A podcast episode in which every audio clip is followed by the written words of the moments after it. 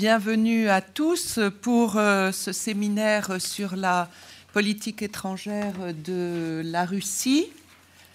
Euh, qui fait suite euh, à deux séminaires qui se sont tenus avant Noël. L'un euh, en novembre, qui a été une conférence de Pierre Asner sur la puissance au XXIe siècle, et d'autre part le séminaire auquel un certain, certain nombre d'entre vous ont participé. Le 1er décembre, nous nous sommes interrogés sur les ambitions et sur la stratégie d'influence de euh, la Russie euh, aujourd'hui. Euh, lors de cette séance, nous avions constaté que les dirigeants russes semblaient déterminés à reprendre la main dans la vie internationale. en bousculant les, paradigmes qui prévalaient depuis la fin de la guerre froide et d'autre part en, modifiant la stratégie d'influence qui avait été définie auparavant. Euh, les intervenants avaient notamment euh, souligné la centralité euh, à nouveau de l'outil militaire dans la politique étrangère de la Russie. Centralité en fait double, d'une part la modernisation de l'outil militaire, mais bon, je dirais que ça, euh, ça n'est peut-être pas ce qu'il y a de plus important parce que tout État euh, modernise quand il en a les moyens euh, son outil militaire, mais surtout la décision d'avoir recours à la force et d'utiliser ce recours à la force à des fins de, politique étrangère, et ce, dans un contexte dominé par la récession dans laquelle est l'économie russe aujourd'hui.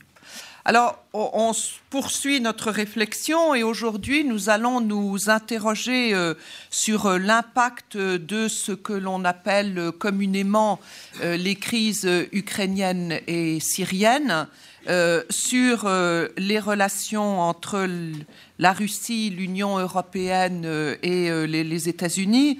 C'est-à-dire que nous allons nous pencher à la fois sur les analyses, les débats, les politiques qui sont mises en place par l'Union européenne euh, et les États-Unis en réponse euh, aux initiatives prises par euh, la Russie en Ukraine et en Syrie depuis quelques deux ans.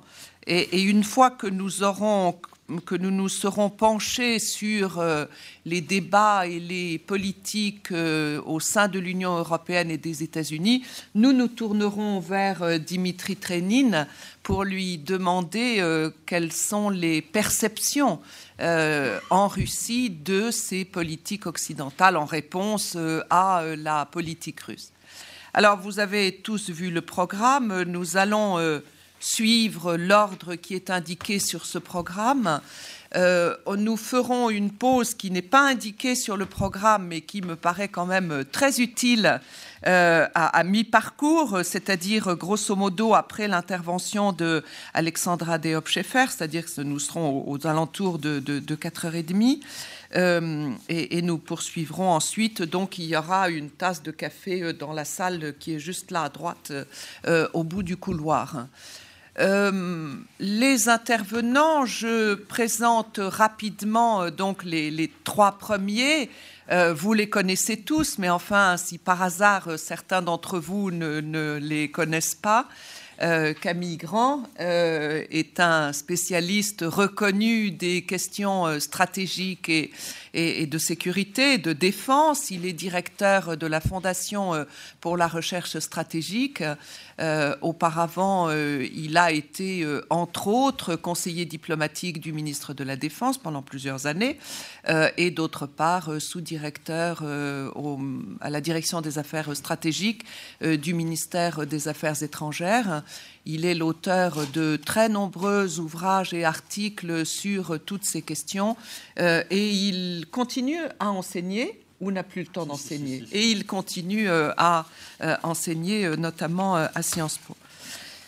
Simon de, Galbert est visiting fellow au SIS à Washington, c'est-à-dire le Centre pour les études stratégiques et, et internationales, où il est en charge des questions européennes Alors, Simon de Galbert est en fait, enfin, en fait, est un diplomate français, mais aujourd'hui, il portera, en fait et en droit, euh, mais aujourd'hui, il portera euh, la, parole américaine puisque il, nous, il analysera pour nous euh, les débats aux États-Unis sur toutes les questions que nous allons traiter.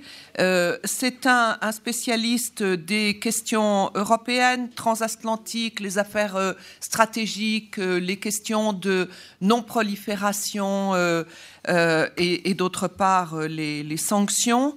Donc avant de rejoindre le CSIS, il a occupé différents postes au ministère des Affaires étrangères français, où il a notamment travaillé sur les questions de non-prolifération nucléaire au Moyen-Orient, ce qui l'a conduit à s'occuper du programme nucléaire iranien. Il est lui aussi l'auteur de nombreux travaux et notamment il a euh, écrit un, très intéressant rapport il y a quelques semaines sur euh, le bilan d'un an de, sanctions occidentales à l'égard de la, Russie. Il a aussi publié une note plus courte, entre autres, sur euh, l'impact du, du, format Normandie sur le conflit iranien. Vous trouvez tous ces travaux sur le site du CSIS. Euh, Alexandra Deop-Scheffer euh, est directrice du bureau de Paris du German Marshall Fund euh, des, États-Unis.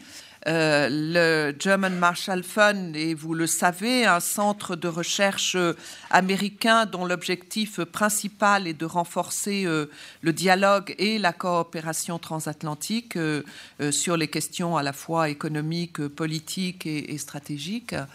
Euh, Alexandra euh, a eu différents postes euh, auparavant, d'une part à, l'OTAN auprès du, commandant suprême des forces alliées en Europe. elle a aussi été chargée de mission au CAPS, le centre d'analyse et de prévision du ministère des Affaires étrangères. Et c'est un aussi, elle aussi, un produit de Sciences Po, puisqu'elle a fait non seulement des études, mais aussi une thèse à Sciences Po euh, sur euh, l'intervention américaine euh, de 2003 en Irak, dont est sorti un livre qui s'appelle Hamlet en Irak, qui a été publié par les éditions du CNRS. Et elle a aussi publié de nombreux articles sur la politique étrangère américaine. Alors, je m'arrête là pour maintenant. Je vous présenterai les deux autres intervenants dans la, deuxième partie de, cet après-midi. Euh, nous avons deux langues de travail, euh, le français et l'anglais. Euh, c'est-à-dire que Dimitri Trenin parlera en anglais, mais tout le monde comprend l'anglais et, et Dimitri Trenin comprend très bien le français. Et donc, dans les débats, sentez-vous totalement libre de parler l'une ou l'autre langue.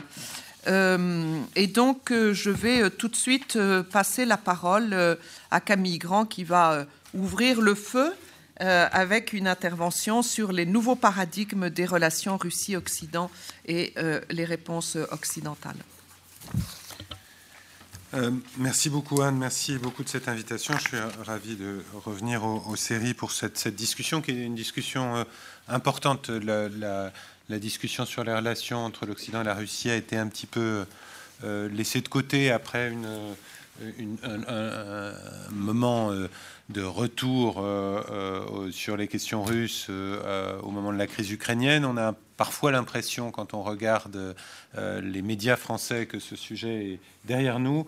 Je, crains que ce ne soit pas le cas et qu'il soit absolument nécessaire de poursuivre cette réflexion sur comment évolue euh, à la fois la Russie elle-même, mais bien sûr les relations euh, euh, entre l'Occident et la Russie, puisque c'est mon, sujet aujourd'hui. Le, point de départ de ma réflexion est vraiment de, noter qu'on nous sommes dans quelque chose de nouveau et, qui n'est pas une sorte de, suite de l'après-guerre froide ou un retour à la guerre froide. J'ai écrit il y a bientôt deux ans un papier dans, commentaire qui parlait de paix froide pour euh, caractériser euh, cette situation, c'est-à-dire une situation dans, la, dans laquelle euh, la guerre comme hypothèse reste improbable entre l'Occident et la Russie, mais où euh, ce que nous nous sommes euh, beaucoup euh, raconté et ce que nous avons essayé de mettre en œuvre pendant les 25 ans de, l'après-guerre froide n'est probablement plus le, paradigme dominant. C'est-à-dire un paradigme fondé sur deux hypothèses de base. D'une part, un rapprochement perpétuel entre la Russie et l'Occident et les institutions occidentales rapprochement sous la forme de l'entrée de la Russie dans le G8, euh, des partenariats avec euh, l'OTAN ou l'Union européenne, et également un rapprochement politique et économique qui verrait ces deux ensembles, la, Fédération de Russie d'un côté et l'Europe, l'Occident de l'autre, en quelque sorte converger naturellement dans un, modèle partagé et des relations de plus en plus intimes et, et, et, et denses. Euh, je crois que nous ne sommes plus dans cette situation euh, et c'est pour ça que je crois que c'était important euh, de, en quelque sorte, poser les mots, d'où ce choix de, l'expression de paix froide, mais que je pense qu'il y a peut-être d'autres manières de le décrire, pour dire que c'est une période nouvelle qui s'est ouverte à l'occasion de la crise euh, ukrainienne, mais qui en réalité euh, est euh, au terme d'un processus enclenché, on va dire, depuis, depuis quelques années déjà, je vais y revenir, qui marque finalement la rupture avec le narratif dominant de l'après-guerre froide et de cette coopération toujours plus étroite entre la Russie et l'Occident. Euh, tout ça prend un peu de cours les Occidentaux hein, quand euh, ça se met en place, euh, qui ont du mal à, s'adapter à cette situation et qui peut-être même jusqu'à aujourd'hui pour certains d'entre eux partent du principe qu'il faut revenir à une normalité perdue. et, le, cœur de mon, argument est de dire que nous sommes devant une nouvelle normalité à laquelle il nous faut nous adapter. Euh, mais que, et, encore une fois, en essayant euh, d'éviter euh, les discours simplificateurs consistant à dire nous sommes, on l'a beaucoup entendu en 1914, en 1938, en 1947. les choses sont évidemment beaucoup plus compliquées que ça, et, il faut bien prendre en compte le, caractère nouveau et pas simplement d'un retour à, un monde ancien dans tout ça. Alors, tout ça repose, à mon sens, et là c'est euh, peut-être un point de, débat d'emblée, mais je, le pose euh, avec, euh, comme étant ma grille de lecture, sur une série de décisions et d'actions russes. depuis, une, demi-douzaine d'années, qui ont en quelque sorte mis en cause ces, principes qui animaient la relation depuis la fin de la guerre froide. Donc, je ne vais pas toutes les citer, mais si, on peut les mettre en, quelque sorte dans un certain nombre de, catégories, on a, euh, et ça c'est la partie la plus visible, euh, une mise en cause euh, des frontières et des principes de base de la sécurité européenne qui viennent en quelque sorte bousculer le, paquet euh, de, l'acquis euh, euh, du système européen, pas seulement depuis la fin de la guerre froide, mais on peut dire, en tout cas depuis l'acte final d'Helsinki, 1975, et d'une certaine manière depuis 1945, puisque nous n'avions pas eu de mise en cause par la force des frontières européennes depuis, cette date. dans la mesure où même la situation du Kosovo ou les, sécessions euh, des républiques géorgiennes d'Aprasie ou de Sétie du Sud n'avaient pas franchi cette ligne rouge de recomposition des frontières. On était dans des processus de, sécession étatique, de, de, dissolution de systèmes fédéraux, pas dans des processus euh, de mise en cause des frontières d'un pays par son voisin. Et de ce point de vue-là, on est bien dans une violation d'un des principes de base d'Helsinki. Je cite les États euh, participants tiennent mutuellement pour inviolables toutes leurs frontières ainsi que celles de tous les États d'Europe et s'abstiennent donc maintenant à l'avenir de tout attentat contre ces frontières. En conséquence, ils s'abstiennent aussi de toute exigence, de tout acte de mainmise sur tout ou partie du territoire d'un autre État participant. Euh, et c'était un principe, ce qui est intéressant, c'était que c'était un principe essentiel de la diplomatie soviétique, euh, puisqu'il s'agissait de consolider les frontières héritées de 1945. Et de ce point de vue-là, euh, euh, la Russie de, Vladimir Poutine marque un, vrai, vrai tournant par rapport à, ce principe d'inviolabilité qui était ardemment défendu, y compris dans la critique de l'action occidentale en ex-Yougoslavie, par exemple.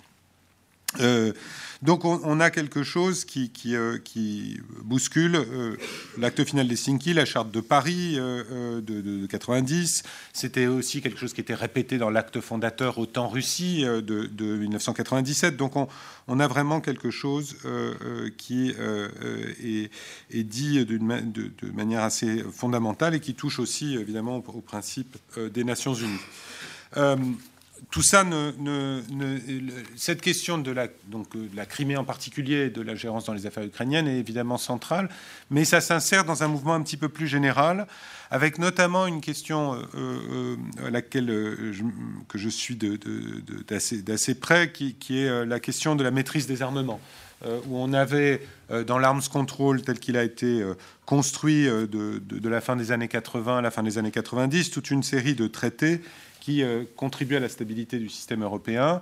Euh, le traité sur les forces conventionnelles en Europe de 1990, bien entendu, euh, que Vladimir Poutine a dès 2007 décidé de, geler la participation de la Russie à ce traité, en se plaignant du fait que les, pays de l'OTAN n'avaient pas ratifié la version adaptée de ce traité.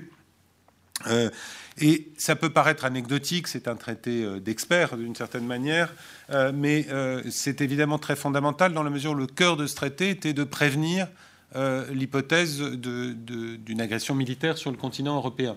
Et, de ce point de vue-là, euh, la liberté de manœuvre qu'a gagnée la Russie en gelant sa participation au traité FCE, euh, qui lui a permis, notamment dans les, zones dites de flanc du traité, donc euh, toute la zone de la mer Noire et du Caucase, de pouvoir bouger, stationner ses troupes et ainsi de suite, est évidemment quelque chose qui, avec le recul, on peut considérer comme tout à fait important.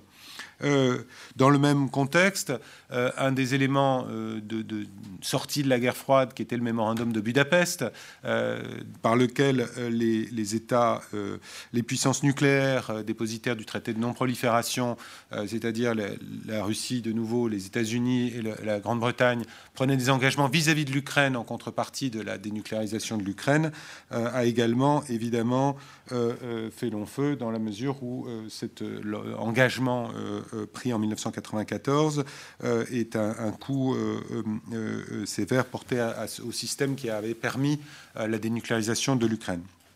Enfin, il y a aujourd'hui des débats non résolus sur la question du respect du traité sur les forces nucléaires intermédiaires de 1987, le fameux traité sur les euromissiles, où la Russie est mise en cause pour euh, euh, tester des, missiles dont les caractéristiques pourraient euh, contredire le traité. Je le dis avec beaucoup de précaution puisqu'il y a aujourd'hui un débat entre experts russes et américains sur cette question. La Russie, pour sa part, se plaignant du fait que les, notamment les, dispositifs antimissiles américains pourraient eux-mêmes contrevenir à ce traité. D'une manière plus générale, on a dans cette sphère nucléaire euh, euh, une, évolution qui est, à mon sens, particulièrement préoccupante, euh, qui est la question de savoir si la Russie continue à se comporter en puissance nucléaire responsable. la Russie a toujours été un acteur nucléaire majeur. là aussi, on était parti de l'idée qu'il y avait une convergence entre les politiques nucléaires des différents des cinq États dotés de l'arme nucléaire. Cette question est aujourd'hui ouverte notamment par la multiplication d'un certain nombre de, déclarations euh, relatives à, la, menace d'emploi de l'arme nucléaire. M. Poutine a dit qu'il avait euh, envisagé de mettre les forces nucléaires euh, russes en alerte autour de la Crimée. on a des déclarations de l'ambassadeur de Russie à Copenhague menaçant la marine danoise de, de représailles nucléaires si, dans la mesure où elle participait au schéma de défense antimissile. On a de nombreux exercices nucléaires et des déclarations par beaucoup de responsables russes qui posent la question, au fond, euh, de euh, comment on utilise l'arme nucléaire dans le, concert de sécurité européen, et, là qui marque pas seulement un recul, mais quelque chose qui est beaucoup moins responsable que ce qu'était la politique soviétique en la matière pendant l'essentiel de la guerre froide, qui était une politique de très très très grande retenue s'agissant de, l'expression de, menaces nucléaires, au moins depuis la, crise de Cuba. Donc, face à tous ces développements, euh, on, trouve un, Occident relativement pris à, contre-pied. qui avait construit une, sorte de, partenariat à travers différentes institutions, l'Organisation pour la sécurité et la coopération en Europe, l'OSCE, l'OTAN et, l'Union européenne, qui avaient noué des partenariats spécifiques avec, avec la Russie. et finalement, euh, cette idée de partenariat pan-européen, euro-atlantique, euh, euh, comme on, dit dans le contexte de l'OSCE, semble aujourd'hui refusée par le gouvernement russe, qui conteste au fond, qui se place davantage dans une logique de compétition géopolitique plutôt que dans une logique d'intégration de l'espace européen. Euh, euh, ce qui est une logique qui s'applique non seulement à la Russie elle-même, ce qui est un, choix souverain euh, tout à fait en soi, on ne peut pas, il ne s'agit pas de critiquer, mais d'une certaine manière également à l'espace ex-soviétique, avec une Russie qui a cherché depuis quelques années à organiser cet espace ex-soviétique un petit peu dans une logique de, bloc à bloc avec le projet euh, d'union eurasiatique, le, traité sur la coopération et la sécurité qui se veut une sorte de pendant de, l'OTAN. Euh, et euh, finalement, un message qui est s'est cristallisé autour de la crise ukrainienne, consistant à rentrer dans un jeu en quelque sorte à somme nulle, où le, la, l'idée qu'il y ait un espace commun de coopération euh, n'était plus acceptable dans la mesure où, euh, l'administration Poutine, Vladimir Poutine lui-même, se mettait dans une logique euh, de concurrence géopolitique. Et finalement, l'Ukraine ne pouvait pas à la fois se tourner vers l'Union européenne et être intégrée dans cet espace eurasiatique vu, de, vu de Moscou. Euh, donc, euh, euh, les, Occidentaux ont, mis du temps à dresser le constat de cette rupture, de cette transformation. et, l'idée que la, Russie ne soit plus un partenaire, mais en quelque sorte une sorte de, rival stratégique, a été difficilement acceptée, d'autant plus que ça s'ajoutait à, un message très clair sur une, euh, aussi une rivalité de, on va dire, de société, euh, avec une critique d'un Occident euh, décadent euh, euh, par rapport à une Russie qui, elle, euh, était dans le respect d'un certain nombre de valeurs traditionnelles et qui, donc, ne souhaitait pas, en quelque sorte, adhérer à ce projet libéral. L'Union européenne est en quelque sorte caricaturée comme étant à la jonction entre Conchita Wurst et, la, et, le mariage pour tous. donc, euh, tout ça euh, bouscule un petit peu les, prémices de l'approche occidentale de la Russie.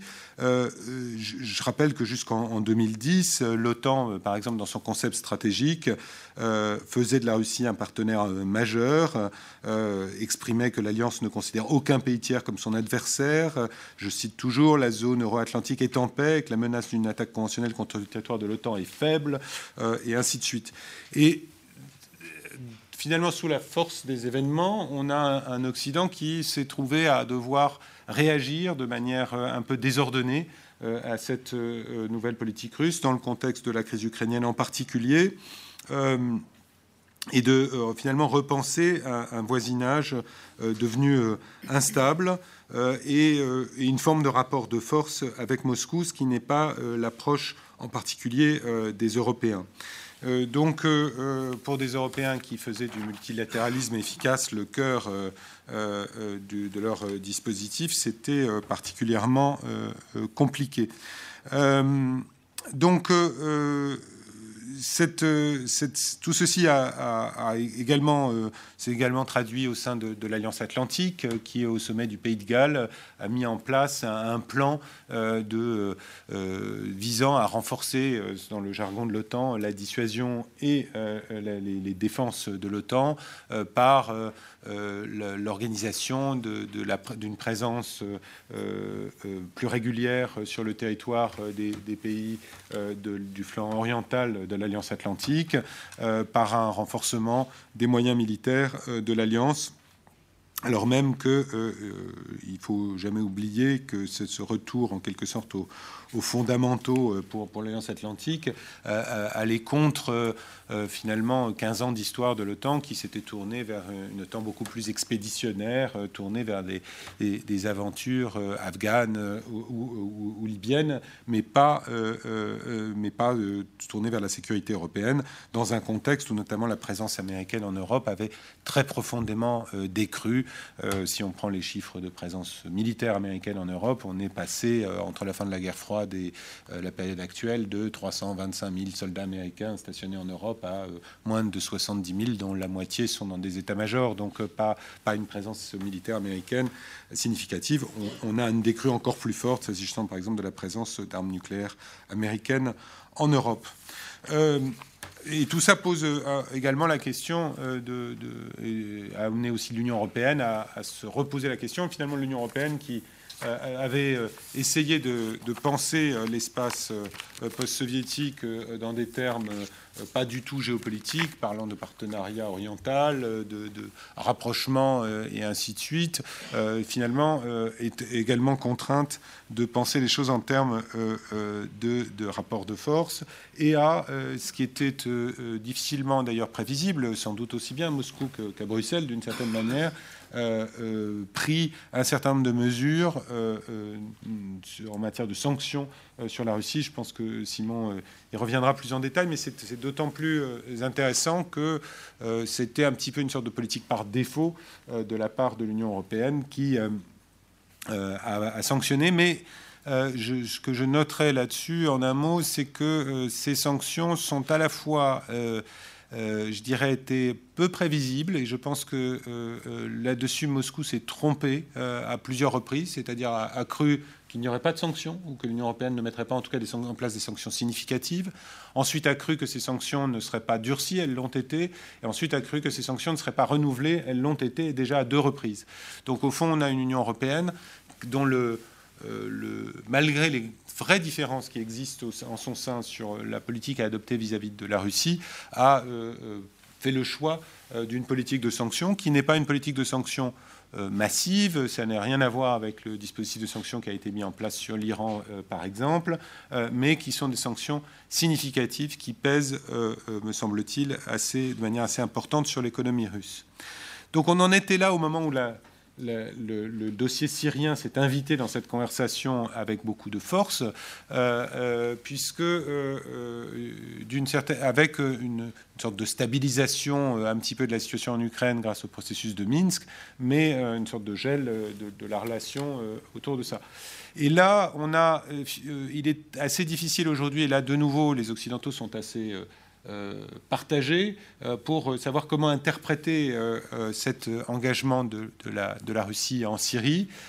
Faut-il l'interpréter comme une, lutte commune contre un ennemi commun qui serait Daesh, ou bien comme une nouvelle manifestation du renouveau de la puissance russe euh, euh, et de ce point de vue-là, euh, les faits sur le terrain sont assez, sont créés un petit peu de confusion, puisqu'on a à la fois une intervention russe qui s'est quand même, pour l'essentiel, concentrée sur la défense du, régime de Bachar al-Assad, donc aller contre les intérêts occidentaux, qui, en, tout cas faisait de, la chute de Bachar al-Assad un objectif stratégique, mais qui a également été l'occasion d'une démonstration de force sans doute euh, euh, euh, très largement euh, exagéré par rapport aux besoins du théâtre syrien, où on a vu finalement l'armée russe démontrer tous les savoir-faire acquis au cours des dix dernières années et de l'augmentation très importante de ses capacités militaires de son budget militaire, avec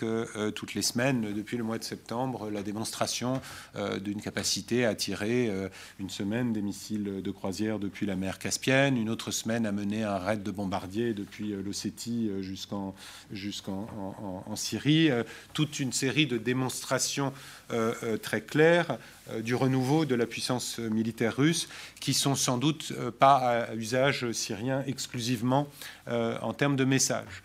Donc on se trouve dans une situation où, au fond, la, Russie est, est, présente. Alors, est présente et a démontré le renouveau de ses capacités militaires, pas seulement en Ukraine, mais également en Syrie. Ce qui pose toute une série de questions euh, militaires sur lesquelles je ne vais pas m'attarder, mais dans lesquelles on pourra revenir dans les, dans les questions le cas échéant, euh, sur les évolutions du rapport de force euh, dans la mer Baltique, dans la mer Noire, qui préoccupe les chefs militaires de l'OTAN. et tout ceci amène à, une sorte de, de, militarisation de la relation entre Russie et Occident, en tout cas dans les, dans les cercles qui traitent de questions politico-militaires.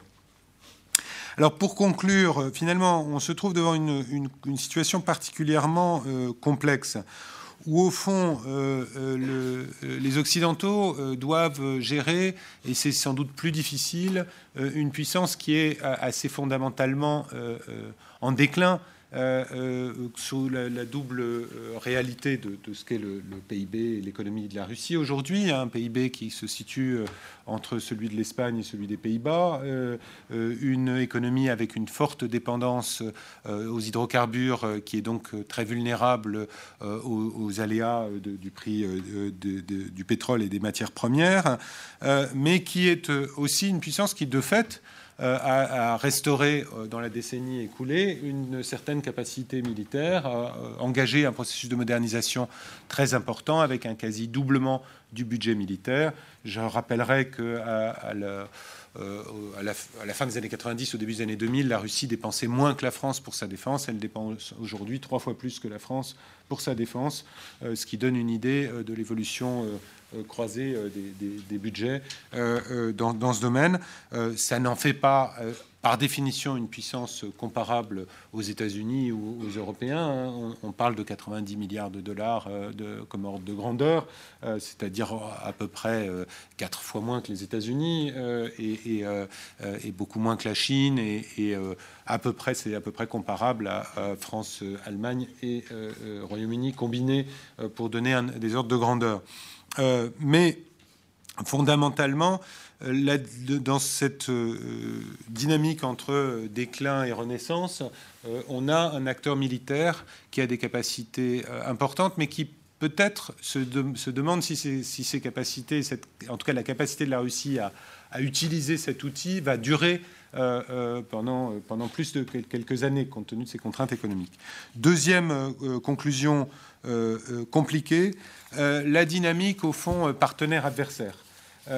qui me semble être au cœur de, la, difficulté qu'a l'Occident à, engager, à, penser la Russie. De fait, la Russie reste un partenaire dans, un certain nombre de domaines. Elle a été un partenaire, on peut dire, très largement euh, positif et fiable dans la gestion de la euh, crise nucléaire iranienne, par exemple. Euh, elle, est, elle, est, participe de manière évidente à la négociation et elle sera un acteur de la négociation de sortie de crise que chacun espère pour la Syrie. même si nos vues sont assez divergentes. Et en même temps, se pose la question de cette relation plus de, compétition stratégique de choc géopolitique euh, qui est là.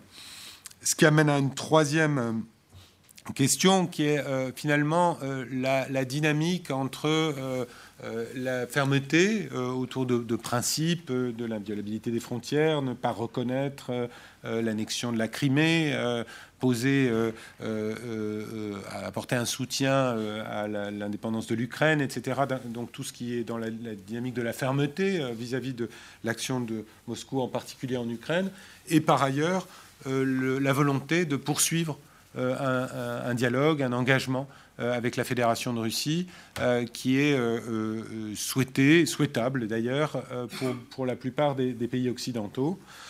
enfin, tout ça pose aussi la question des, nuances qui existent entre occidentaux. il y a des nuances au sein de l'Union européenne, avec des pays qui sont assez clairement euh, pro-russes, on va dire, euh, d'autres qui sont euh, au contraire très préoccupés par l'attitude de la Russie et qui lisent sans doute trop les nouvelles relations avec la Russie à l'aune de, la guerre froide, et puis une sorte de position intermédiaire qui est celle qui a prévalu jusqu'ici, des tensions éventuelles entre Américains, Canadiens d'un côté, Européens de l'autre, compte tenu de des nuances qui existent dans la nature de nos relations avec la Russie, notamment des relations économiques. Donc, au fond, des tensions au sein de l'Occident euh, qui sont réelles, qu'il faut, je crois, pas euh, surestimer parce que euh, jusqu'ici les Occidentaux sont restés plutôt unis sur tous ces dossiers, mais on peut s'interroger sur le fait de savoir si cela va durer.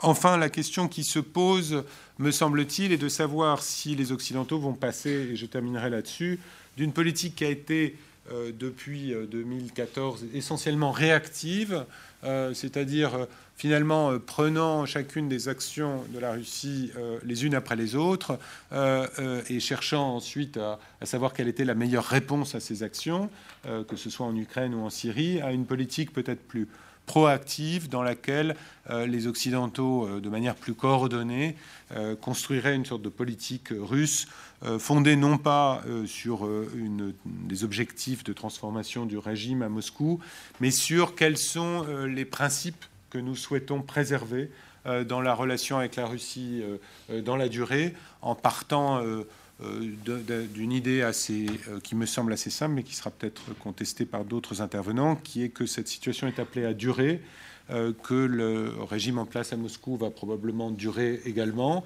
et que dans ces conditions, il s'agit de repenser cette relation en essayant de trouver les zones d'intérêt commun sur lesquelles la coopération est possible et souhaitable, euh, mais aussi d'identifier les points sur lesquels euh, il est nécessaire de marquer euh, des limites. je pense en particulier aux pressions exercées sur des pays membres de l'Union européenne ou de, l'OTAN, ou à, des actions russes qui viennent euh, contredire, comme je l'ai décrit, euh, certains principes du droit international auxquels nous sommes euh, attachés.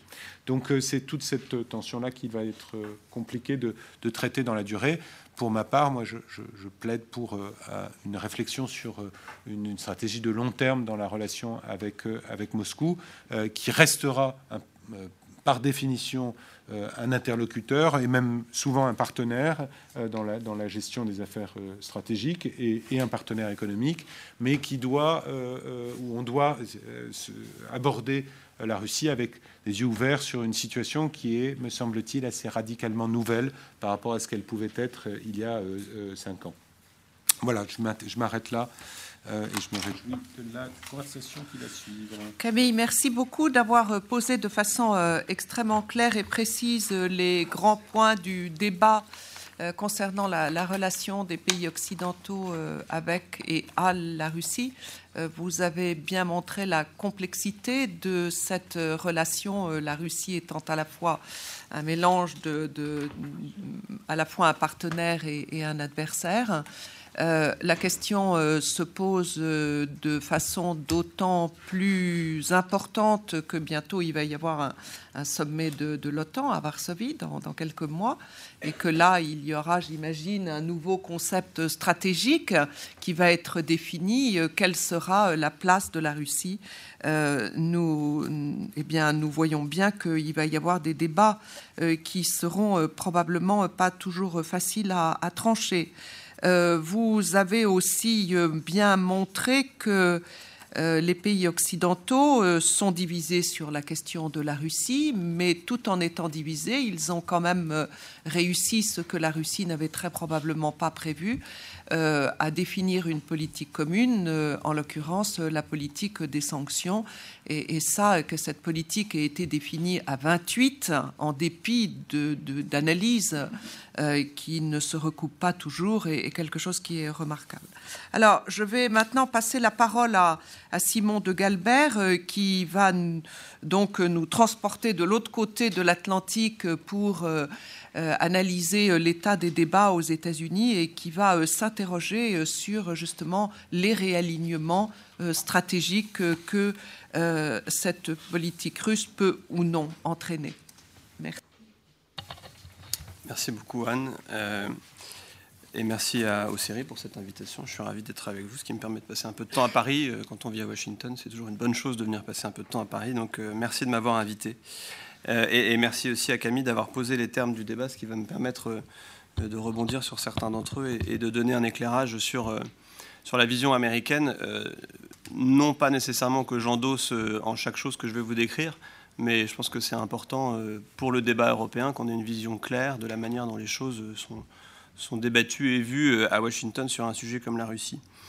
Euh, indéniablement, euh, depuis la crise ukrainienne, la Russie a aussi fait son retour dans le débat de politique étrangère américaine. Euh, un retour parce que, évidemment, depuis la fin de la guerre froide, malgré des épisodes bilatéraux significatifs, la place de la Russie dans la réflexion stratégique américaine a eu tendance, évidemment, à, à refluer à mesure que les États-Unis ont eu à s'occuper d'autres théâtres régionaux et d'autres crises. Euh, notamment la, la décennie moyenne-orientale euh, à partir du, 11 septembre 2001. Euh, et, puis conjoncturellement aussi un retour parce que dans, les deux mandats du, président Obama, je dirais que le premier mandat a, finalement été assez riche en termes de, de débat sur la Russie, avec le reset et toutes les, initiatives que le reset a, pu permettre, alors que le deuxième, évidemment, est plutôt celui d'autres sujets. Euh, la question nucléaire iranienne, la priorité numéro un euh, de l'administration Obama, incontestablement, euh, la poursuite du pivot vers l'Asie, et puis aujourd'hui la Syrie, Daesh et, d'autres problèmes. et donc ce retour, pour les raisons que je décrivais à l'instant, il, est, limité. C'est-à-dire qu'il prend effectivement une place un peu plus importante que dans les années précédentes, mais malgré tout, il est, limité d'une part par les priorités que, je décrivais, euh, qui ont conduit l'administration Obama, je pense, à, essayer d'éviter autant que possible euh, l'escalade et à se remettre autant que possible dans les mains des Européens pour gérer la situation. ce qui s'est traduit par cette, politique de sanctions que les Américains ont beaucoup encouragée et d'une certaine manière euh, créé aussi sur le fond, parce que c'est aussi l'OFAC, le Trésor américain, qui a imaginé euh, les dispositifs qu'il allait mettre en place, même si après, c'est évidemment les Européens qui ont fait la plus grosse partie du travail et qui en assument le coût économique le plus important. Donc c'est vraiment un travail collectif, mais malgré tout, c'est une approche euh, prudente par rapport à d'autres scénarios qu'on aurait pu envisager. Et puis par ailleurs, le fait que les Américains ne participent pas au format de Minsk est quand même un élément qui paraît aujourd'hui naturel, mais qui, qui, il y a une dizaine d'années, aurait paru tout à fait étrange. Euh, donc euh, un retour limité aussi euh, par le sentiment américain d'une certaine forme de perte d'expertise sur la Russie. les générations qui ont travaillé sur la Russie pendant la guerre froide et qui ont sorti les États-Unis et la Russie de la guerre froide sont aujourd'hui vieillissantes et, ne sont plus nécessairement aux responsabilités dans l'administration, alors que par ailleurs les, générations nouvelles qui, se remettent à travailler sur la Russie euh, ne sont pas encore nécessairement à, la maturité nécessaire pour jouer un rôle important dans, les affaires de l'État. Euh, et donc il y a un effet de ciseau que les Américains, euh, que les Américains essaient de pallier en réinvestissant, réinvestissant la question russe. D'un point de vue général, et, par opposition, comme le disait Camille, au fait qu'on est dans, de nouveaux paradigmes, j'ai le sentiment qu'aux États-Unis, la, la, question russe, elle se pose avant tout en des termes européens. Euh, par opposition évidemment aux termes globaux dans lesquels elle se posait euh, dans le passé. Alors évidemment, euh, le débat sur la Russie n'implique pas que des, éléments européens. La Syrie, la Syrie le montre bien, ou l'Asie centrale, ou même les enjeux stratégiques de la relation bilatérale dans le domaine des armements nucléaires, par exemple. Et, de la même manière, le débat sur l'Europe dépasse très largement la question russe, puisque les Américains se montrent très inquiets de l'évolution de la construction européenne, par exemple. Euh, et des crises de l'euro, des crises de la construction européenne et de l'impact de la crise des réfugiés, par exemple. Mais malgré tout, euh, la, crise ukrainienne a réouvert pour les Américains une question euh, qu'ils imaginaient être close, qui était celle de la sécurité, de, la sécurité de leurs alliés européens. Non pas qu'il n'y ait plus aucune menace, mais qu'il n'y ait plus de menace existentielle et que les Européens pouvaient prendre en charge beaucoup plus directement leur sécurité par rapport à ce qui, existait du temps de, la guerre froide. Euh, et, cette réouverture de la question de la sécurité européenne pour les Américains, elle, est concomitante euh, par ailleurs de la crise existentielle de la construction européenne que je décrivais auparavant. donc c'est un peu la tempête parfaite, comme on dit en américain, de perfect storm pour l'Europe, qui pose pour les Américains, qui, se sont quand même significativement désengagés du continent européen sur le plan militaire, en diminuant leur posture militaire d'un facteur 10, mais aussi d'une certaine manière sur le plan politique.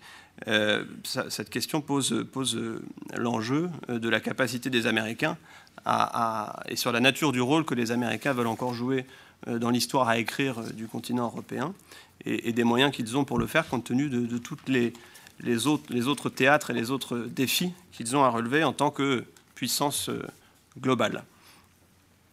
Mon sentiment d'un point de vue général est que les Américains n'ont pas encore opéré ce, ce, réalignement vers l'Europe à la fois sur le plan politique et militaire, euh, ce qui tient sans doute à, l'administration Obama, mais aussi à d'autres facteurs plus structurels.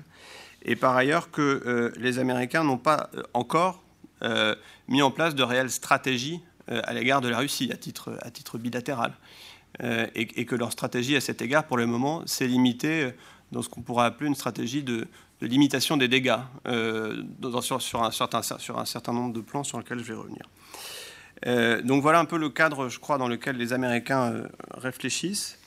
Euh, on m'a toujours appris à Sciences Po, j'étais étudiant il y a encore quelques années, à faire des, plans de, de parties, de sous-parties, donc je ne vais pas du tout faire pareil parce que j'ai passé trop de temps aux États-Unis maintenant.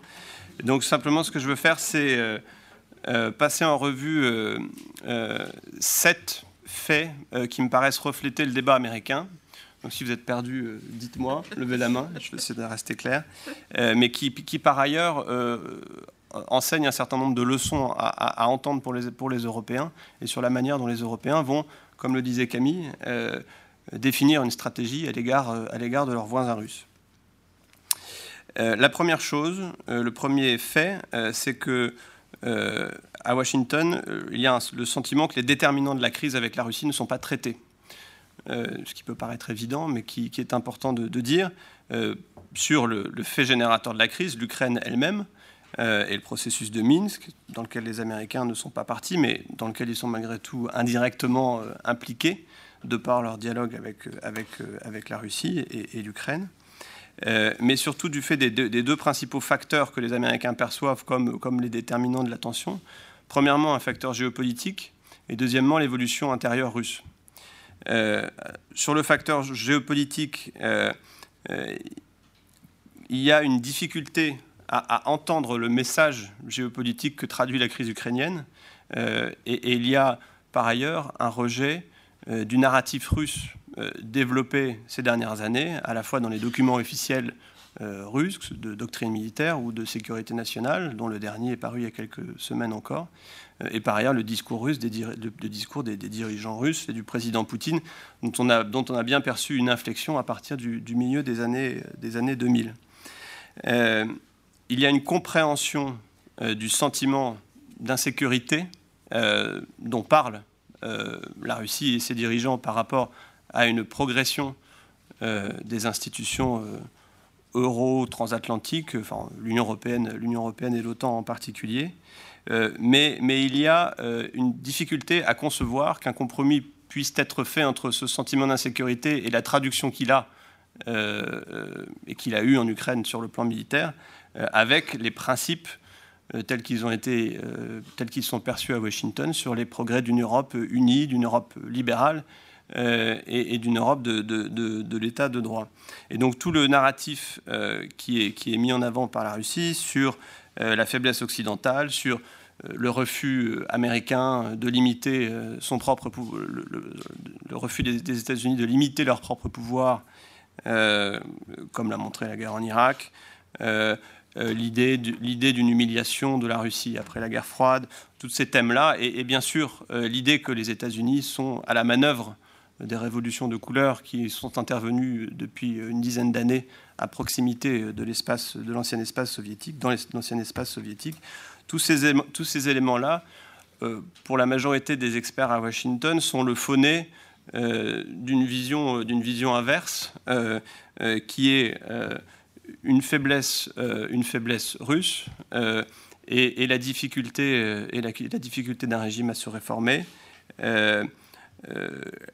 Des ambitions d'empêchement du progrès des institutions occidentales, UE OTAN, et l'incapacité d'empêcher leur avancée par le contrôle direct tel qu'il est exercé dans le passé, et donc la nécessité de recréer des foyers de tension pour arrêter cette progression. Donc un chapelet de conflits gelés dans, différents, dans, anciens États de, de l'URSS.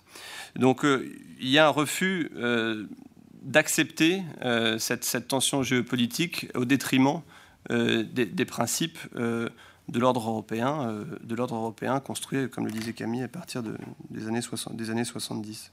Et puis le deuxième facteur, c'est un facteur intérieur, et ça c'est plus une analyse qui prête, enfin qui fait de l'évolution de la Russie, de son régime, de la reconstitution d'une verticale du pouvoir, euh, le, facteur euh, permissif qui, a pu permettre à la Russie de mener des initiatives déstabilisatrices dans son environnement régional et, donc de créer, ces tensions.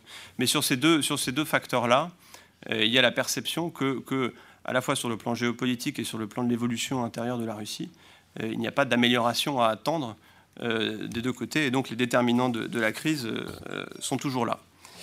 Euh, le, deuxième, fait, euh, c'est euh, le fait que la Russie constitue un facteur d'instabilité aujourd'hui.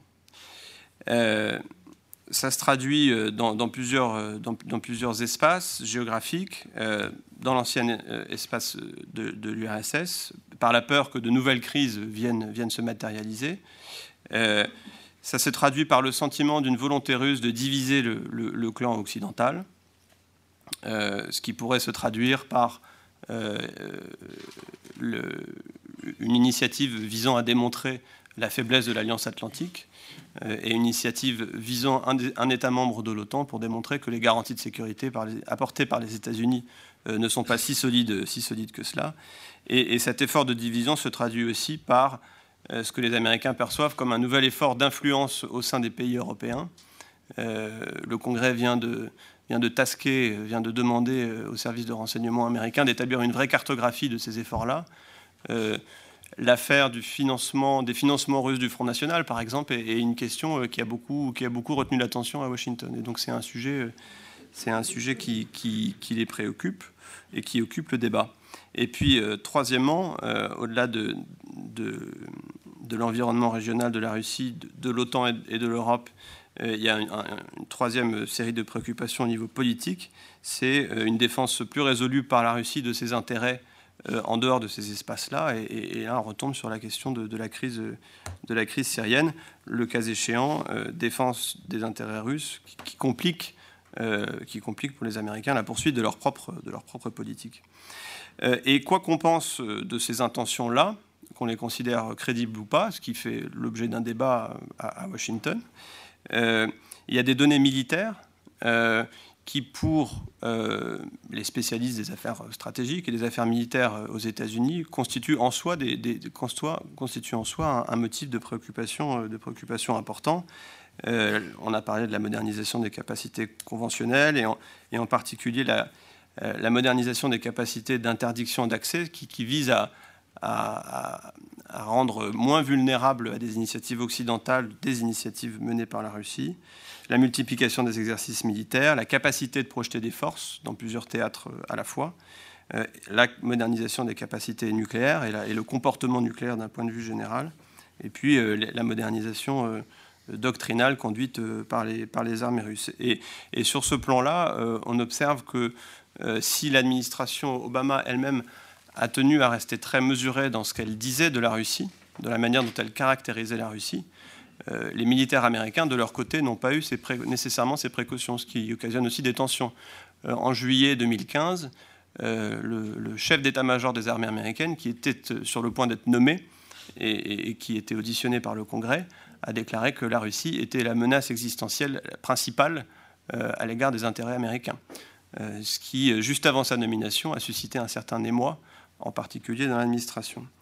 Euh, qu'on soit d'accord ou pas avec, cette vision, euh, il y a un consensus aux États-Unis pour considérer qu'aujourd'hui, il y a une situation de risque, euh, soit qu'elle résulte du risque d'un accident à proximité du territoire de l'OTAN, par exemple, comme l'a montré l'accident aérien turco-russe il y a quelques semaines, soit qu'elle résulte d'une initiative délibérée des autorités russes. Ce qui est sûr, c'est que la Russie n'est plus réellement intégralement considérée comme un partenaire à Washington. Elle n'est pas évidemment considérée non plus euh, comme un ennemi. Et, donc, euh, il y a tout un effort de redéfinition de, cette, relation qui se situe entre euh, compétiteurs et, adversaires potentiels. Le troisième élément, le troisième fait, c'est l'idée que le déclin russe n'invalide pas, l'idée que le défi sera durable et que le défi constitué par la Russie sera durable pour les États-Unis. Il y a une idée assez répandue dans le débat, euh, dans le débat américain, euh, et donc Ami parlait à la, à la, fin de son intervention, euh, qui est l'idée que de toute façon la Russie est un pays structurellement en déclin, que le, défi est aujourd'hui européen et n'est plus global, que la Russie ne va pas former une coalition globale anti-américaine, en dépit de son éventuel rapprochement avec la Chine, on, on parlera à Morgan, donc je ne m'attarde pas. Euh, que les initiatives de la Russie dans son environnement proche aliènent euh, ses voisins plutôt qu'elles ne se les attachent, euh, et que les déterminants économiques, de toute façon, sont, contre, la Russie, que ce soit au niveau démographique, que ce soit le prix du pétrole ou aujourd'hui l'impact des sanctions, a fortiori si les sanctions durent.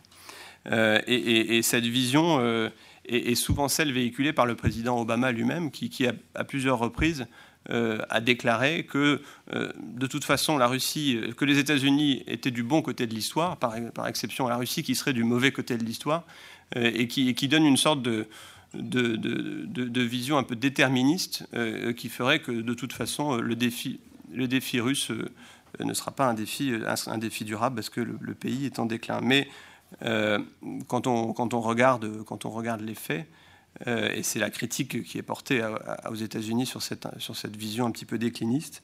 Euh, le déclin en soi ne dit rien euh, du potentiel d'instabilité.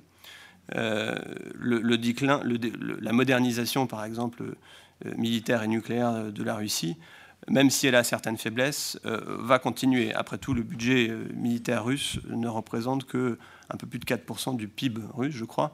Euh, ce qui reste toujours moins que les 10% que euh, l'Arabie saoudite consacre à sa défense. Euh, donc il y a l'idée que pour traiter et pour réellement apporter une réponse structurelle à la nouvelle question russe, il faut traiter la Russie telle qu'elle est et pas nécessairement telle, que les États-Unis voudraient, voudraient qu'elle soit.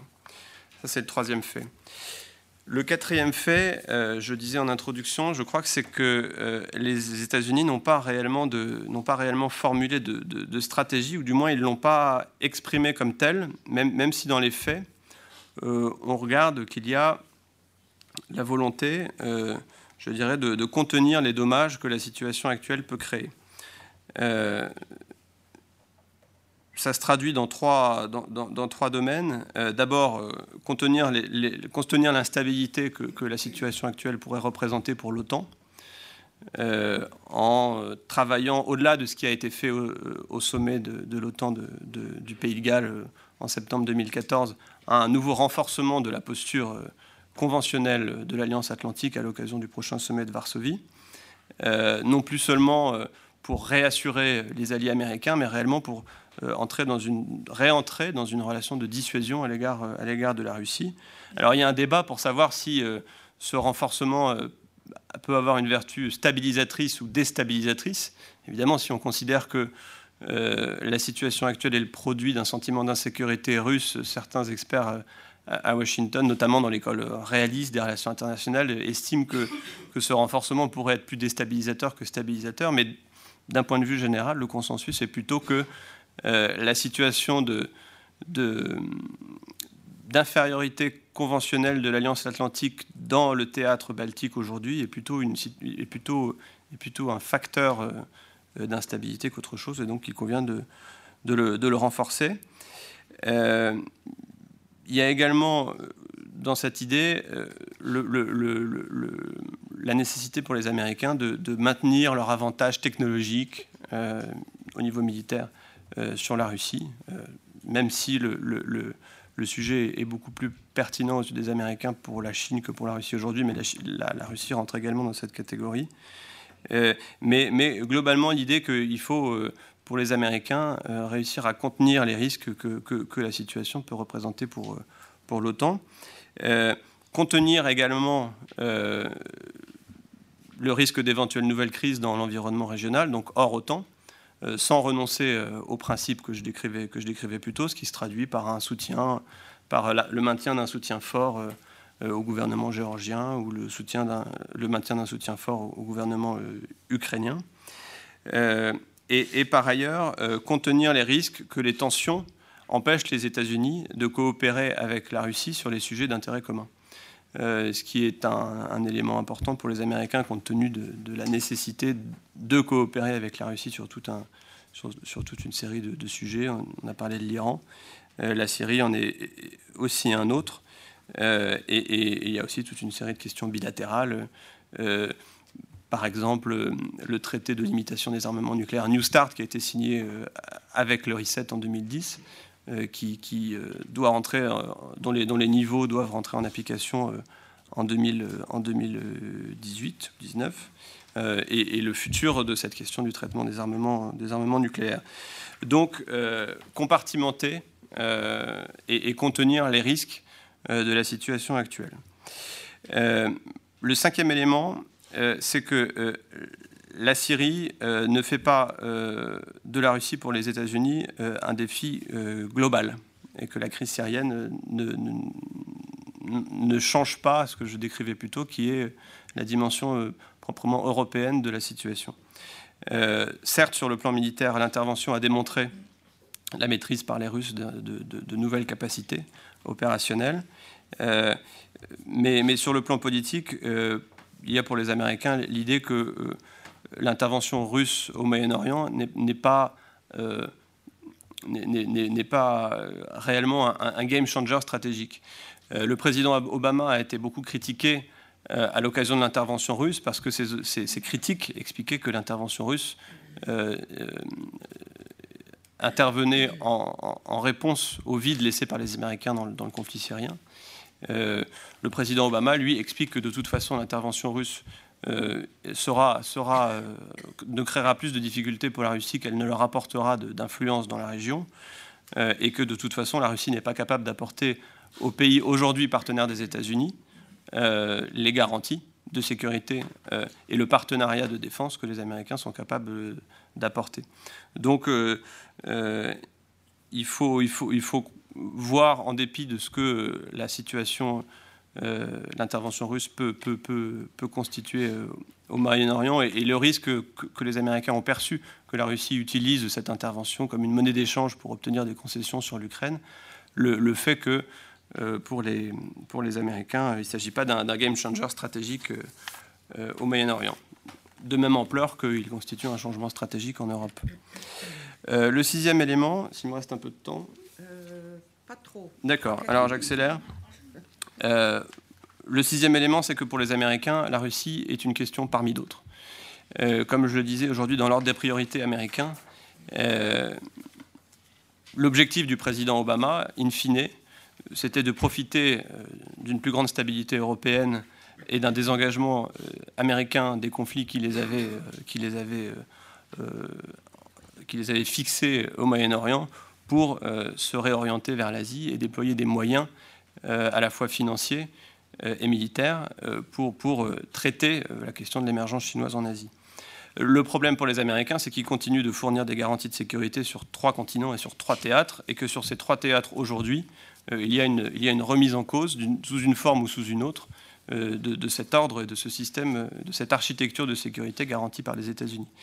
et donc pour les Américains, ça va les empêcher de fait de procéder à des ajustements stratégiques très significatifs et, ça réduira leur marge de manœuvre pour, pour, pour réaugmenter ou pour réellement consentir un effort beaucoup plus important euh, sur l'Europe. Donc, euh, euh, quelle, que, soit la perception par les Américains d'une nouvelle instabilité sur le continent européen, les contraintes qui résultent de leur engagement sur trois continents ne vont pas, ne vont pas disparaître.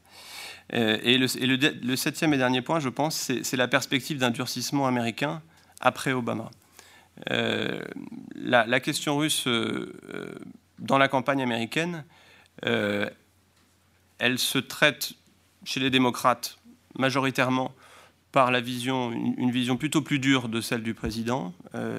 Euh, les personnes, les démocrates qui sont autour d'Hillary Clinton, euh, sont plutôt des démocrates qui ont critiqué la posture de l'administration, même s'ils ont aussi travaillé pour elle un peu plus tôt, euh, qui ont plutôt soutenu l'envoi en Ukraine, par exemple, d'un soutien et, d'armes juste avant l'accord de Minsk en février 2015.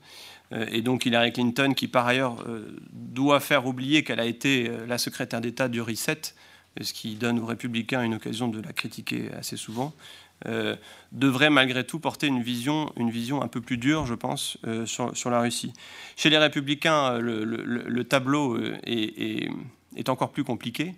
Parce qu'il y a d'un côté un candidat leader dans les sondages qui ne cesse d'expliquer à quel point le président Poutine est un dirigeant fort euh, et, une source d'inspiration pour lui, je caricature à peine, euh, et de l'autre toute une série de, candidats, euh, toute une série de candidats qui s'inscrivent plus dans la vision, dans une, dans, une vision plus classiquement néoconservatrice, j'allais dire, même si même si le néoconservatisme aux États-Unis n'a rien d'un classique, mais, mais, dans une vision plutôt plus dure, que ce soit Ted Cruz, euh, ou Marco Rubio, qui est un peu le candidat de l'establishment et qui est celui qui a, formulé euh, une vision la plus claire.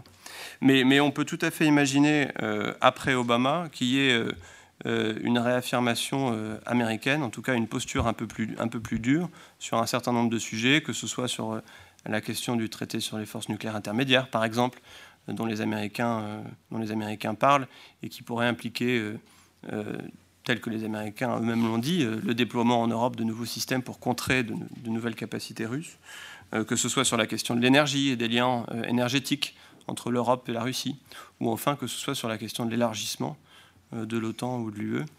Toute une série de questions qui pourraient susciter davantage de, tensions transatlantiques qu'elles ne l'ont fait jusqu'à maintenant.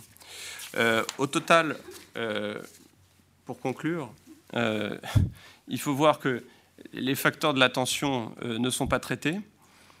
Euh, encore une fois, je reflète la vision américaine. Les facteurs de l'attention ne sont pas traités. Euh, la Russie est un facteur d'instabilité. Ce facteur d'instabilité est durable. Les Américains n'ont pas réellement formulé de stratégie à cet égard. C'est un défi européen principalement. les Américains ont des contraintes qui font que leur réengagement dans le continent européen sera limité, même si, sur le plan politique, euh, leur posture pourrait être un peu plus agressive qu'elle ne l'est aujourd'hui. Euh, ce qui pose euh, tout, pris, tout pris ensemble un certain nombre de, questions pour les Européens, de mon point de vue, qui doivent se saisir de la question russe plus qu'ils ne l'ont fait jusqu'à maintenant, parce qu'il y a une place pour une vision européenne, mais qu'il faut formuler aujourd'hui, alors que la presse est en train de, se mettre en place aux États-Unis. Euh, pour les Européens, continuer évidemment de se saisir de la question sécuritaire. Euh, les choses commencent à bouger, mais, lentement. Euh, et puis, dernièrement, en, dernier lieu, se préparer à ces éventuelles nouvelles tensions transatlantiques sur la question russe qui pourraient apparaître après Obama. Simon, merci beaucoup pour cet exposé. Là aussi, très complet et très euh, précis euh, sur euh, les, débats aux États-Unis. En fait, ce que vous nous avez montré est tout à fait dans la suite de ce qu'avait montré Camille Grand avant vous, c'est-à-dire que les Américains, en fait, ont été pris de court et surpris par l'évolution de, la question russe. il y a véritablement quelque chose de nouveau euh, aux yeux des États-Unis dans ce qui se passe euh, à l'heure actuelle euh, en, Russie. Et c'est d'autant plus nouveau pour les Américains que finalement, ça a un impact sur l'évolution de leur positionnement et de leur posture en, Europe. Alors en même temps, vous montrez une, politique qui est très ambivalente et, très ambivalente de, multiples façons. Mais c'est vrai que quand euh, vous montrez que la Russie, euh, pour les États-Unis, euh, finalement, c'est une question parmi d'autres, et que les Américains estiment, enfin, qu'ils voient la Russie d'abord comme une puissance en déclin, est-ce que ça n'amène pas finalement à accroître les risques de, minimiser les risques que pourrait représenter la, Russie? Alors, euh, sur l'absence des États-Unis de Minsk II, bah, ça, en effet, là, il y a quand même, pour moi, un grand point d'interrogation et on en parlera dans le débat. Et je vais maintenant euh, tout de suite euh, passer la parole à Alexandra Deop-Scheffer, qui, elle, va intervenir sur les répercussions de, ces crises sur le, le, lien transatlantique. Merci, merci beaucoup. Merci beaucoup, Anne, pour cette invitation et pour cette euh, conférence et discussion euh, vraiment passionnante et, d'actualité. Euh, Ravi d'être avec vous aujourd'hui. donc le lien transatlantique, effectivement, c'est le cœur du, travail que nous faisons au sein de, l'Institut de recherche que je dirige à Paris, qui a un nom très très compliqué, le German Marshall Fund of the United States, qui s'explique par le fait que notre siège social est situé à Washington, que nous avons six bureaux en Europe, Paris, Berlin, Bruxelles, Varsovie, Bucarest, Belgrade, un bureau également en et deux représentations euh, à Turin et à Stockholm. Donc euh, effectivement, on est vraiment une organisation profondément transatlantique. Il y a d'ailleurs plus d'Européens que d'Américains qui travaillent au sein de l'organisation. Euh, mais voilà, on, travaille précisément sur les questions de l'Ukraine, de la Syrie, également de l'Asie, du Sahel, de hein, puisque sur tous ces dossiers géostratégiques, économiques, politiques, le lien transatlantique est absolument essentiel pour essayer de trouver des, des solutions. Et on se rend compte au quotidien que ce lien et ce dialogue et cette coopération transatlantique ne sont pas totalement acquis et qu'il faut tout le temps l'entretenir, le renforcer au travers de séminaires, de workshops euh, et également de, rencontres euh, avec nos, dirigeants euh, politiques. Alors, je vais essayer de croiser et de ne pas répéter ce qui a été dit par Camille et, Simon. Je vais euh, commencer en fait par euh, euh, trois points également. Je ne vais pas reprendre la structure, la structure de Sciences Po en, deux parties, mais plutôt en, trois, mais en essayant d'être la plus, brève possible et pour qu'on ait de la place pour la discussion. Premier point, c'est que la crise ukrainienne de mars 2014 a effectivement, je suis tout à fait d'accord, replacé l'Europe et la Russie au cœur des discussions transatlantiques. impulsant un ajustement des priorités de l'OTAN. J'ai supprimé toute la partie OTAN parce que Camille en a déjà beaucoup parlé. Euh, ça a également euh, impulsé une réévaluation, aussi bien du côté américain que dans certains pays de l'Union européenne, euh, des, coupes dans les budgets de défense.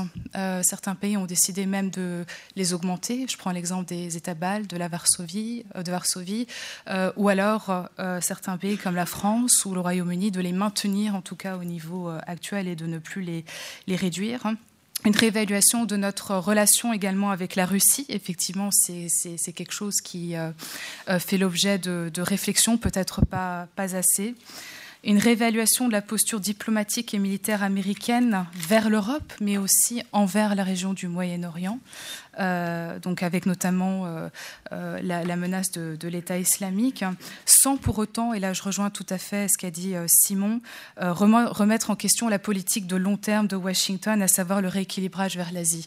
ça, c'est effectivement quelque chose de, de pas nouveau sous l'administration Obama, mais qui a déjà été à l'œuvre depuis Bush père, euh, Clinton, euh, Bush fils et ensuite euh, Obama. Mais c'est véritablement quelque chose qui ne changera pas. Alors il peut y avoir des ajustements à la marge, effectivement, avec, on l'a vu très concrètement, euh, un, réengagement partiel militaire américain euh, en Europe face à la menace euh, russe, ou alors en Irak et en Syrie en prenant le leadership de la coalition internationale. Mais ça ne va pas profondément changer cette vision de, long terme et qui finalement fait, tout à fait sens d'un point de vue politique étrangère américaine.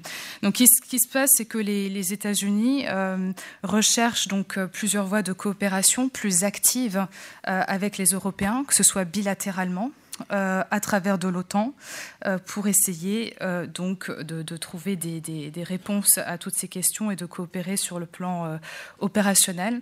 les États-Unis sont également extrêmement inquiets de la présence de nombreux ressortissants européens au sein du groupe de, l'État islamique et des répercussions que ça peut avoir euh, en, Europe, mais aussi sur leur propre euh, territoire, on l'a vu euh, récemment. le deuxième point, c'est que les actions de la Russie en Ukraine et en Syrie ont véritablement été des tests à la fois pour la crédibilité et l'unité intra-européenne et transatlantique. Donc je rejoins là aussi les, propos introductifs de, de Camille. Alors il y a eu effectivement des, désaccords euh, formulés parfois très publiquement, peut-être trop publiquement, euh, par euh, l'administration américaine et quelques dirigeants européens sur les désaccords quant aux sanctions économiques, ce qui n'a pas été très bon en termes de signal dans un premier temps envoyé à la Russie. Euh, des accords aussi sur l'approche euh, à adopter en, Syrie, avec, comme l'a rappelé Simon, cette fameuse ligne rouge, euh, qui finalement a été une autre crise franco-américaine, mais très différente de celle qu'on a connue en Irak en, 2003, mais qui a finalement laissé le président français seul à, promouvoir une action ferme et, militaire en, en, Syrie en août 2013 ce qui, m'amènera aussi à souligner l'importance encore aujourd'hui euh, du leadership américain euh, en Europe, notamment dans un contexte où on a une Union européenne qui euh, est de plus en plus fragmentée sur beaucoup de points, que ce soit économiquement, politiquement, militairement. le troisième point, c'est que les interventions russes en Ukraine et en Syrie ont finalement euh, contribué à, euh, je dirais, à, se faire effondrer euh, cette distinction entre les fronts Est et Sud.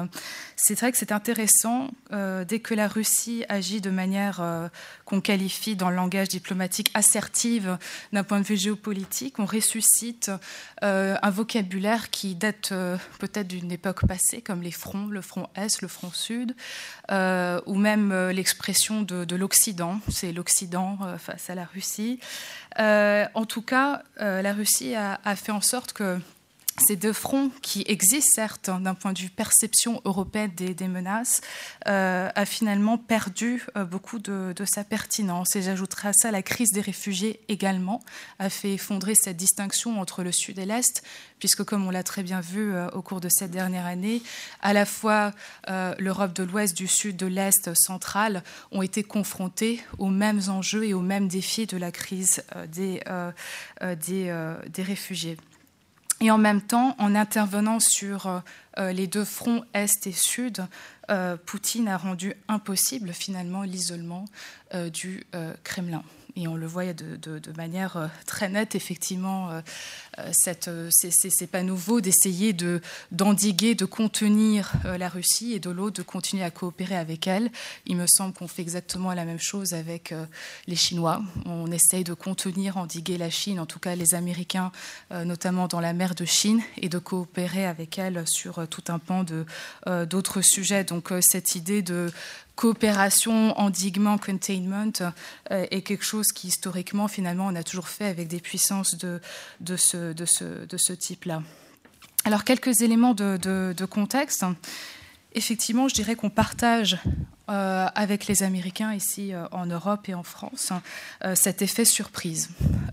cet effet surprise, je ne sais pas si certains d'entre vous ont eu l'occasion de, lire ou très rapidement le rapport qui avait été publié par le Parlement britannique en février 2015, qui utilisait cette expression qui a été reprise par les médias de sleepwalking ou de somnambulisme euh, je pense que c'est un terme qui, existe, euh, et qui, montrait qu'effectivement, euh, on, a été surpris aussi parce que finalement, on n'a pas, on a délaissé. je rejoins ce qu'a dit Simon, l'expertise sur la Russie depuis des années, qui fait qu'on n'a pas forcément pu lire, comprendre ou prendre au sérieux les signes, les discours prononcés par Poutine euh, entre autres, mais aussi les signes que nous envoyaient euh, les pays d'Europe de l'Est centrale et qui euh, étaient beaucoup plus anxieux que nous en France, par exemple, ou, en Allemagne, ou dans le sud, Italie, etc., de cette menace que eux ressentaient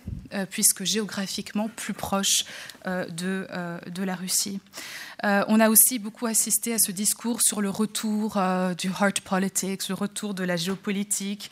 on a utilisé, pareil, avec les Américains, les mêmes analogies, le retour des sphères d'influence du 19e siècle avec des moyens conventionnels du 20e siècle mais tout en mélangeant tout ça avec l'usage des médias sociaux du 21e siècle. Donc on, voit que tout ça fait que ça, montre qu'on a, eu beaucoup de mal finalement à qualifier, à caractériser ce qui se passait, à qualifier l'action euh, russe. On parle de guerre hybride, alors c'est pas tout à fait la guerre, il y a des mélanges de tactiques conventionnelles, non conventionnelles. Est-ce que c'est une agression? Est-ce que c'est une intervention?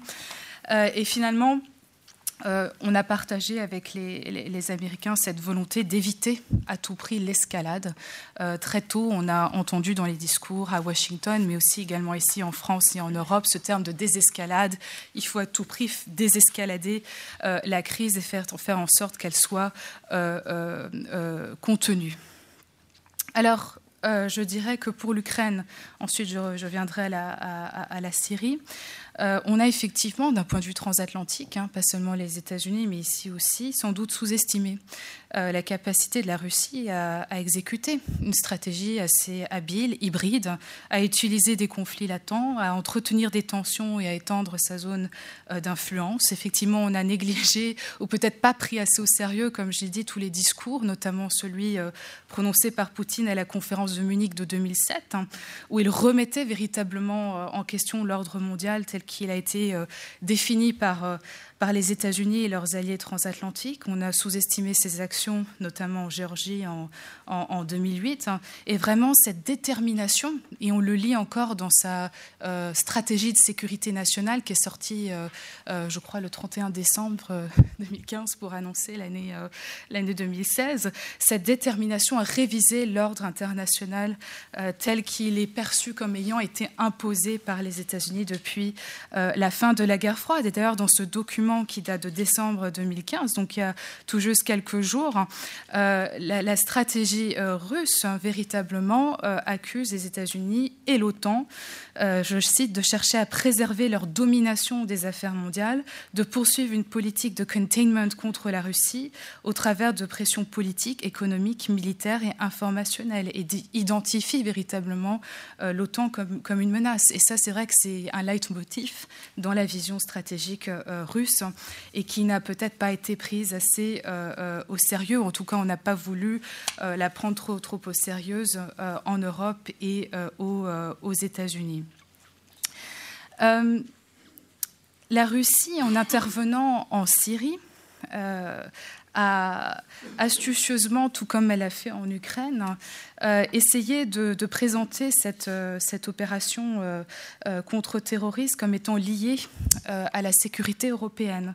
son premier, un de ses premiers discours contenait l'idée que c'était une opération contre-terroriste visant à réduire le nombre de réfugiés quittant la Syrie pour l'Europe.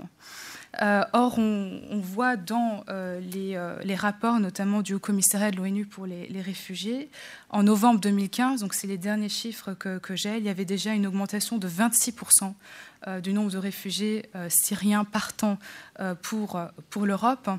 Et donc, il y a effectivement une analyse à faire sur les conséquences aujourd'hui et à venir de l'intervention russe sur cette question des flux de réfugiés, mais aussi sur la, situation sécuritaire, politique de la région et de la, de la Syrie. et ça, on, écoutera sans doute Dimitri qui, qui nous en parlera peut-être un peu plus. En recourant à la force militaire en Syrie, là aussi c'est assez astucieux de, euh, de, Poutine, il montre aux puissances régionales, euh, à l'Égypte, à l'Arabie saoudite, je dirais à tous les alliés déçus euh, de la région des, des États-Unis, de la politique américaine poursuivie jusque-là, et notamment dans le, cadre de l'accord nucléaire iranien, euh, qui ne fera pas comme les États-Unis, euh, qui ne fera pas un lâchage de Moubarak euh, bis, comme ce qu'ont fait les Américains en 2011, mais qui soutiendra les dirigeants, les gouvernements contre des soulèvements populaires qui pourraient, remettre en cause leur, leur existence. Donc on est toujours un peu dans ce même agenda de se présenter comme une alternative à la politique occidentale et plus particulièrement américaine dans la région. Alors la Syrie, pareil que l'Ukraine, euh, l'intervention russe en Syrie a également été une énorme surprise, à la fois pour nous ici en Europe et euh, pour euh, les, États-Unis. C'est enchaîné ensuite la crise des, réfugiés, mais également les conséquences de, de, menaces terroristes sur notre propre, notre propre sol. Et donc là, je dirais qu'on a sous-estimé Poutine en Ukraine. Euh, en Syrie, on a sans doute surestimé euh, les chances que le régime Assad euh, allait s'effondrer. si vous relisez les discours d'Obama prononcés en août 2011, dès août 2011, Obama déclarait Assad must go. et sans doute, sans doute, l'administration Obama a aussi donné sa chance à Poutine pour se réinscrire dans le jeu syrien en lui laissant euh, l'initiative diplomatique en août 2003, euh, donc autour de cet accord euh, sur le transfert des armes, des armes chimiques. En même temps, en même temps, malgré toutes ces tensions dans la relation Russie-UE-États-Unis, la nécessité d'un dialogue politique avec la Russie, malgré son exclusion du, G8, n'a jamais finalement été mise en cause, aussi bien pour essayer de trouver une solution en Ukraine que pour assurer la sortie des armes chimiques de Syrie, ou alors pour aboutir à un accord avec l'Iran sur son programme euh, nucléaire.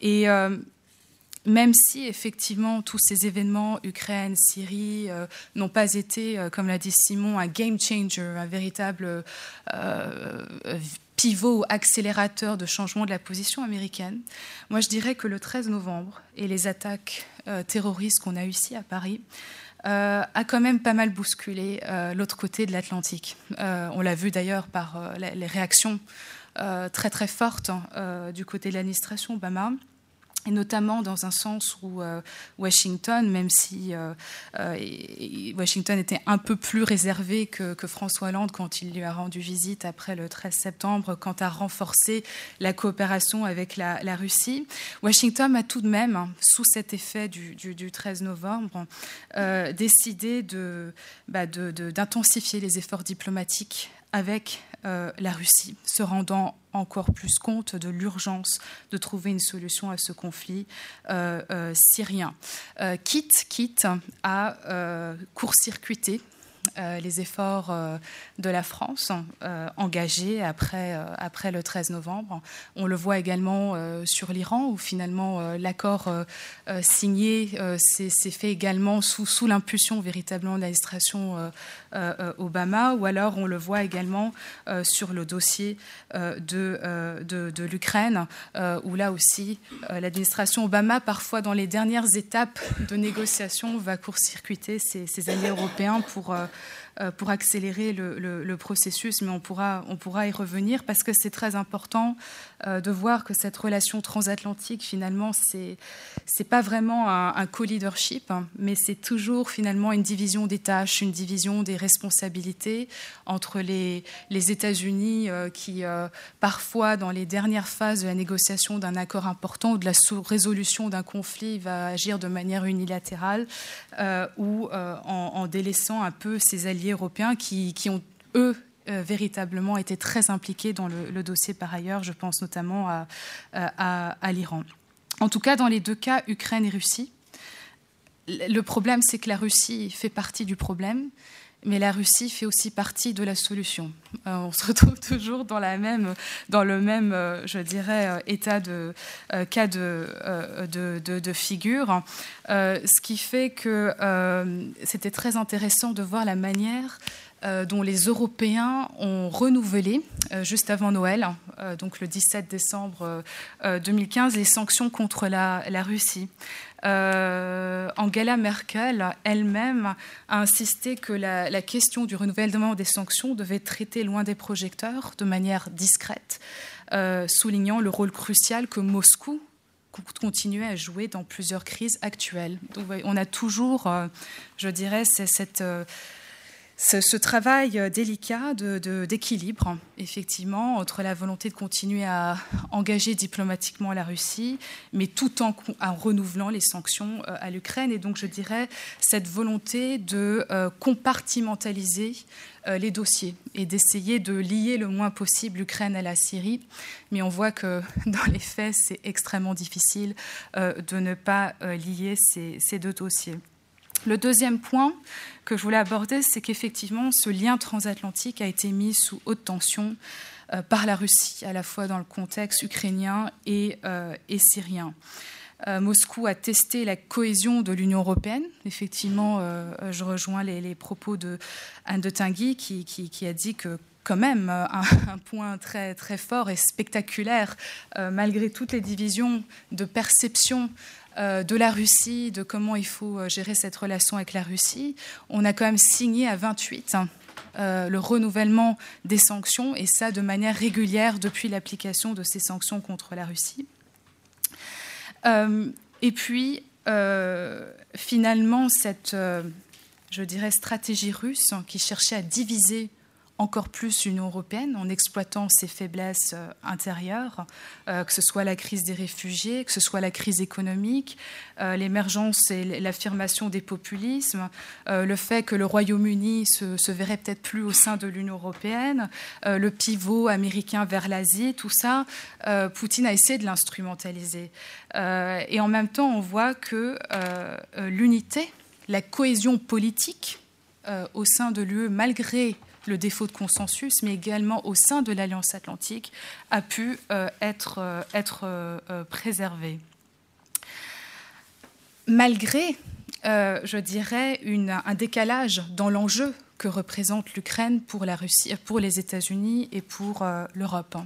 il y a un très très bon article à lire qui est paru d'ailleurs ce week-end dans le Wall Street Journal de Robert Kaplan, que vous connaissez euh, certainement, et qui place euh, la géographie au milieu justement des, différences de perception américaine et européenne de la crise ukrainienne en particulier. Il dit It's all about geography. Et, effectivement, pour les Américains, l'Ukraine, c'était avant tout une affaire européenne. Et donc, ce n'est pas surprenant que le format Normandie ne comprenne pas les États-Unis, mais la France, l'Allemagne, la Russie et l'Ukraine. Et d'ailleurs, c'était une volonté d'Obama de déléguer le fardeau diplomatique, si je puis dire, euh, aux Européens, dans un signe aussi, l'air de dire euh, It's your business. Et pour les Européens, pour les Européens, la question ukrainienne et, la menace que représentait la, Russie nécessitait au contraire un leadership américain fort et notamment euh, la, visibilité du hard power américain qu'elle estimait être indispensable pour dissuader la Russie. Donc vous avez eu un peu cette espèce d'effet euh, miroir.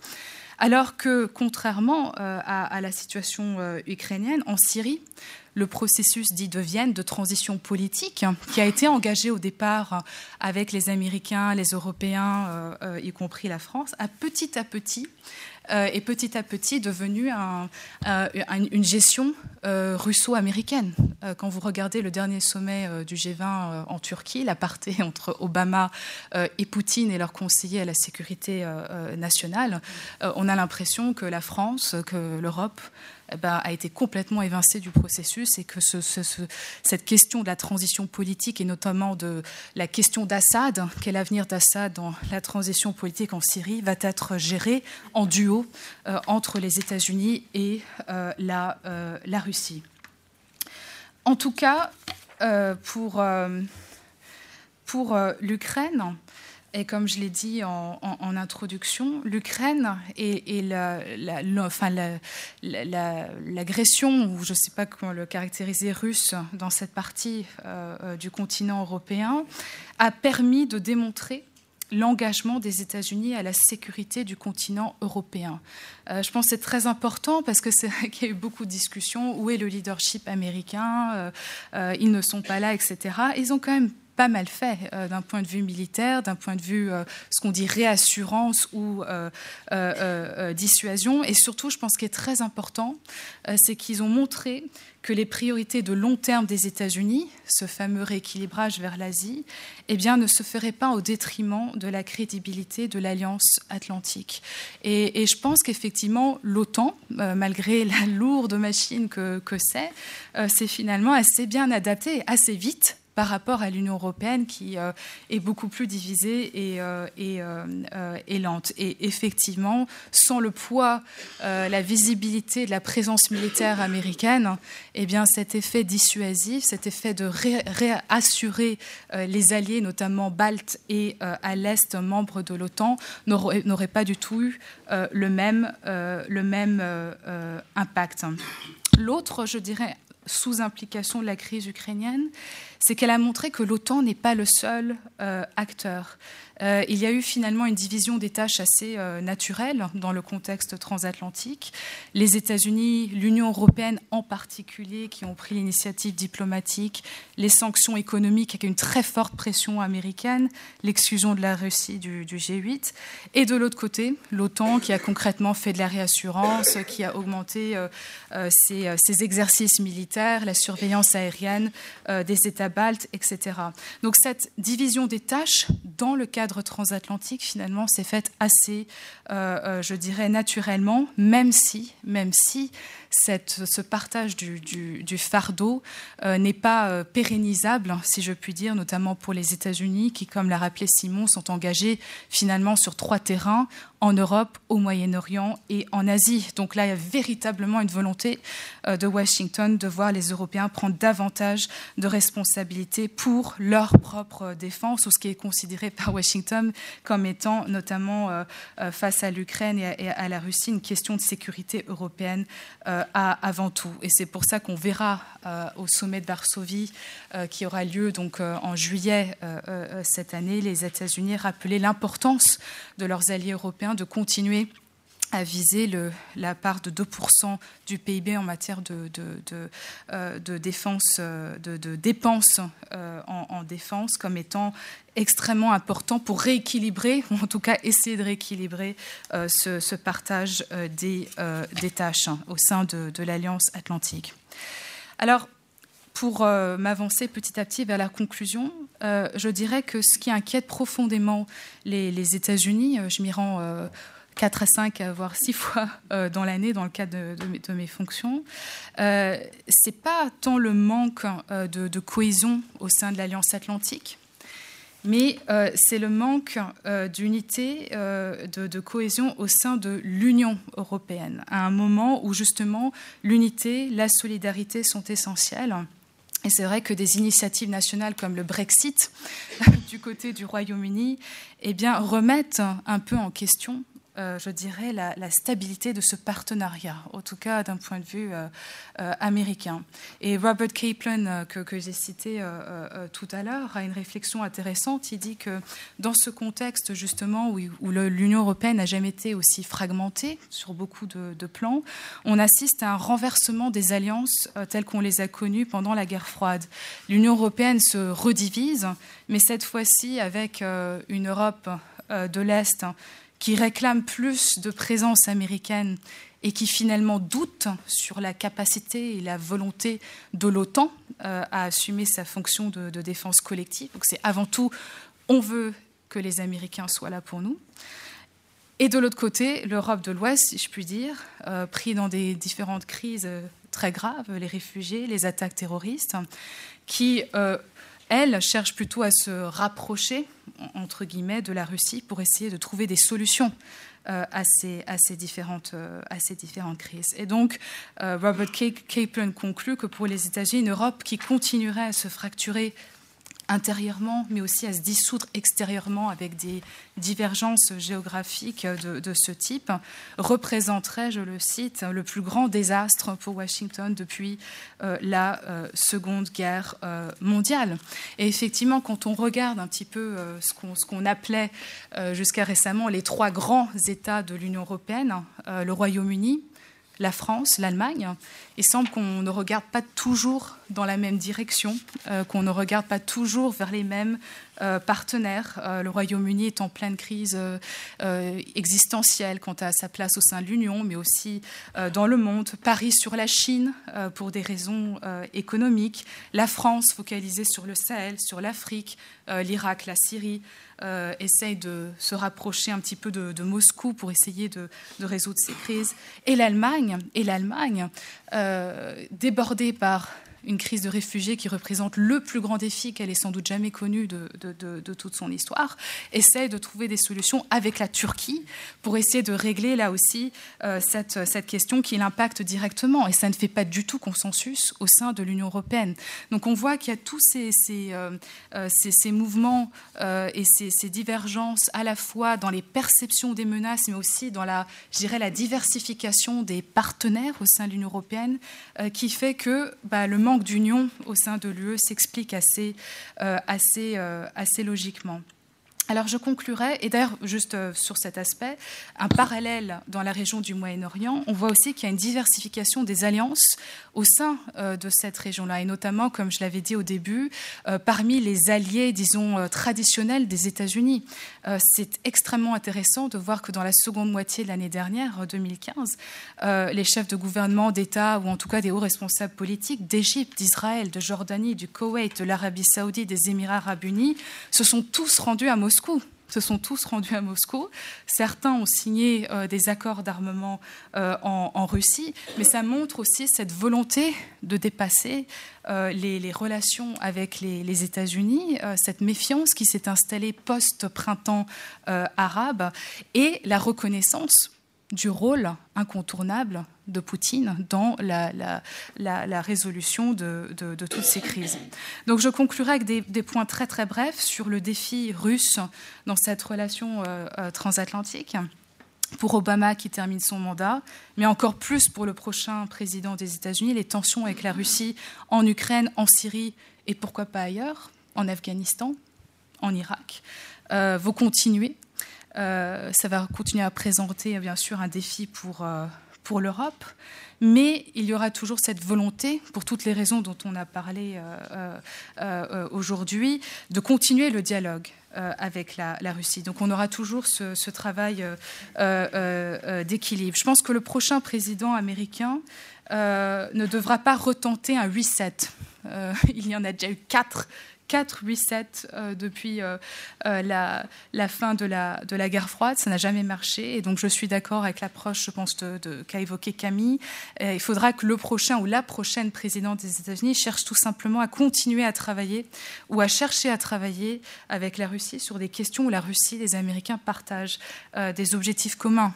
L'Iran, la Corée du Nord, pourquoi pas l'Arctique, euh, tout, tout, en défendant euh, bien sûr les intérêts américains et transatlantiques.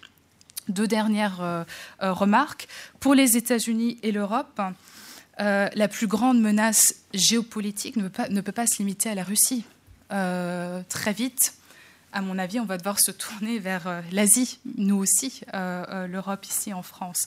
vu ce que fait la Chine dans la mer de, Chine, la, résurgence des rivalités interétatiques entre puissances asiatiques sera un vrai problème pour nos intérêts dans la région. Et enfin, je terminerai, je boucle la boucle avec cette métaphore du sleepwalking, du somnambulisme évoqué par le Parlement britannique. Il faut véritablement que, d'un point de vue européen mais transatlantique. On améliore notre travail de ce que les Américains appellent le threat assessment, l'analyse et l'anticipation des menaces.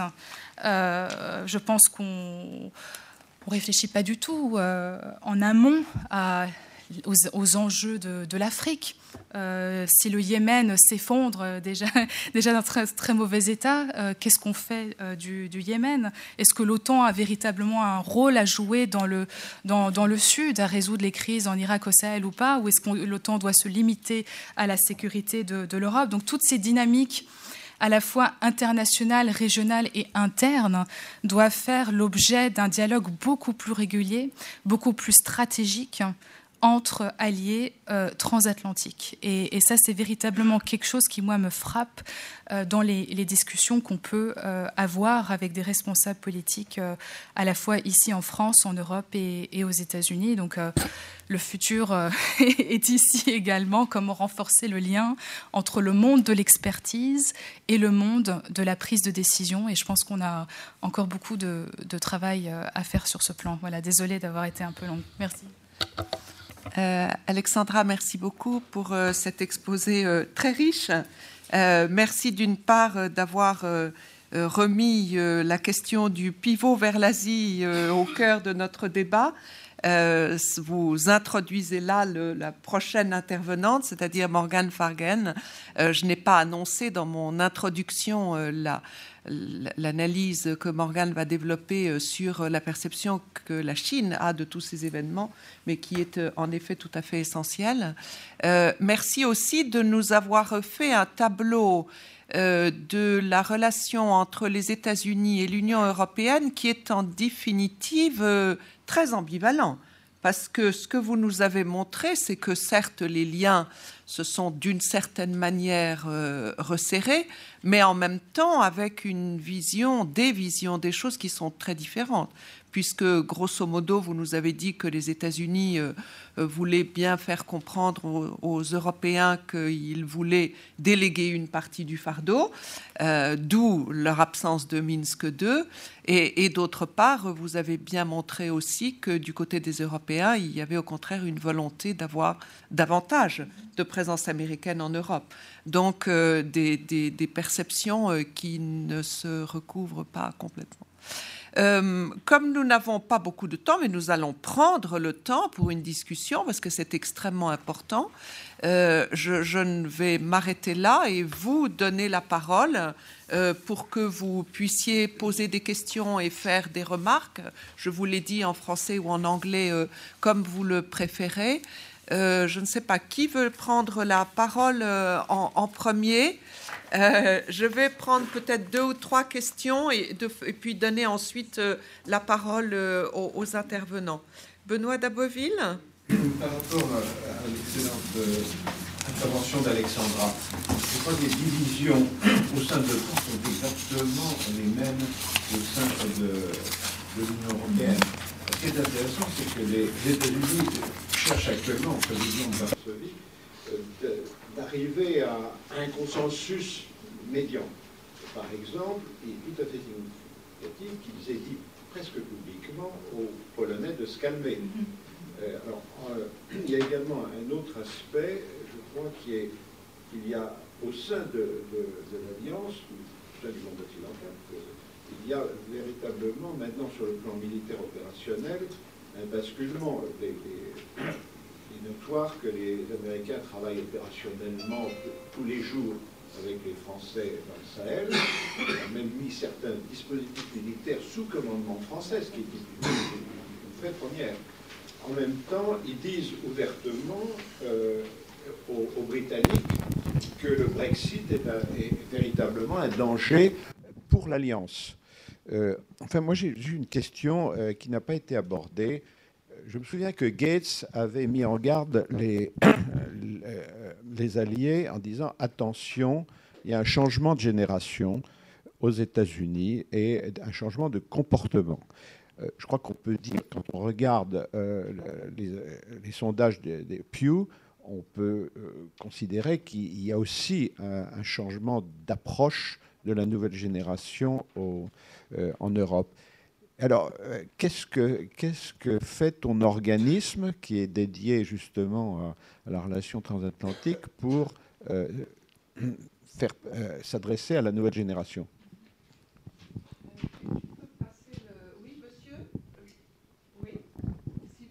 Vous avez la, gentillesse de vous présenter. Ali Khani, diplomate de l'ambassade d'Iran à Paris. Juste quelques petites questions. Euh, normalement, regardez si le micro marche bien, s'il vous plaît.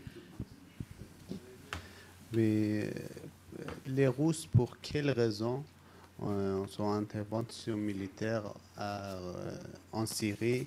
Est-ce qu'il y a une entente ou division des rôles entre États-Unis et Russie? Deuxièmement, est-ce que le prochain président, peut-être la prochaine présidente américaine, va continuer l'accord de nucléaire, nucléaire avec l'Iran Merci.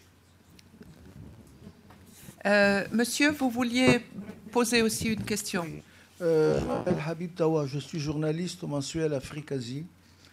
Et euh, il y a quelque chose qui me surprend beaucoup dans les médias, c'est le fait de parler en permanence de Daesh, bien. Ce sont effectivement des mouvements violents, terroristes, si on veut, et de mettre de côté le front al-Nusra qui est Kif Kif Bourrico, c'est d'ailleurs une scission tous les deux du mouvement qui dépendait de Al-Qaïda. On ne voit pas très bien pourquoi on veut diaboliser les uns et bénir les autres. Je pense qu'on devrait jeter les deux dans le même panier. Et de ce point de vue, la politique européenne me semble, et américaine d'ailleurs, suicidaire. Et les Russes, en intervenant en Syrie, ont voulu, je crois, montrer qu'il y avait une autre façon de traiter le problème que de faire semblant et d'encourager des gens que l'on soutient par en dessous. Ça, c'est une chose. Et une autre qui est une simple incidente, parce que je ne suis pas un spécialiste de l'Europe, mais il me semble que Mme Victoria Nuland a dit, parlant des Européens, fuck off Europe. Voilà. Euh, euh, oui, bon. Euh, peut-être pourrons-nous aussi donner la, parole à Dimitri s'il veut ajouter un mot. Est-ce que vous, qui souhaite répondre Alexandra, vous voulez Très rapidement, merci pour la, question. Donc nous, ce qu'on fait concrètement au, German Marshall Fund, c'est un programme phare et ça peut en, intéresser euh, quelques-uns d'entre vous pour la nouvelle génération. Je suis d'accord que ça a été un point qui a été vraiment sous-estimé dans le discours d'adieu de, Robert Gates, l'ancien euh, secrétaire à la défense euh, américain.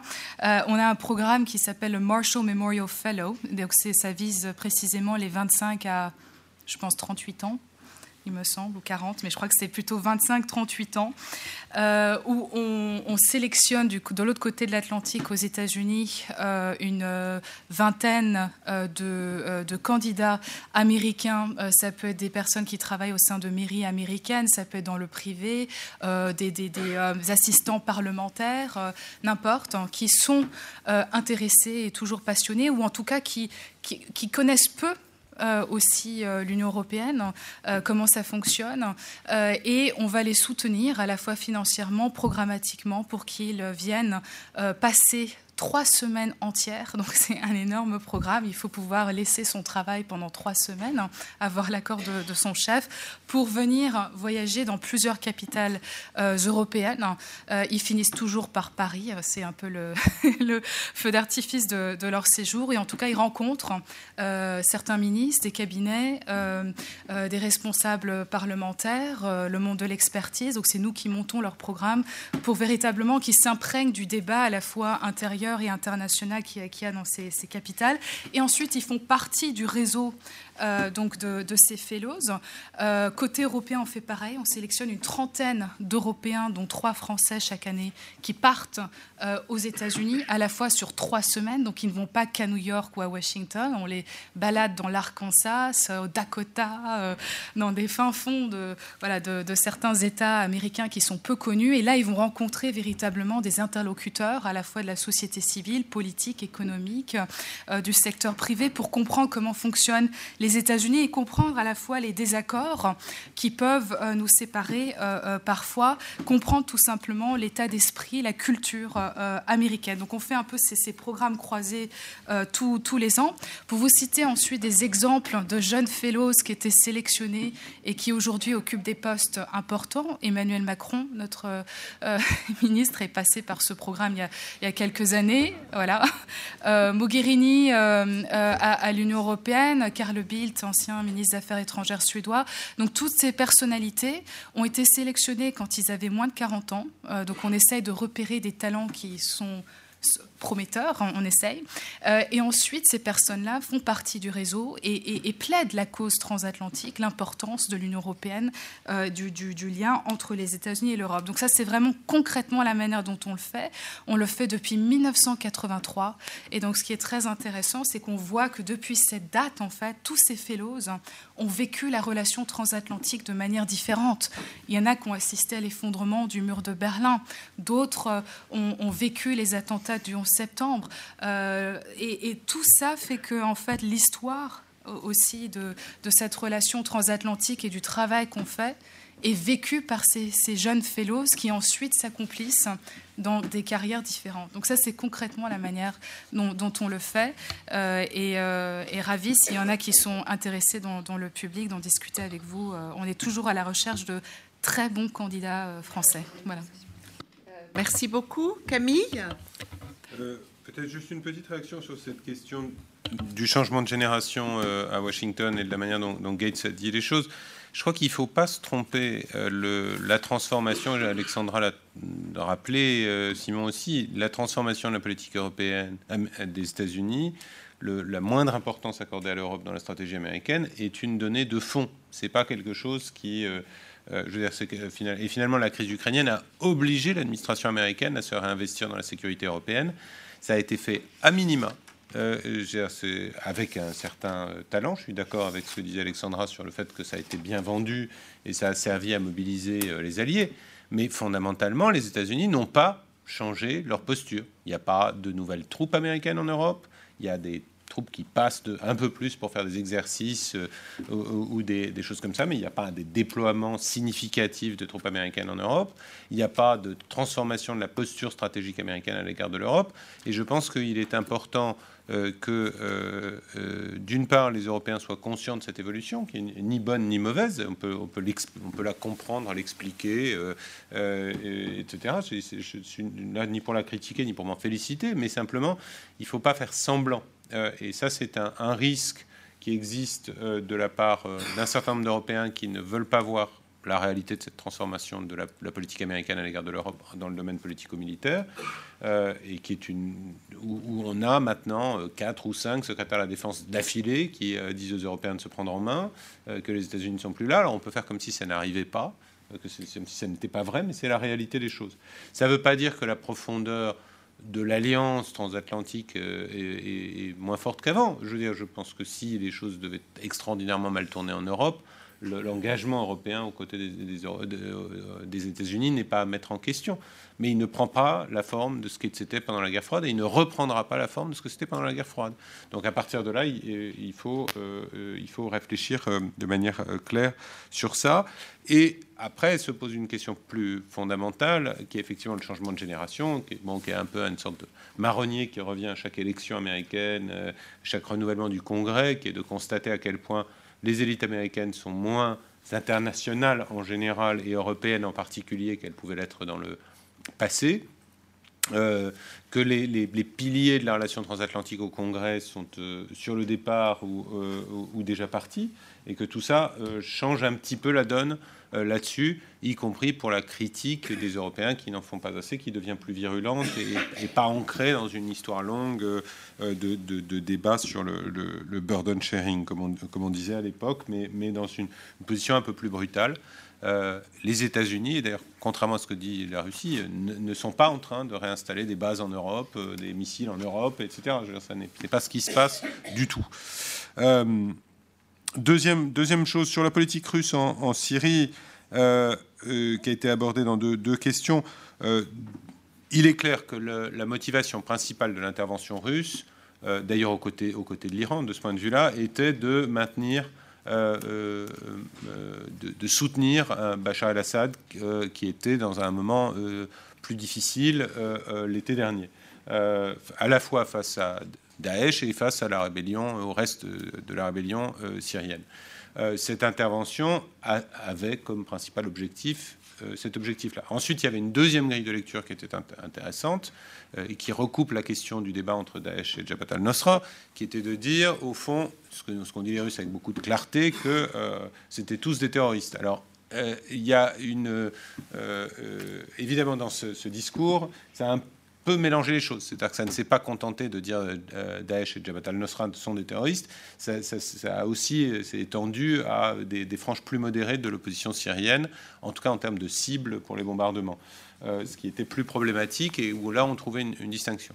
Ça aura eu un mérite, me semble-t-il, euh, que là il faut reconnaître, euh, qui est une sorte de clarification, qui d'ailleurs a été opérée par les Saoudiens, étrangement, euh, qui a consisté à, faire le tri dans cette opposition syrienne. Et les Saoudiens, quand ils ont mis en ordre l'opposition syrienne pour les pourparlers de Vienne, ont éliminé deux groupes radicaux, dont Jabhat al-Nusra, du dispositif, en considérant que ces groupes ne pouvaient pas participer à la négociation d'une part parce qu'ils ne se mettaient pas dans une perspective de négociation, et d'autre part parce qu'ils étaient euh, euh, affiliés. Leur logique les rapprochait euh, trop de, Daesh de ce point de vue-là. Donc, encore une fois, le, vert, il est pas, les, les, choses sont jamais totalement claires.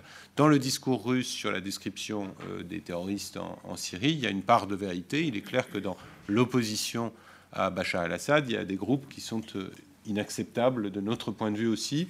On a parfois tardé à, le dire. Les Russes l'ont dit avec beaucoup de clarté euh, euh, euh, là-dessus. En même temps, ils ont aussi beaucoup cherché à, mélanger tout le monde dans un, vaste paquet là-dessus. Aujourd'hui, on verra si les choses vont se clarifier. Je crains malheureusement que les tensions entre l'Iran et l'Arabie saoudite des dernières semaines rendent cette, cette, clarification beaucoup plus difficile.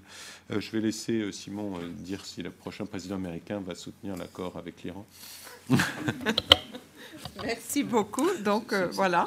Pas, pas, vraiment lié à la Russie. mais écoutez, le, les, principaux candidats se sont exprimés très clairement sur le sujet. Donc Hillary Clinton a expliqué qu'elle endossait cet accord et qu'elle l'accompagnerait d'une politique euh, sans doute un peu plus ferme euh, sur les autres euh, plans qui créent des, préoccupations aux États-Unis à, l'égard de la politique iranienne.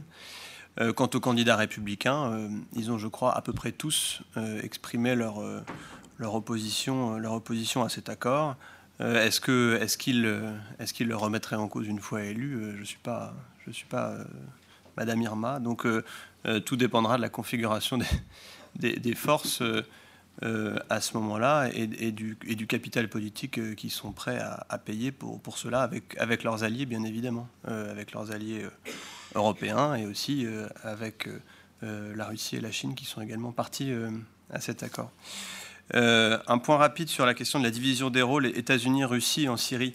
il y a un débat aujourd'hui à Washington sur le fait de savoir si, comme je le disais, l'intervention russe en Syrie, qui intervient après plusieurs années de, de, grandes réserves américaines à l'égard de la Syrie, une volonté de ne pas s'engager dans le, dans le, conflit en cours. Euh, la, question est de savoir si, euh, l'intervention russe et, la place plus grande prise par la Russie dans les enjeux régionaux moyen-orientaux résulte d'une volonté délibérée et d'une politique délibérée du président Obama, euh, qui chercherait à recréer un, équilibre des puissances au Moyen-Orient en impliquant plus directement des pays qui en étaient exclus ces dernières années, l'Iran et, la Russie, et, la, Russie en particulier.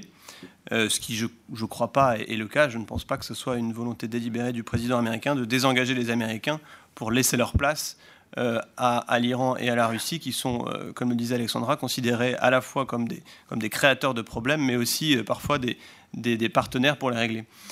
Euh, ce que disent certains anciens collaborateurs du président Obama et, un certain nombre de démocrates euh, aussi, euh, c'est que le vide laissé en Syrie existe et que certains pays le comblent, mais que ça n'a rien d'une politique délibérée de l'administration. C'est une sorte d'accident qui n'était pas, qui n'était pas, qui n'était pas voulu, qui n'était pas voulu initialement, mais, mais qui est un arrangement ou, une répartition des, tâches, ça je ne crois pas du tout. C'est simplement la volonté de, l'administration Obama de ne pas se laisser entraîner dans une, dans, une escalade dans ce pays dans lequel ils considèrent que leurs intérêts sont moins directement euh, impliqués que, la Russie, tout simplement.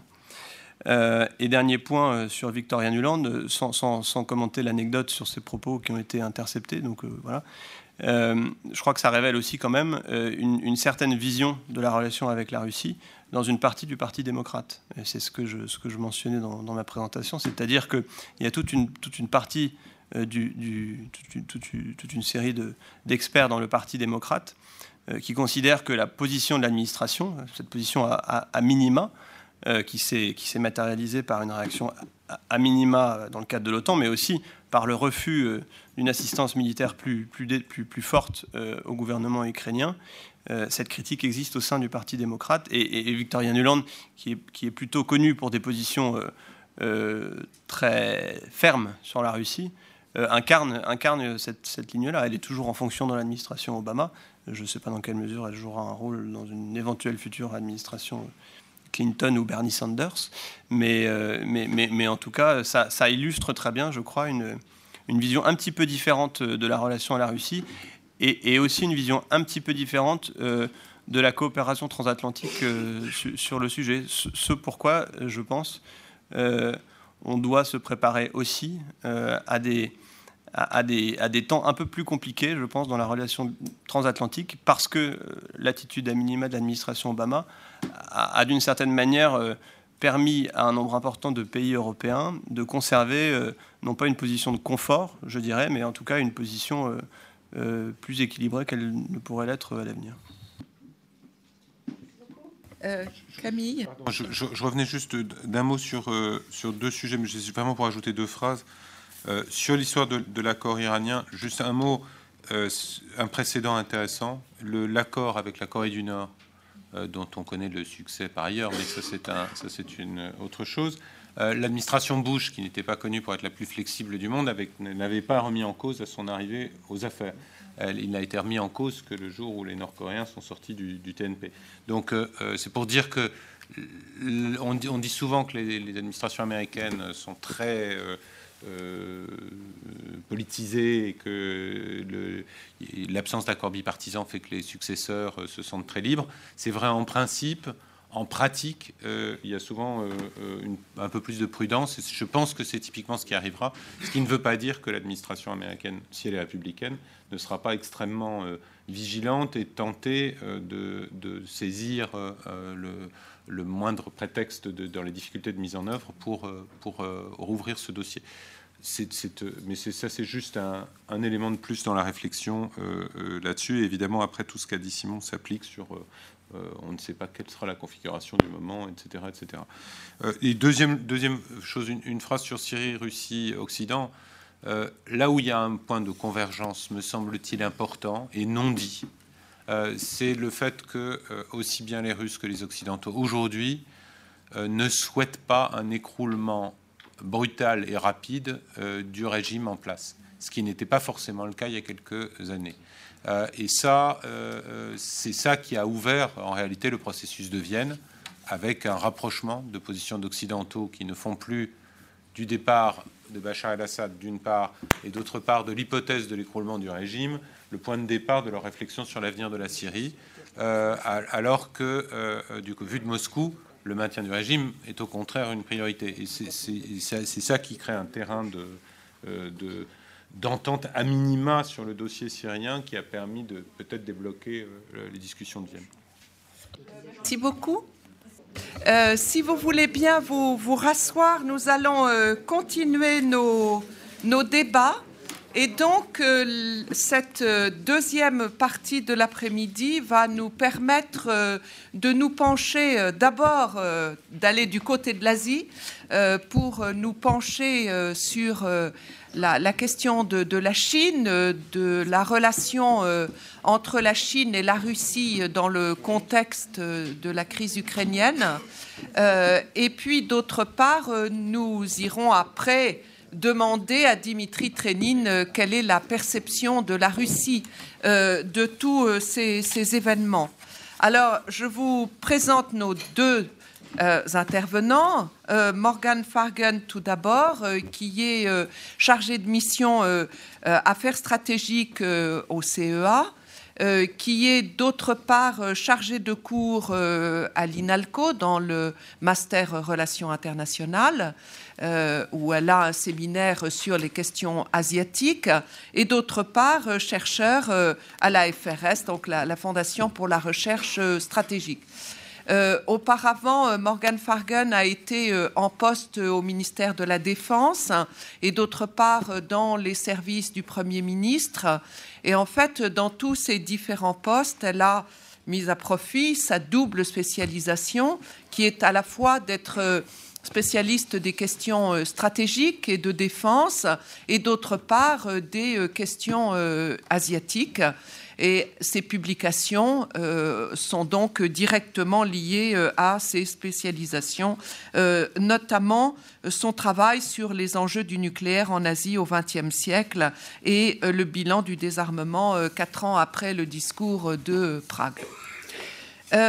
Dimitri Trenin est directeur de la fondation Carnegie à Moscou.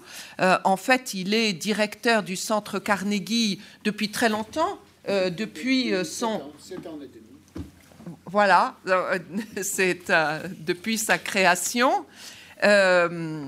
Je dois rappeler pour ceux qui ne sont pas très au courant de la situation en Russie que le centre Carnegie est un lieu de débat unique euh, en Russie et à Moscou, euh, qu'il a joué un très grand rôle pour des raisons différentes, euh, à la fois dans les années 90 et, dans les années Poutine et jusqu'à aujourd'hui avant d'être au centre Carnegie, Dimitri Kenin a été euh, chercheur euh, d'une part à l'Institut d'Europe euh, à l'Académie des sciences de Russie et d'autre part au Collège de défense de l'OTAN à Rome. Et avant cela, pendant quelques 20 ans, il a servi à différents postes dans les forces armées soviétiques, puis russes. Donc vous voyez qu'il a un parcours tout à fait remarquable et très riche. Euh, depuis qu'il est entré dans la recherche, euh, il publie énormément. Il est l'auteur de très nombreux ouvrages, euh, articles, rapports et, autres. Sur différents sujets, sur les questions stratégiques, bien sûr, qui sont son, son, domaine de spécialité, mais aussi sur l'Asie. C'est un excellent euh, connaisseur et spécialiste de, la Chine et plus généralement euh, sur euh, la politique étrangère et, les relations internationales de la Russie. Donc je vais d'abord passer la parole à Morgan Fargen qui va nous parler de la relation stratégique sino-russe dans le contexte russo-ukrainien. Morgan, merci beaucoup. Vous avez la parole. Merci beaucoup Anne de Tinguy. Je vais faire comme les autres euh, intervenants. D'abord, je vais vous remercier pour cette invitation que j'ai acceptée avec, très grand, enfin, avec grand plaisir. Euh, alors cet alignement euh, entre stratégique entre la Russie et la Chine, eh bien, il est apparu au grand jour. Voilà, oui, je fais partie de ces rares personnes qui ne peuvent pas parler sans un micro. je n'ai pas une voix qui porte énormément, donc je rapproche le micro. c'est entendu. Surtout que ça, pardon, excusez-moi voilà. une seconde, tout est enregistré et vous allez retrouver. C'est pas du euh, vous pourrez euh, écouter ou réécouter euh, sur le, site du, du série et, voir aussi un certain nombre de textes qui seront mis dans ce dossier.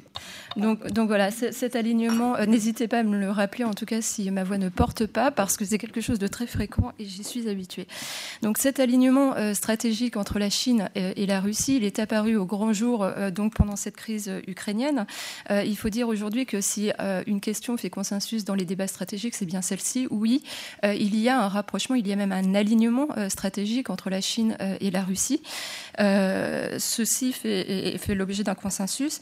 ce qui est moins consensuel, euh, en revanche, c'est la portée à donner à, ce, euh, ce, rapprochement. Euh, tous les observateurs ne lui donnent pas la même portée, tous les observateurs ne lui donnent pas la même ampleur, tous les observateurs ne lui donnent pas la même importance. Alors aux antipodes, on a ceux qui voient déjà l'émergence d'un nouveau condominium. je crois qu'ici, on est dans une lecture augmentée de la réalité, on est dans une lecture amplifiée. ensuite, on a une autre catégorie, ceux qui réduisent l'importance à, ce, à ce, rapprochement, euh, qui en réduisent la portée. Et puis, euh, euh, entre les deux, eh bien, il y a un courant plus modéré qui rappelle toute l'importance et puis la profondeur de cette relation. Une relation stratégique qui, je cite, est à la fois complexe, solide et durable. J'emprunte ici au, à Fu Ying, qui a publié un article dans Foreign Affairs sur ce thème, et c'est à lui que j'emprunte ces termes. Fu Ying est président du comité des affaires étrangères à l'Assemblée nationale populaire en Chine. alors, où se situe la ligne de vérité dans cet ensemble? C'est la question que nous allons nous poser. quelle est la portée à donner à ce rapprochement? Quelle en est l'ampleur Et aussi, quelle en est la profondeur stratégique?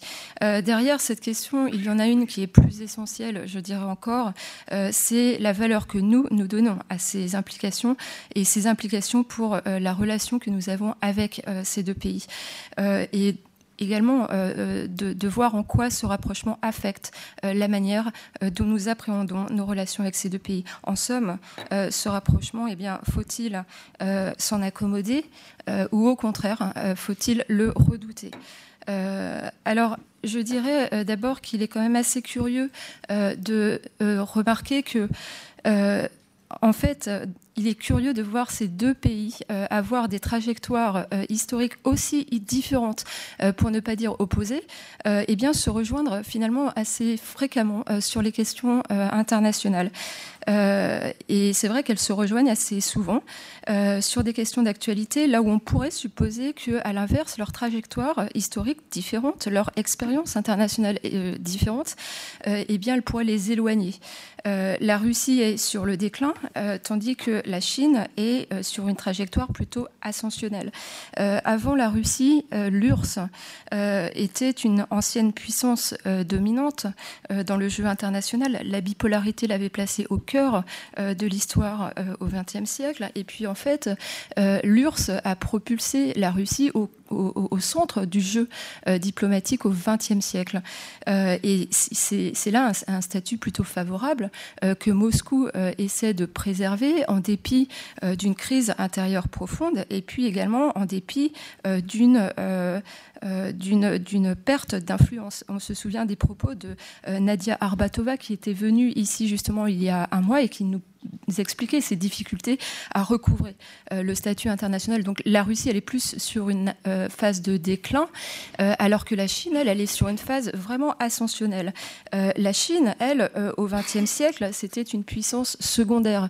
la Chine était minée par la guerre civile, ensuite par le conflit sino-japonais, et puis finalement, c'est grâce à une euh, insertion internationale tardive, tardive mais réussie, et puis aussi c'est grâce à des réformes euh, économiques profondes euh, qu'elle entre aujourd'hui dans le 21e siècle avec les attributs d'une grande puissance.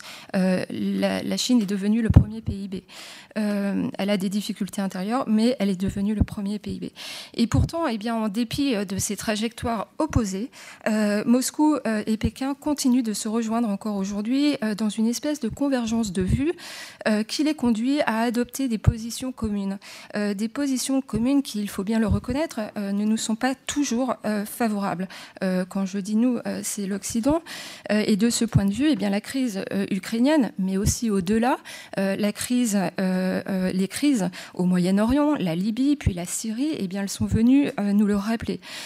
Euh, les crises ont ceci de particulier, euh, c'est qu'en général, elles sont propices aux clarifications stratégiques puisqu'elles obligent euh, les pays à prendre position.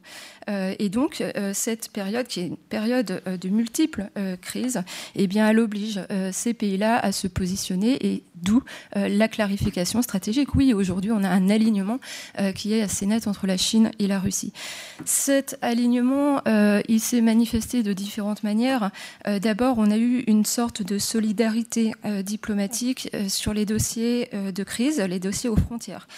face au reste de la communauté internationale, la Chine n'a pas condamné d'abord le coup de force en Crimée. et puis, plus récemment, on a eu ces déclarations conjointes de Sergei Lavrov et puis de Wang Yi, soulignant, je cite, la large concordance de vues sur la situation en Ukraine et puis autour. il y a donc bien là plus qu'une convergence de vues. On peut même parler, je crois, d'une solidarité euh, diplomatique. Euh, cet alignement, il s'est également manifesté par une convergence euh, des positions diplomatiques entre Moscou et Pékin sur les autres dossiers de crise. On, parlait tout à l'heure de la Syrie de la Libye, oui, parce que avant que la, Russie ne rejoigne, enfin, la lutte contre le, le terrorisme ne décide d'intervenir militairement, eh bien, elle était quand même plutôt favorable officiellement au régime de Bachar el-Assad, de la même manière que la Chine l'était. et c'est vrai que, et ceci dès les premières heures de la crise. Pékin et Moscou se sont retrouvés toutes les deux dans une opposition commune au projet de résolution porté par les Occidentaux. les euh, on se souvient des sanctions, des projets de sanctions internationales qui ont été bloqués, mais on se souvient également euh, de tous ces principes que le, droit humanitaire euh, a, mis en avant, la responsabilité de protéger, les créations de zones d'exclusion aérienne. voilà, donc on, voit bien là que, et c'est là qu'il est permis de dire que les positions russes et les positions chinoises, elles ne nous sont pas toujours favorables, et on peut même dire que parfois elles brouillent le jeu des Occidentaux. cet alignement il se reflète aussi par euh, des positions originales donc à l'ONU, euh, on l'a vu sur la Syrie, euh, mais aussi par des positions plus dures à l'égard des Américains et puis de leurs alliés, notamment sur les frontières. alors on a eu toute la crise en Europe sur laquelle on, est longuement revenu aujourd'hui, mais j'inviterai ici au parallèle avec le théâtre de crise en Asie du Nord-Est, parce que comme la Chine, comme la Russie, pardon, la Chine est elle aussi en délicatesse avec son voisinage. Euh, et, la crise ukrainienne, eh bien, elle est intervenue dans un contexte euh, asiatique marqué par les tensions euh, maritimes entre la Chine et ses voisins. le Japon était en première ligne et au moment où la crise ukrainienne éclate, eh bien, les tensions territoriales entre la Chine et le Japon, l'archipel, sont au plus haut. Et, là encore, on a les Américains en, Europe avec l'OTAN et puis en, Asie-Pacifique et, et, en particulier sur le théâtre nord-est asiatique, euh, les Américains sont aussi euh, dans la région et ils ont des accords de sécurité et puis ils ont une tradition euh, militaire assez forte. Donc cet alignement, il est assez évident et surtout il s'affiche et c'est là où il est difficilement contestable. il s'affiche, on peut même dire qu'il s'exhibe parce qu'on a vu tous ces photos de Vladimir Poutine isolé sur la scène internationale, sanctionné et puis s'afficher avec Xi Jinping. on a vu ces nombreuses photos lors des forums de, la Mais aussi euh, à l'issue du 70e anniversaire de, la commémoration de la fin de la Seconde Guerre mondiale à Moscou, euh, également à Pékin. Donc ce, rapprochement, cet alignement, il, s'affiche. il s'affiche et aussi, pardon, il se contractualise. On a eu une série d'accords, on a eu une série de déclarations dans le secteur spatial, dans le secteur énergétique, dans le secteur militaire. tous ces domaines sont des domaines stratégiques. Alors, euh, visite au sommet, déclaration favorable, accord de coopération, convergence des politiques régionales. On voit bien que oui, on a un alignement. Euh, cet alignement, il est ostensible et en même temps, euh, cet alignement, eh bien, il a euh, ses limites. et puis, ces limites, eh bien, elles se logent dans toutes les nuances, toutes les subtilités que l'on doit placer aussi dans la lecture des récents événements. si, on observe les déclarations un peu plus attentivement et si l'on revient sur le déroulé des événements aux frontières, eh bien, on remarque une chose. D'abord, ce rapprochement, il n'est pas présenté de la même manière à Moscou qu'à Pékin. Euh, à Moscou, on utilise les superlatifs. Euh, à Pékin, on est beaucoup plus nuancé. D'ailleurs, euh, au terme alliance, on privilégie le terme, la formule partenariat stratégique. Il s'agit ici d'une formule officielle euh, qui est empruntée au ministre euh, de la Défense. Euh, par ailleurs, les deux pays s'affichent, ils s'exhibent, ils exhibent leur rapprochement, mais en même temps, ils n'ont pas annoncé la création d'un condominium comme cela a pu être remarqué. Et puis, les deux pays affichent une entente cordiale sur la plupart des questions internationales, mais Pékin marque déjà les limites à ce rapprochement. la première de ces limites, eh c'est simplement que Pékin a évité les sanctions, contrairement à la Russie, sur euh, ces contentieux territoriaux. Euh, Pékin et Moscou ont recouru toutes les deux à des pratiques comparables, euh, et pourtant Pékin a évité les sanctions. Le langage de la force par la Russie, la menace de la coercition, eh bien, ils ont été critiqués, elles ont été sanctionnées, alors que de son côté, la Chine, elle a provoqué, elle a testé, mais elle a renoncé. Elle a renoncé, elle n'a pas été sanctionnée. Euh, ensuite, sur la Syrie, on voit bien là encore qu'il y a une ligne de démarcation dans les politiques extérieures des deux pays. La Russie a fait le choix de l'intervention militaire dans la lutte contre le terrorisme. La Chine n'a pas passé ce cap et elle reste aujourd'hui campée sur sa politique de non-ingérence. Et, et, quand des rumeurs d'ailleurs ont circulé sur des manœuvres militaires, la Chine s'est empressée de démentir. Preuve qu'à Pékin, eh bien, on assume ce rapprochement, mais on l'assume dans certaines limites seulement. Il semblerait donc qu'après avoir apporté un soutien, on peut dire spontané, et puis assez, assez clair quand même, eh bien, Pékin cherche déjà à se démarquer de la Russie, et en même temps, elle ne souhaite pas donner à ce rapprochement toute l'ampleur, toute l'importance que Moscou semble lui demander d'apporter. alors cet alignement, il est clair, mais on voit bien qu'il il a ses limites.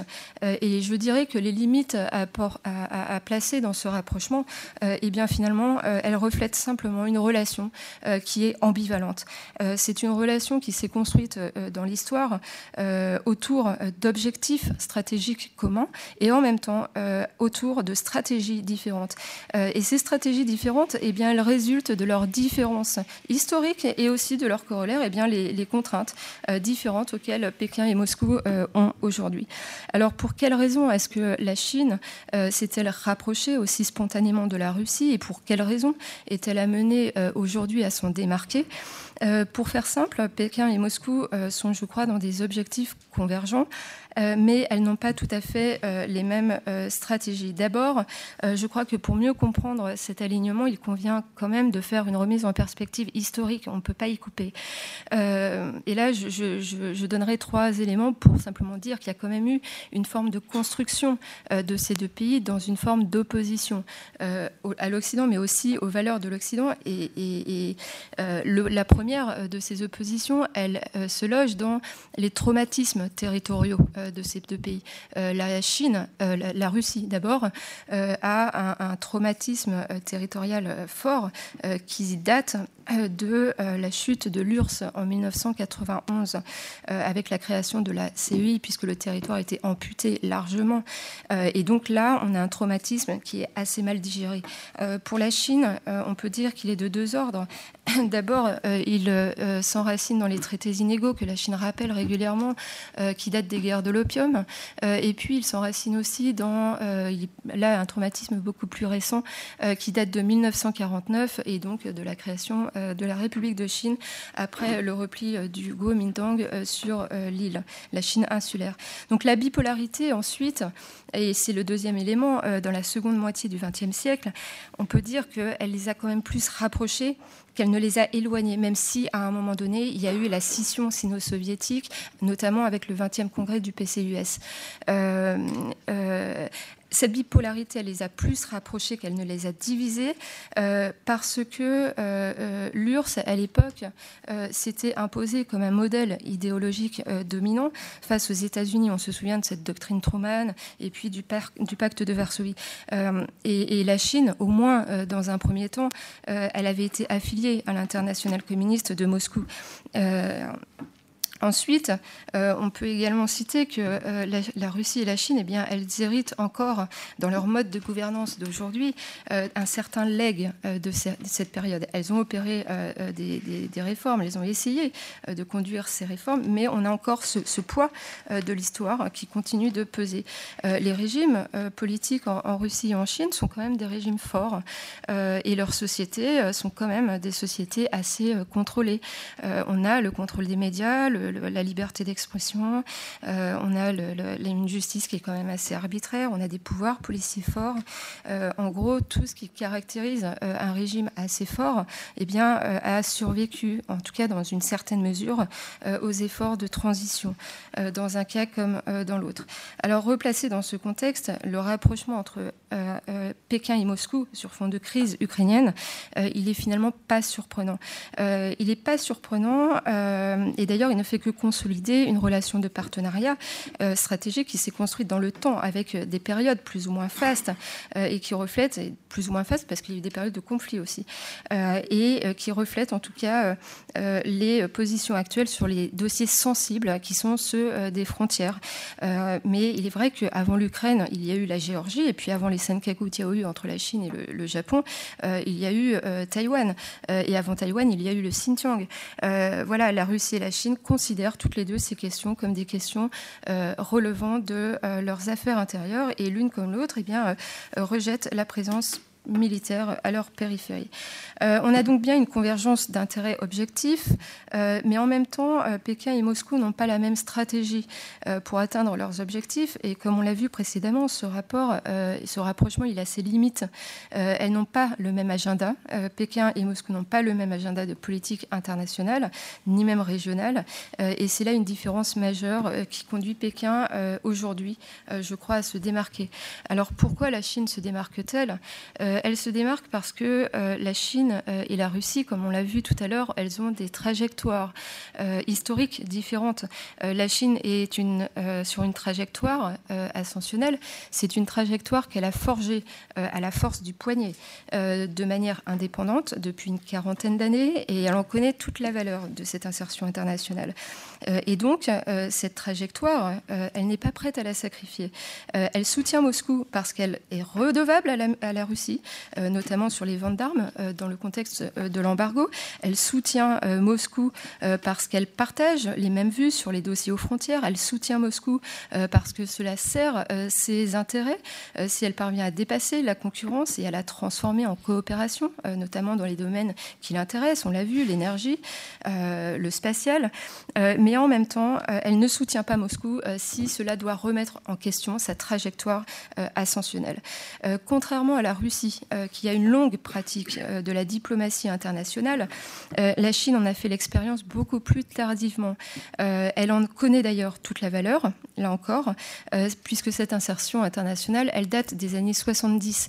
On l'oublie souvent, mais avant les années 70, Taïwan représentait la Chine au Conseil de sécurité. et puis, il faut attendre les, années 70 pour obtenir cette reconnaissance de la Chine populaire. on, se souvient tous à l'époque des, enfin de, des, images à l'époque euh, de, des visites de Nixon et puis avant Nixon de Kissinger. Voilà, donc euh, la Chine euh, mesure tout, toute l'importance et la valeur de cette insertion internationale parce qu'elle est récente. alors que eh bien, la, Russie, elle, elle a une longue pratique de la diplomatie internationale et donc elle est beaucoup plus sûre d'elle. la Russie était un acteur séculaire de la vie internationale. Elle avait elle, a, comment dire, euh, elle a participé à la création de la SDN, euh, elle a participé à, la création de l'ONU, elle a participé aux grandes conférences euh, internationales, Yalta, Potsdam. la Russie a construit l'ordre international d'aujourd'hui. Donc, contrairement à la Russie qui en tire une espèce de confiance, la Chine, elle est plus prudente dans, la gestion de, de, ces choses-là, et donc une prudence que l'on retrouve aujourd'hui dans des situations critiques et donc qui ne produit pas euh, les mêmes positions. Euh, la Chine ne s'expose pas au euh, risque de confrontation. contrairement à la Chine aussi, contrairement à la Russie, la Chine a, déjà été subie des sanctions internationales en 1989 après Tiananmen. donc, elle connaît le prix de ces sanctions. Elle n'a pas forcément envie de retomber dans ces mêmes travers. il y a donc une une convergence euh, de vues entre Pékin euh, et Moscou. Euh, on voit bien une convergence de vues sur des, choses objectives, mais on dirait que à chacun ses conflits, à chacun ses conflits et à chacun sa politique de sortie de crise. Et la, Chine et la Russie ont toutes les deux, là encore, opté pour des modèles économiques euh, différents, euh, mais la Chine euh, a encore beaucoup besoin de ses relations avec le reste du monde et en particulier avec son voisinage proche. et donc à cet égard, eh bien, elle privilégie l'économie.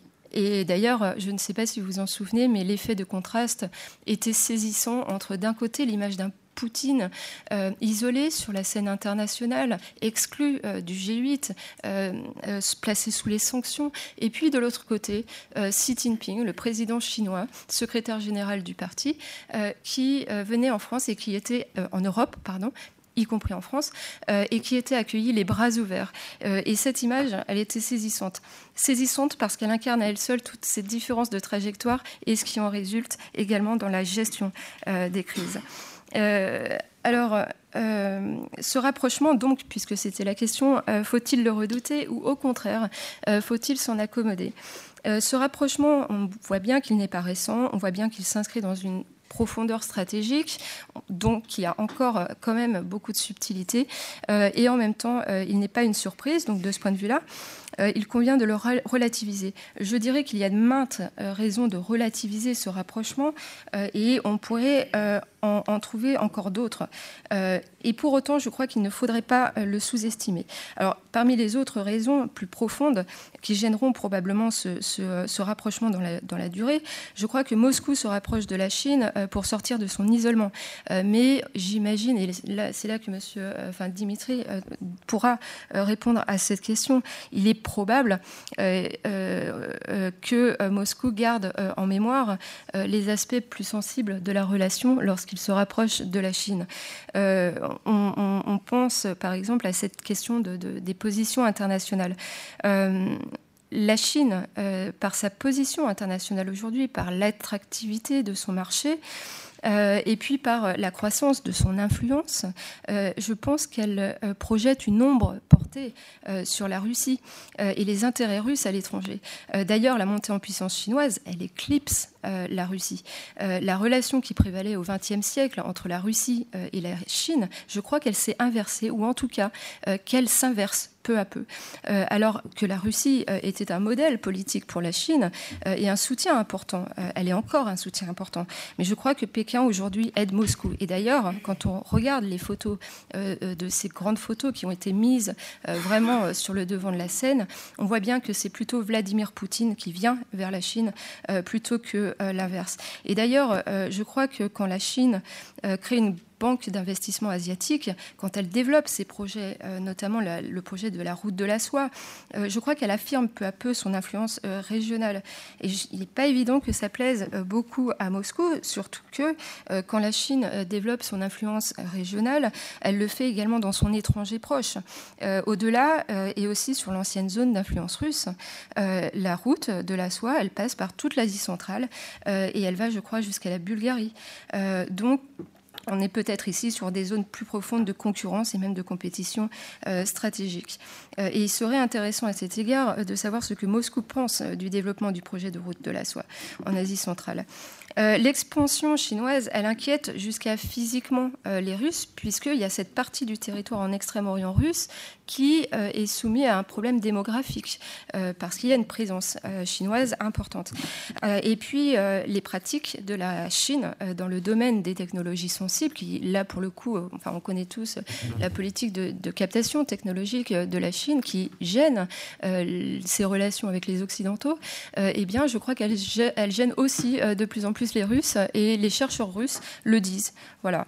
Alors, on a donc mille et une raison de relativiser ce rapprochement, on l'a bien compris, et en même temps, je disais qu'on on aurait bien tort de le sous-estimer, simplement parce que dans un cas comme dans l'autre, ce rapprochement, il confirme des positions plus dures euh, aux frontières euh, et dans le rapport à euh, l'Occident.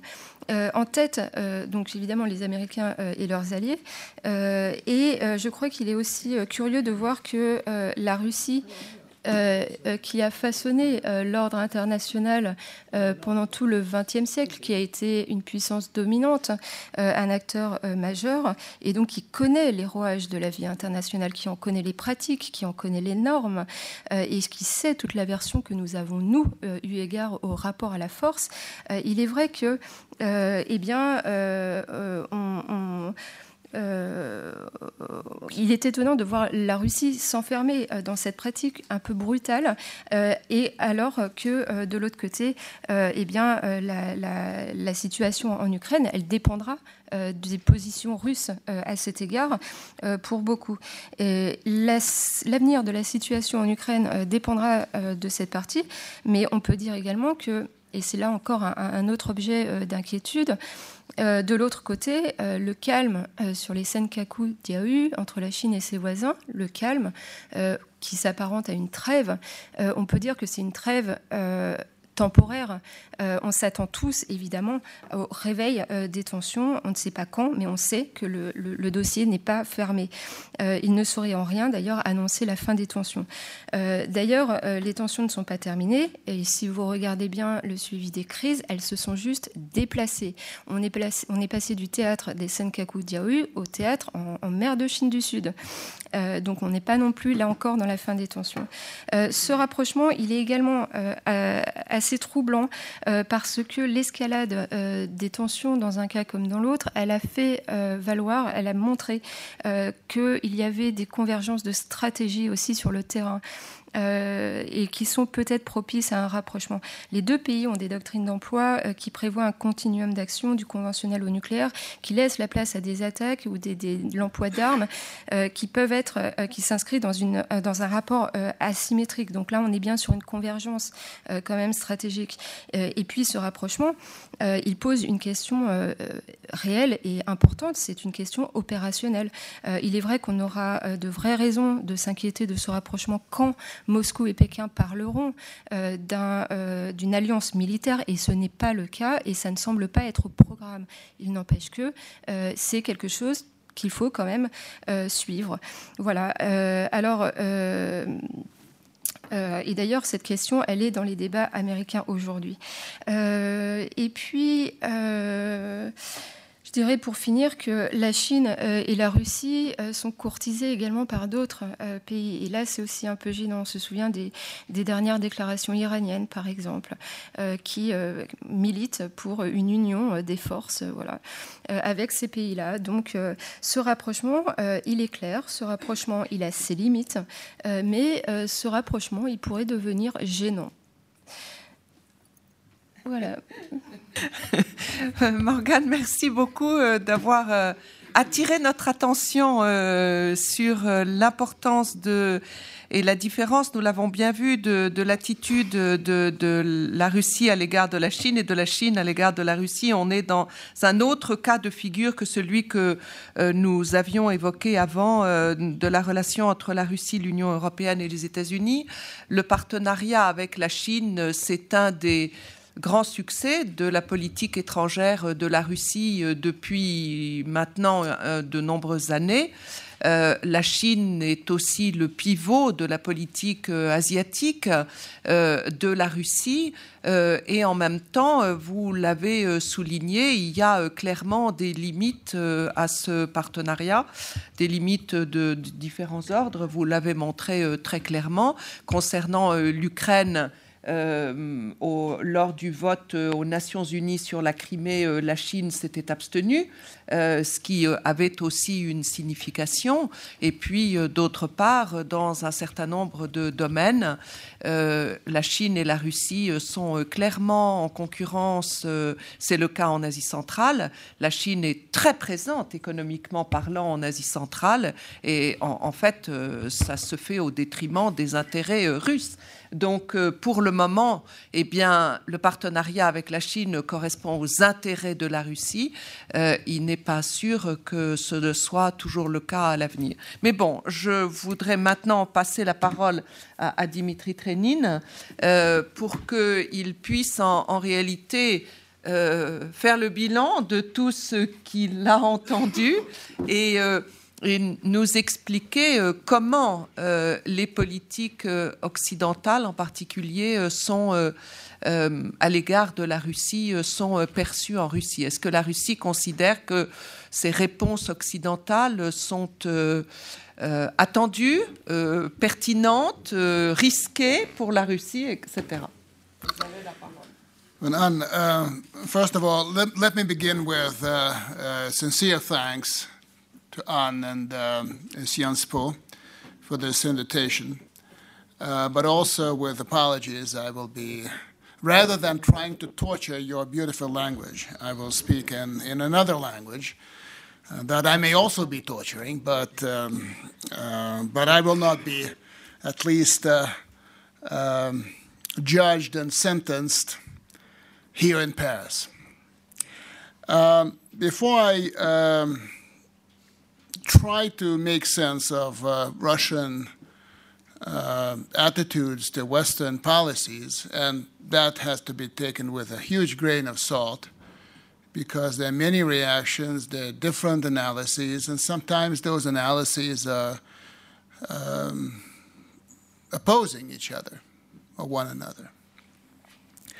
Uh, let me begin by saying, uh, rather restating something that uh, Camille said at the very beginning. 2014 marks a seizure, marks uh, a turning point, a rupture point in uh, Russia's relations with the West.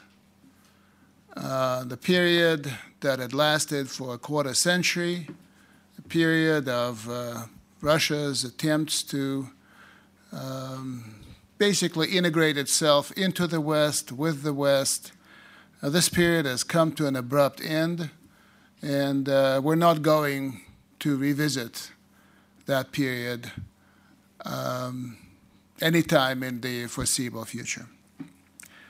Uh, the new normal that uh, exists today is uh, what I would call a new confrontation or asymmetrical confrontation with the United States and alienation with much of Europe.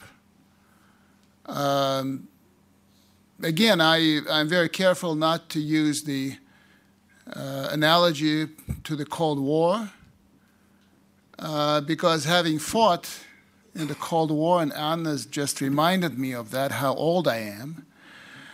Um, uh, having fought in the Cold War um, and having known the Cold War from close, close range, uh, I would be careful not to expect the things that happened in the Cold War because they are not going to happen again and to look for other things that uh, were never going to happen in the Cold War but are happening now. So uh, that, that's why the analogy, it, to me, seems uh, very uh, inappropriate. Uh, we will be missing things if we stuck to the analogy of the Cold War. Um, it's going to be bad. It's, it is bad, and it's going to be bad but it's going to be bad in a different way. That's what I can say about the Cold War. I think that the proximate um, reason for where we are today is, of course, Russia's um, outbreak from the US dominated post Cold War system. And um, I'm afraid uh, we'll have to play it out to the end and see what happens in the end. And um, it may take um, any amount of time. I don't think Russia is going to win. The thing is uh, whether Russia will lose or not, or whether it will be able to hold its own and use the, the confrontation for its own, to its own advantage. Again, I'm more skeptical on that. Um, having said that, let me also say something very obvious that Russia remains focused on the West, even more so, I think, now that it's in opposition, confrontation, alienation with Western countries. Uh, there's always been an obsession with Russia uh, about the West. This obsession continues, but there's also a necessity to, um, to to keep the, the West very much in focus of Russia's foreign policy because uh, Russia is basically fighting for recognition of what it regards as its interests and what it regards as its proper world role from the West, and primarily from the United States of America. That's basically the gist of Russia's foreign policy. Mr. Putin may have uh, two priorities in his presidency his long presidency. One, I think, is to keep Russia in one piece. Uh, he's managed to do that. Whether he will manage in the future, we will see. Uh, his second priority is uh, to restore Russia's rightful place in the international system. As you have noticed, economics is not part of those top priorities. And that's where we are today. And that's why uh, what happens in Ukraine, what happens in Syria, is so important. It, it relates back to, those, to that second very important priority of the Putin presidency. Now, uh, to the actual task that Anna has given me. Um, Russian attitudes to Western policies, pre crisis Ukraine. Um, I think that the Russians were pretty dismissive of the European Union's Eastern Partnership program. Well, nothing with a price tag of uh, less than one billion bucks uh, got much attention in Moscow. And the budget was what 640 or something like that.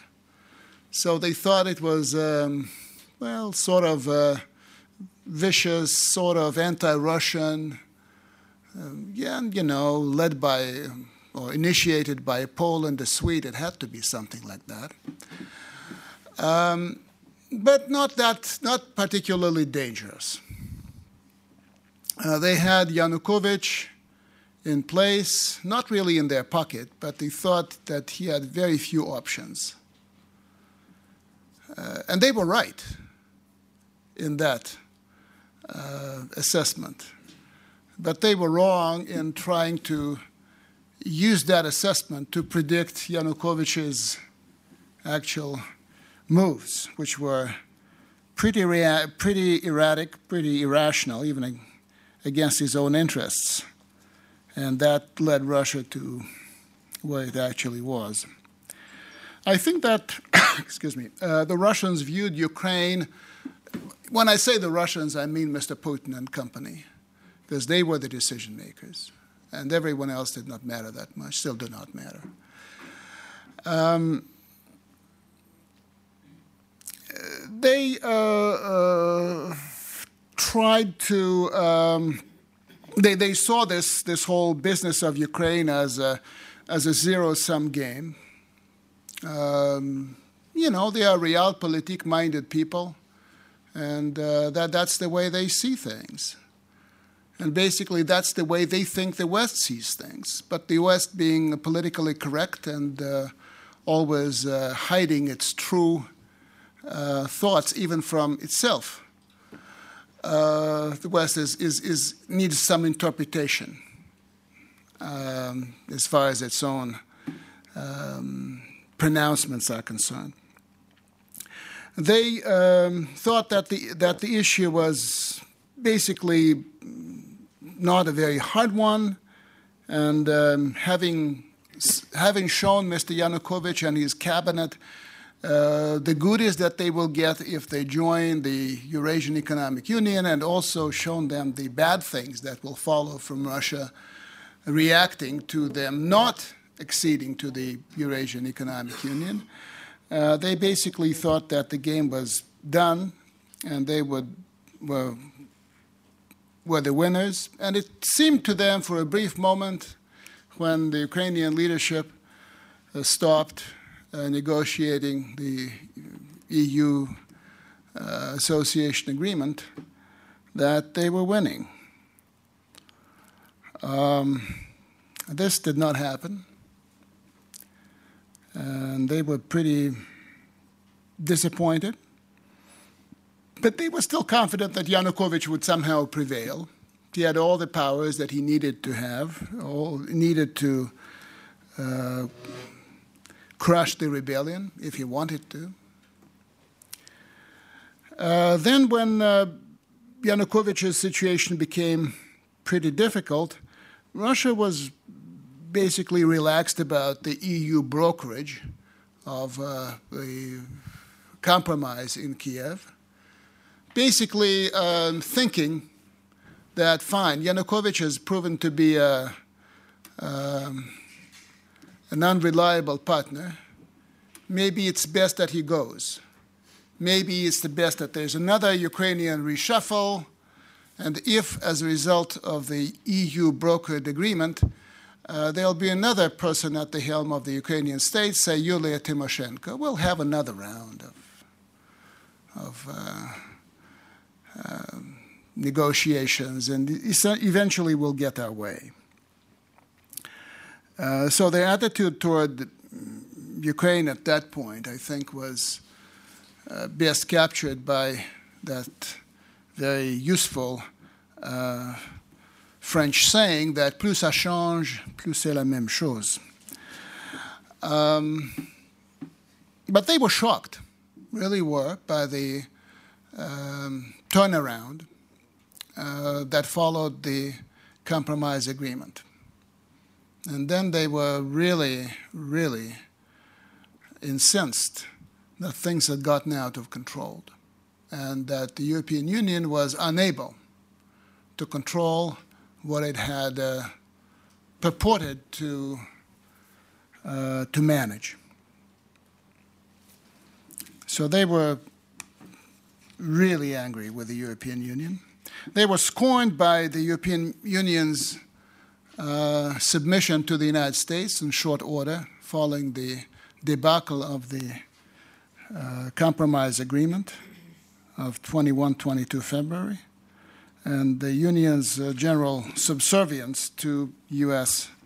guidance, U.S. instruments. So, in, in terms of crisis management, they were very disappointed with the European Union.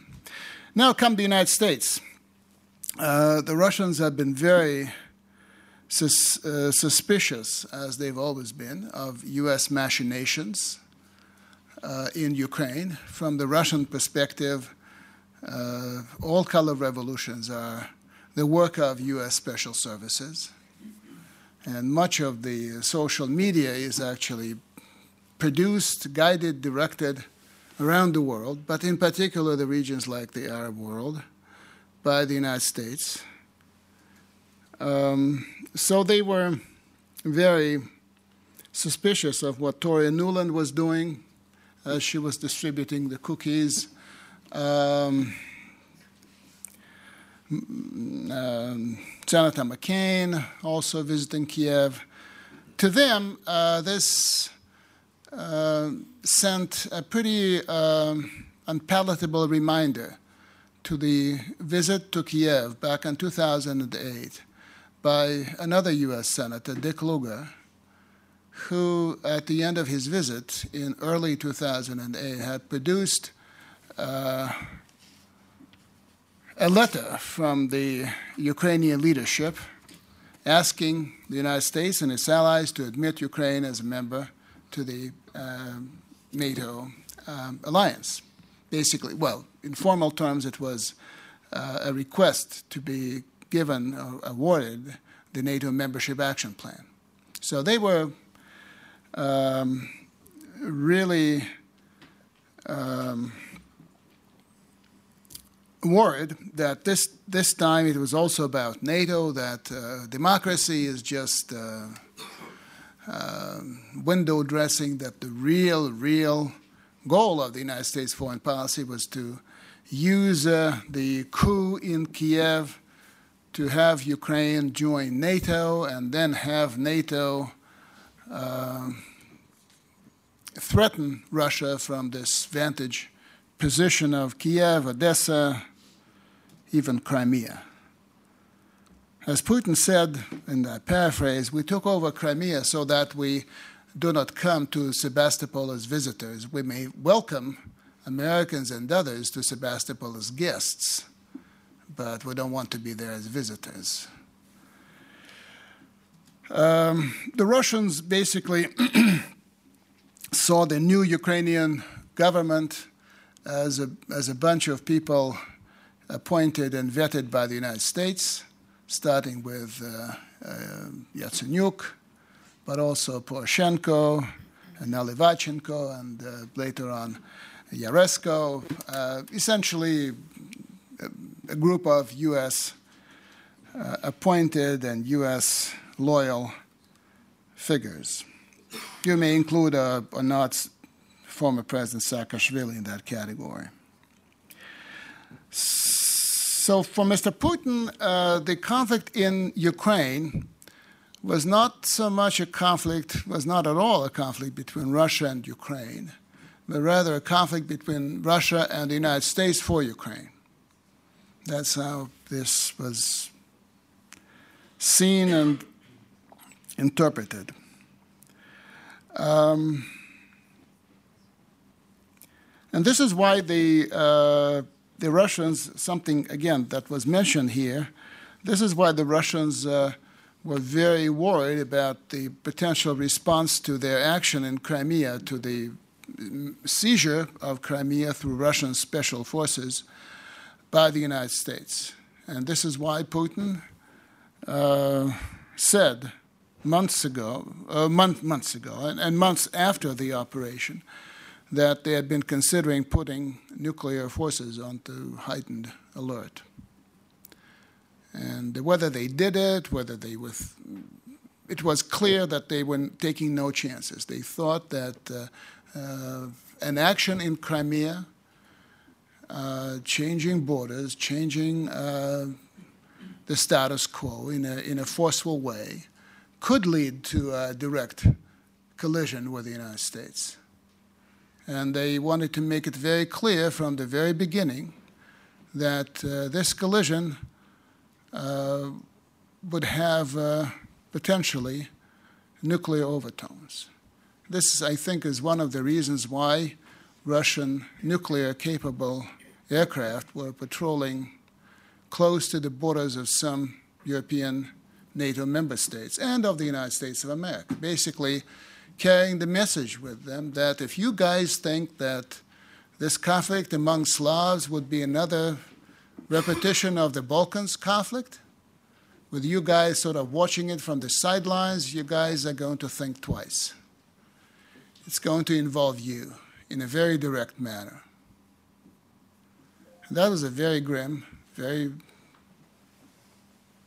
serious uh, reminder of the world that we entered back in 2014. In my own judgment, in 2014, we were closer to a nuclear war than at any moment since maybe 1984, since the Able Archer exercise that the Soviet Union at the time thought was a preparation for, I'm talking to the younger part of the audience, uh, preparation for uh, first nuclear strike against the Soviet Union.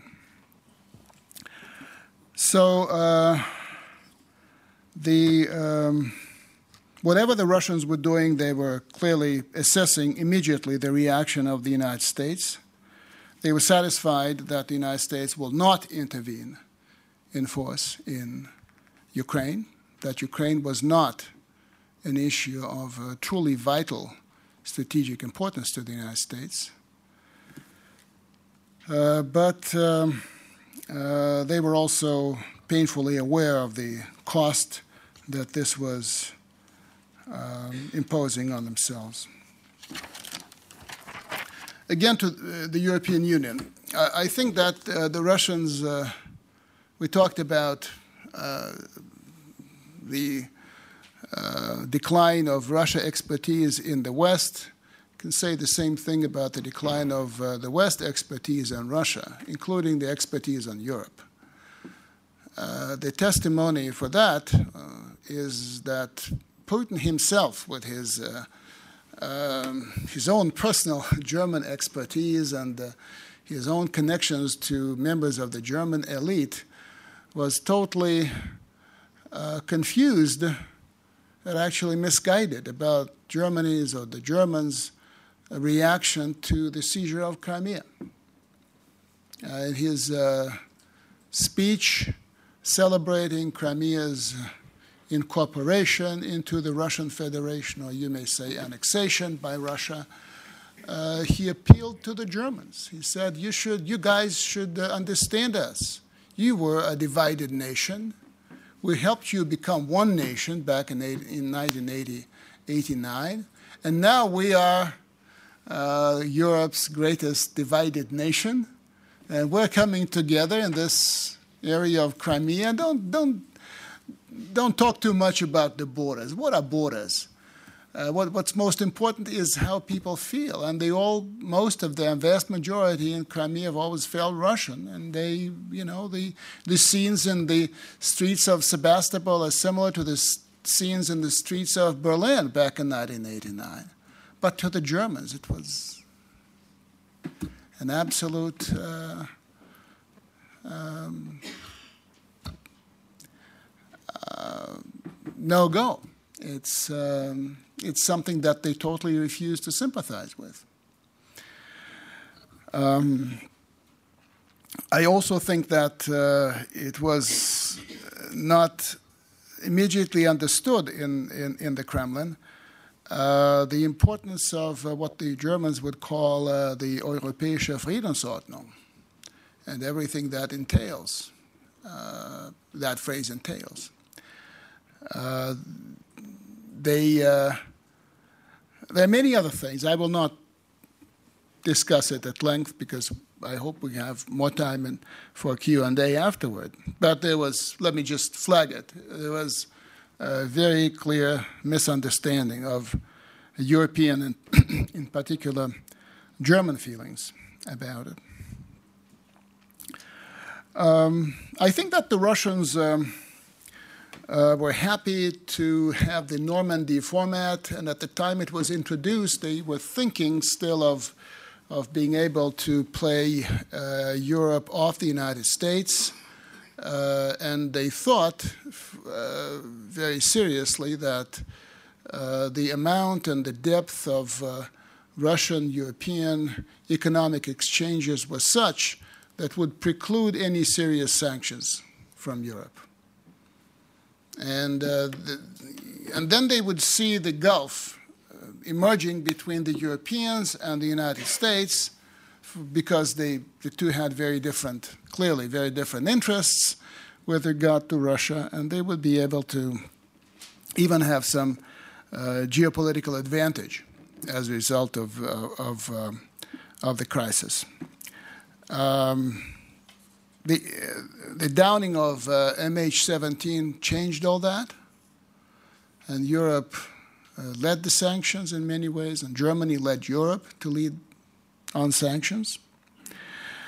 Um, and then came the point when uh, the Russians felt uh, they were totally disappointed with both the Europeans and the Americans. I think since then um, they have been watching uh, Europe uh, with U.S. backseat guidance, negotiate with the Russians in Minsk, Minsk 1, Minsk 2. Uh, they basically um, found uh, uh, the Minsk process to be a, a useful one for them. Uh, they also found with uh, some satisfaction, or noticed with some satisfaction, that uh, the closer people come to Ukraine, uh, the more problems you, they see in Ukraine that are not of Russia's making. And the initial enthusiasm uh, gets uh, a little bit damper. And uh, there's something like Ukraine fatigue that's emerging and uh, they register all that and they hope that this will serve a certain purpose. But essentially, um, uh, the Russian reaction to uh, to the West, to the West, to, to, Western reaction to Russian actions, um, left the Russians with with a very sad conclusion that uh, they were facing a more or less united front of uh, the Europeans and the Americans, and the united front within Europe, despite some nuances that several countries have.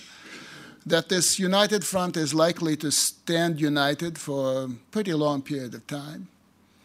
I think that the Russian uh, assessment of the sanctions is that um, uh, they're there for years, and they will be renewed every six months or so, more or less. And that American sanctions will stay for decades. And um, relations with the United States will be um, very tense as long as you can see. Now, Syria, very quickly. Um, we talked about the, the proximate objective of Russian intervention in Syria. That was to forestall the defeat of Assad's forces. Assad, of course, was regarded as the one man who was uh, standing for um, the unity of Syria, if you like, and uh, someone who uh, would make uh, for an ally for Russia in that part of the world. But the fundamental goal, a basic goal for Russian intervention, was to win recognition of Russia as a great power from the United States. That was Russia's first military action outside its uh, borders since the uh, outside the borders of the Soviet Union, rather, since the collapse of the Soviet Union, and that was. Let's face it, that was Russia's first ever military action in the Middle East. Russia had never been active in the Middle East in force before. Not the Soviet Union, not the, not the Imperial Russian state. Um, Russia's policies in Syria were designed to get the attention of, uh, of the United States, uh, and that was done. Won the attention of the Pentagon, that was done. Uh, turn Russia into an indispensable partner uh, or an indispensable actor in uh, Syria, both in war and peace, and that was done. Uh, become part of the Vienna process as uh, one of the co chairs of that process. That was done. But Russia's uh, general attitude to U.S. policy in, in the Middle East was captured in Putin's famous remark at the UN General Assembly uh, last September when he said, Do you guys understand what you have done? And I think that's, that captures Putin's. And let's say, the Russian elite's attitude toward U.S. policies. With regard to Europe, the Russians don't see much of Europe in the Middle East, uh, not since Libya, and that takes care of the uh, criticism of Europe. So let me uh, just wrap up by saying there are many other things I wanted to say, but let me just cut it to the barest of bare minimums. Um, we talked about during this conference about we talked about confrontation and cooperation and the balance between the two. I don't think there's going to be balance. I think any cooperation that uh, the West and Russia are going to get will be enwrapped in competition. Competition is a central element, a central reality, let's put it that way. Cooperation can happen, may not happen, but it will be uh, uh, within this larger and more important reality. Um, the fundamentals of the Russian challenge and the US led response to that challenge, it's very asymmetrical. What's very important to Russia is uh, of, uh, let's say, uh, tertiary or, or even lower importance to the United States. Doesn't matter. The two countries are too, um, too far apart. But uh, there is a challenge and there is a response. And uh, uh, this challenge and this response will will become realities as long as I will will stay realities as long as as, as I can see. There's no going back to the, the, the world before.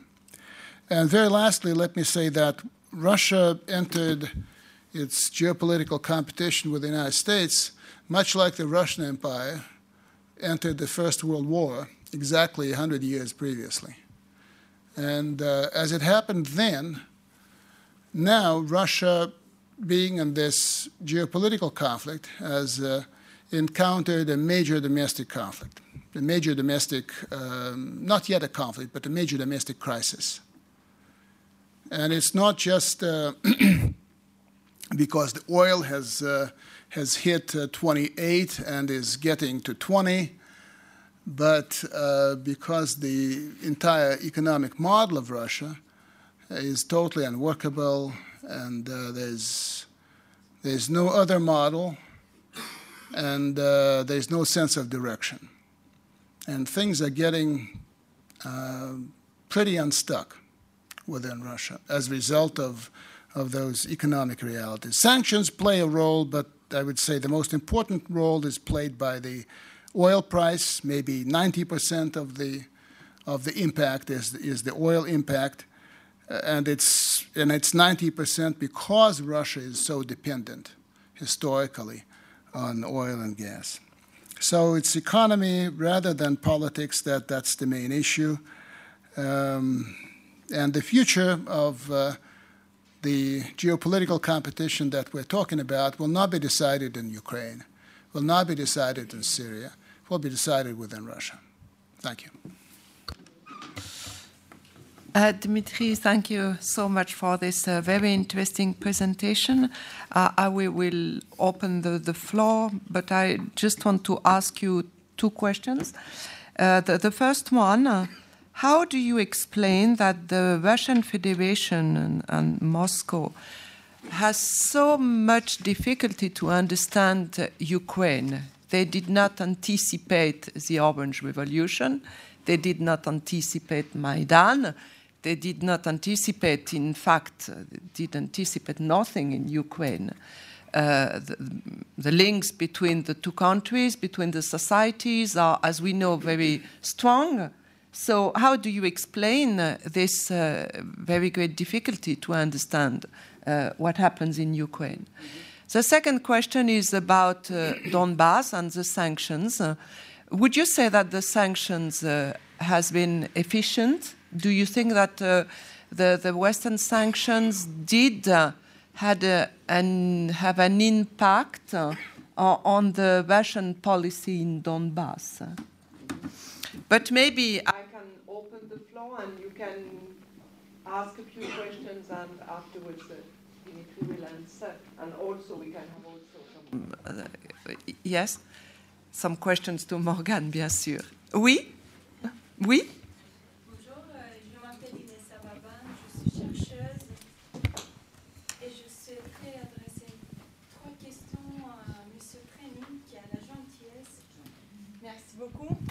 Thank you very much, Mr. Trenin. I'd like to ask you three questions. I'd like to know whether Russia, the Russian president, and the Russians in general need the West. This is my first question. Second, uh, how do you see the future of relations between Russia and the West? And the third one, what are your recommendations regarding the improvement of relations between Russia and the West? Thank you very much. Ce sont de larges questions. Merci beaucoup.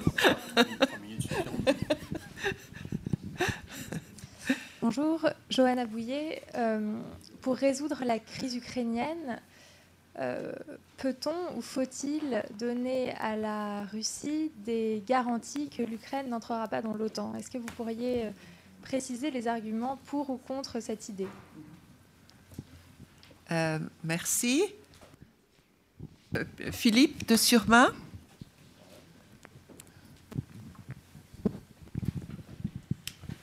Si vous ne voyez pas d'inconvénient, je poserai la question en, en français. Ce que vous avez décrit est un total malentendu euh, sur l'Ukraine, mais au fond euh, sur la Syrie également, entre la Russie et euh, les pays occidentaux. Comment se fait-il que, avec une proximité aussi forte entre l'Ukraine et la Russie, il y ait une si grave incompréhension de la situation sur place, sachant qu'au MID, il y a des diplomates tout à fait remarquables qui sans doute euh, appréciait euh, plus précisément la situation. D'ailleurs, ce que, m'a dit euh, pendant la guerre, pendant la, pendant Maïdan, enfin en 2004, et puis ensuite un diplomate russe qui disait Nous rendons compte de ce qui se passe, mais nous sommes persuadés que nous ne sommes pas lus. Et beaucoup aurait pu être évité avec une perception plus exacte des choses tout en gardant les mêmes objectifs. Pour la Crimée, qui a une valeur affective très forte pour les Russes, peut-être aurait, pu s'y prendre autrement et, la Russie a manqué de jouer le soft power dont elle avait beaucoup plus que ne le croient ses dirigeants euh, les moyens. Quant à la Syrie, euh, là aussi, il y a une expertise russe euh, très solide sur ce pays qu'elle connaît bien, et on peut se demander pourquoi elle a agi si tard et pourquoi, à un moment où les Occidentaux étaient désemparés, elle ne pouvait pas elle-même engager une évolution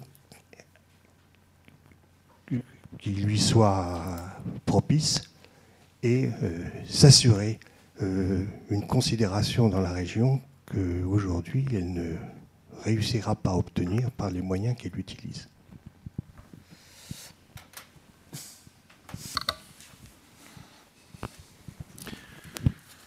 Well, I think when you're very close, you, um, I think proximity uh, may be a problem. We often misunderstand uh, our own children. We often misunderstand our own spouses. Uh, we do so, no, no, it's serious. We do so because uh, we think we know. And we think we know better. And it's not always the case. I think that uh, a lot of Russians think that they have uh, uh, that they are born with Ukraine expertise. Just because you you were born in Russia, just because a lot of people in Ukraine speak Russian, that makes you an expert in Ukraine. Um, that's that's wrong.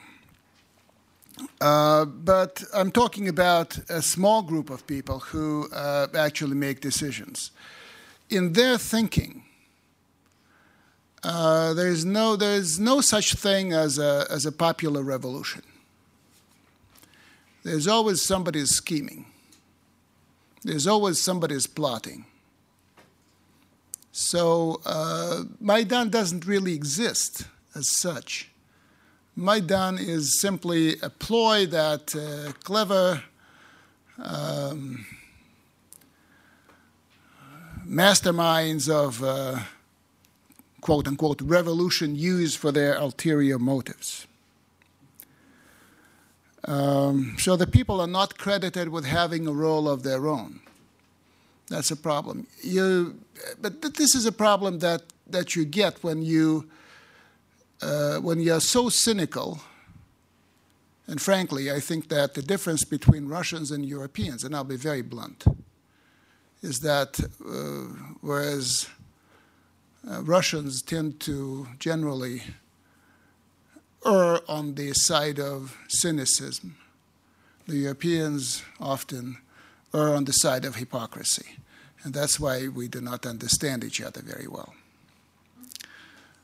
Um, now, with regard to uh, to those um, to those decision makers. To them, again, uh, the Maidan was a product of the United States, made in the USA. And they do, not, they do not think that politics as such exists anywhere, even in the West. It's all about money. It's all about money changing hands. It's not about anything, it's not about the people anywhere, be it the United States, be it Europe, be it anywhere. It's all about money. When you think that way, then you have a very different view of the world from what you're taught at uh, Sciences Po and, uh, and elsewhere. so that would be my answer to the first question. The, uh, the, the answer to the second question the sanctions have been very useful to the Kremlin. Let me make it very clear to you in having united a lot of Russian people around the Kremlin. And um, this is, again, a predictable outcome. You have a big nation, well, a big, uh, a big nation still, uh, which is not used to being told from abroad what to do, what not to do, which is not used to being punished. Know, you punish young kids. You do not punish a nation of 140 something million people. So if somebody tries to do that, be that the most powerful nation in the world, you become uh, as you say, you serrer les rangs. You uh, rally around the flag. And this is the effect that uh, we've had in Russia. Mr. Putin got a bonus of maybe 20%. His normal approval rating is 65. He's now getting 85 or something. So he got 20% due to the sanctions. Now, the impact uh, that, that Russia is facing now, and this impact is translated onto Donbass, because Mr. Putin has been talking to Obama about Donbass. He sent his confidant, Mr. Grizlov, to Kiev, and they, they arranged a meeting between Nuland and, um, and uh, Mr. Surkov, uh, the Kremlin uh, representative for, um, for Ukraine, if you like. Um, in Kaliningrad. Uh, this, is, this is not the sanctions, this is the oil price. Mr. Putin is clearly trying to, to reduce the liabilities uh, in Donbass. Um, so, my view is that the sanctions have not produced the desired effect uh, in the short term. But in the longer term, if they last long enough, and they conflate, of course, with the with the oil uh, price plunge, then at some point the Russian bank will break, you, th- you would think at least. Uh, it's like a fuse that you, you light it, and then at some point, because you know it's all about money at the end of the day, you have to pay your teachers, your army, your diplomats, everyone. You have to, to pay them. And if you do not have uh, the money, then you'll be in trouble. And um, that may be that may uh, that may be a serious factor. Does Russia need the West? Uh, yes, of course, no question about that. But we can discuss uh, what we need, what we mean by needing the West, and uh, I'm not suggesting that the relationship. Uh, uh, does not exist. I'm just suggesting that the old kind of relationship the old assumptions behind the relationship don't, don't operate anymore. That's what I would suggest. Um, something very important has happened, I think, to the Russians. The Russians are no longer, at least for now, I don't know whether it will change, how it will change, but right now they are not, for the first time maybe since Peter the Great, they're not looking at the West as a model. They don't know what model they want but somehow the West, at least Europe, has ceased to be this historical model for the Russians. They may still admire American technology, American society, American might, American military. They do. But Europe, I don't think at this point. Future of Russian Western relations, for the time being, I, I think that we need to focus not so much on improving relations, but on making sure that. Uh, uh, worse things do not happen. Because we're still, we're not out of the danger zone. Things may, uh, may deteriorate in Ukraine and elsewhere. We're still dealing with nuclear. We're still dealing with, uh, uh, with weapons pointed at each other. We're now having a remilitarization of the standoff in Europe. We're having uh, more exercises uh, in territories that are where Russia and NATO face each other in the Baltic states region around Kaliningrad. And uh, it's a very bad thing that uh, the Turks downed the Russian plane. But this could have happened over the Baltic. It could have happened over the Black Sea. It may have been an American plane. And we may be, even today, we may be in a much, much, much worse position than we are today. So, my recipe is uh, do more confidence building, uh, exercise restraint, have uh, channels open, have uh, people that are trusted uh, within their systems and uh, by, their, by their counterparts in the West or in Russia. let them talk and be always in touch with one another. But improvement will not come. Real improvement will not come for a long time, I don't think. We will need to play it out. I hate to say fight it out, but um, there's a period that lies in front of us and has to be negotiated. Has to be. We have to. We have to cover that period. It's very treacherous ground, But we cannot turn back, and we cannot pretend that uh, we're marching along Boulevard Saint Germain. That's, that's, that's not. How to resolve the, um, uh, the assurances of non membership in NATO. I don't think that such assurances are possible, frankly. The only assurances that Russia is looking for, and this is why it's, it's uh, so insistent on the Minsk Accord, that's why it holds on to Donbass. Uh, they want, since they do not believe and will not trust any Western uh, assurance that Ukraine will not be a member of NATO, because this can always be revised, this can always be changed. The only thing that they think they can trust is an internal Ukrainian uh, constitutional provision that simply allows any region of Ukraine to say, no, we don't want to go to whatever, NATO. Uh, and then Ukraine as a whole doesn't. I, I find this uh, um, too good to be true, frankly. I don't think it will happen. Uh, but the Ukrainian crisis, uh, before it's resolved, it needs to be put on hold, it needs to be humanized, it needs to be, uh, pressure needs to, be, needs to go down. And we're talking Donbass. As far as Crimea is concerned, the Ukraine crisis will only be over when uh, Ukraine recognizes and Russia recognizes borders in that region. And that's a long wait, a very long one. Um, I think I've, I've, I've, I've, I've answered the, the question about uh, grave misincomprehension, uh, uh, but let me just say uh, something else. You, you, mentioned Syria. Russia is a monarchy, and an absolute one at that. Uh, there's one person who counts, and there's one person who decides.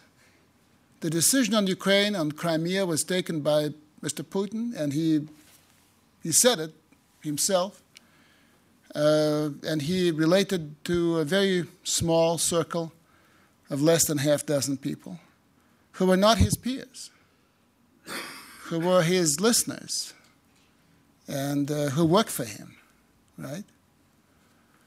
The decision on Syria must have been taken by a similar sized group of people, but actually it was taken by one person it's, uh, it's, one man, it's one man. The decision on what to do about Turkey was taken by one man. Uh, that's, that's the system. And uh, of course, Mr. Putin is one of the most experienced uh, statesmen, politicians around the world these days. And he's seen so much and he's read so much, has been in so many places. But we're talking about a single individual with his own view, with his own predilections etc. And this, uh, this, as always in such a system, carries a huge risk. Merci beaucoup. Euh, Camille voulait intervenir. Uh, uh, no, I, I, just wanted to, to um, echo something Dmitry said and, and maybe ask him to react for, to that. One, one element of the, the, the debate, uh, and uh, one of the points you've raised is uh, CBMs and arms control. Uh, this seems a rather technical debate, uh, but this is a very central debate. Uh, you don't need to do arms control with a, a country or a, an alliance that there are no risks associated with. we don't do arms control with Germany today in France.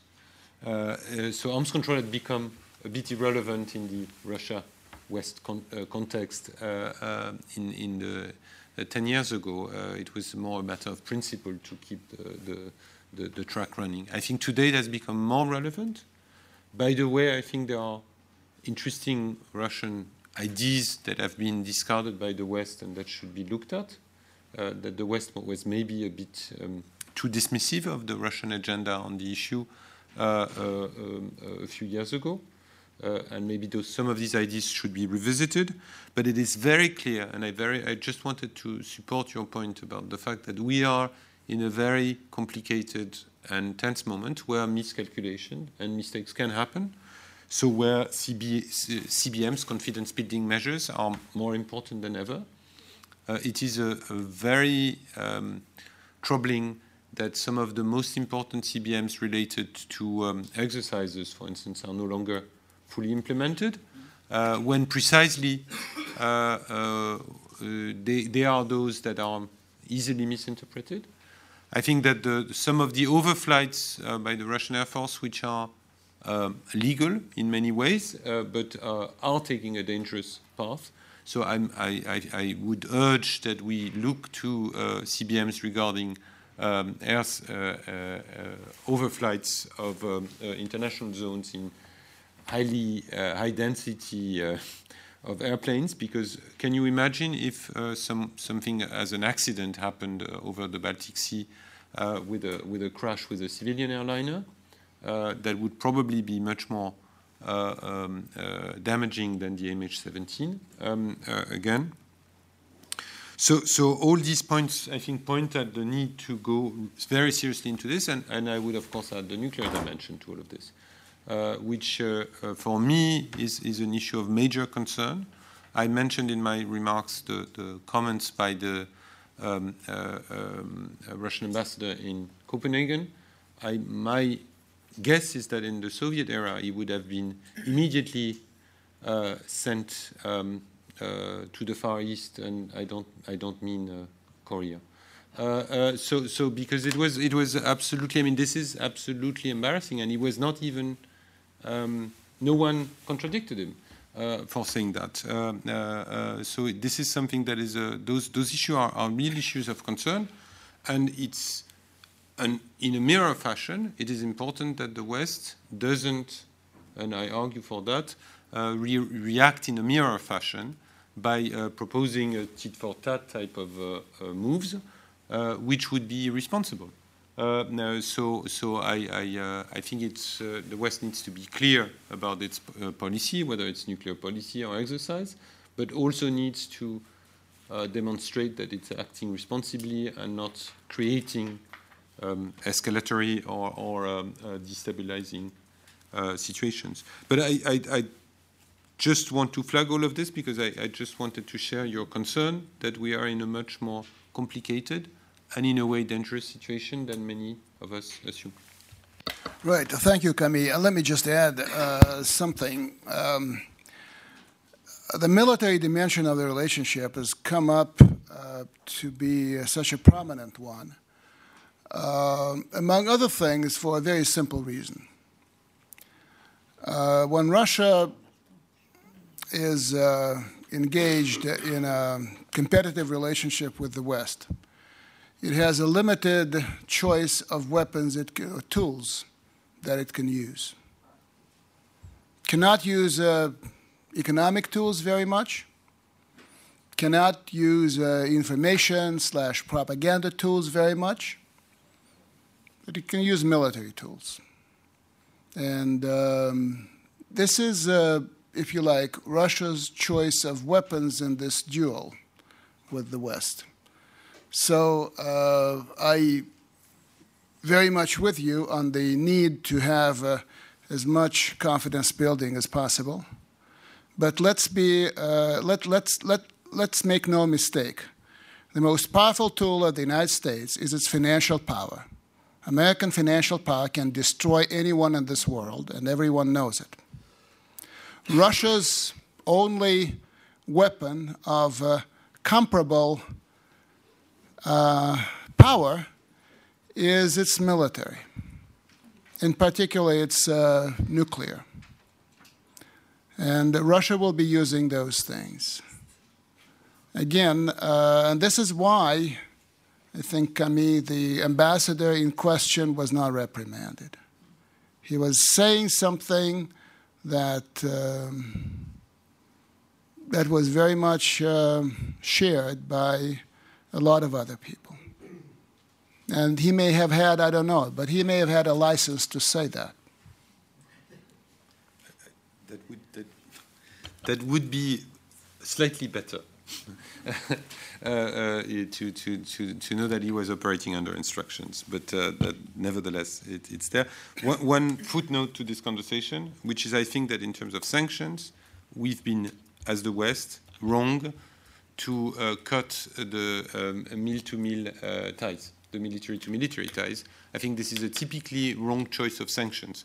Uh, when NATO uh, says uh, we can meet at the highest political level, but we will no longer have a, a conversation at the expert level, I think it's, uh, it's not a good decision uh, uh, per se, and I, I would um, mention that just as a, as a sort of footnote to this conversation, just to, to add maybe a, a, slightly optimistic note on things that can, we can do positive. Not a footnote. euh, y a-t-il d'autres questions ou remarques? Oui? Oui?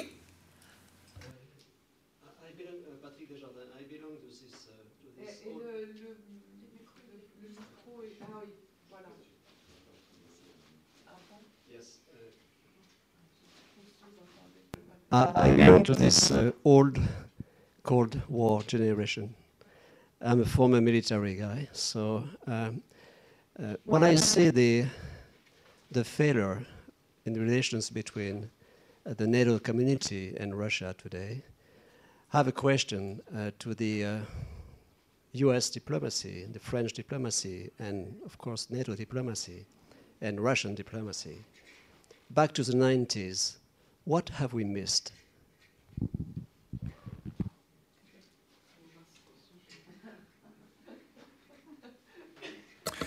I can. I don't think I can speak even for Russian diplomacy.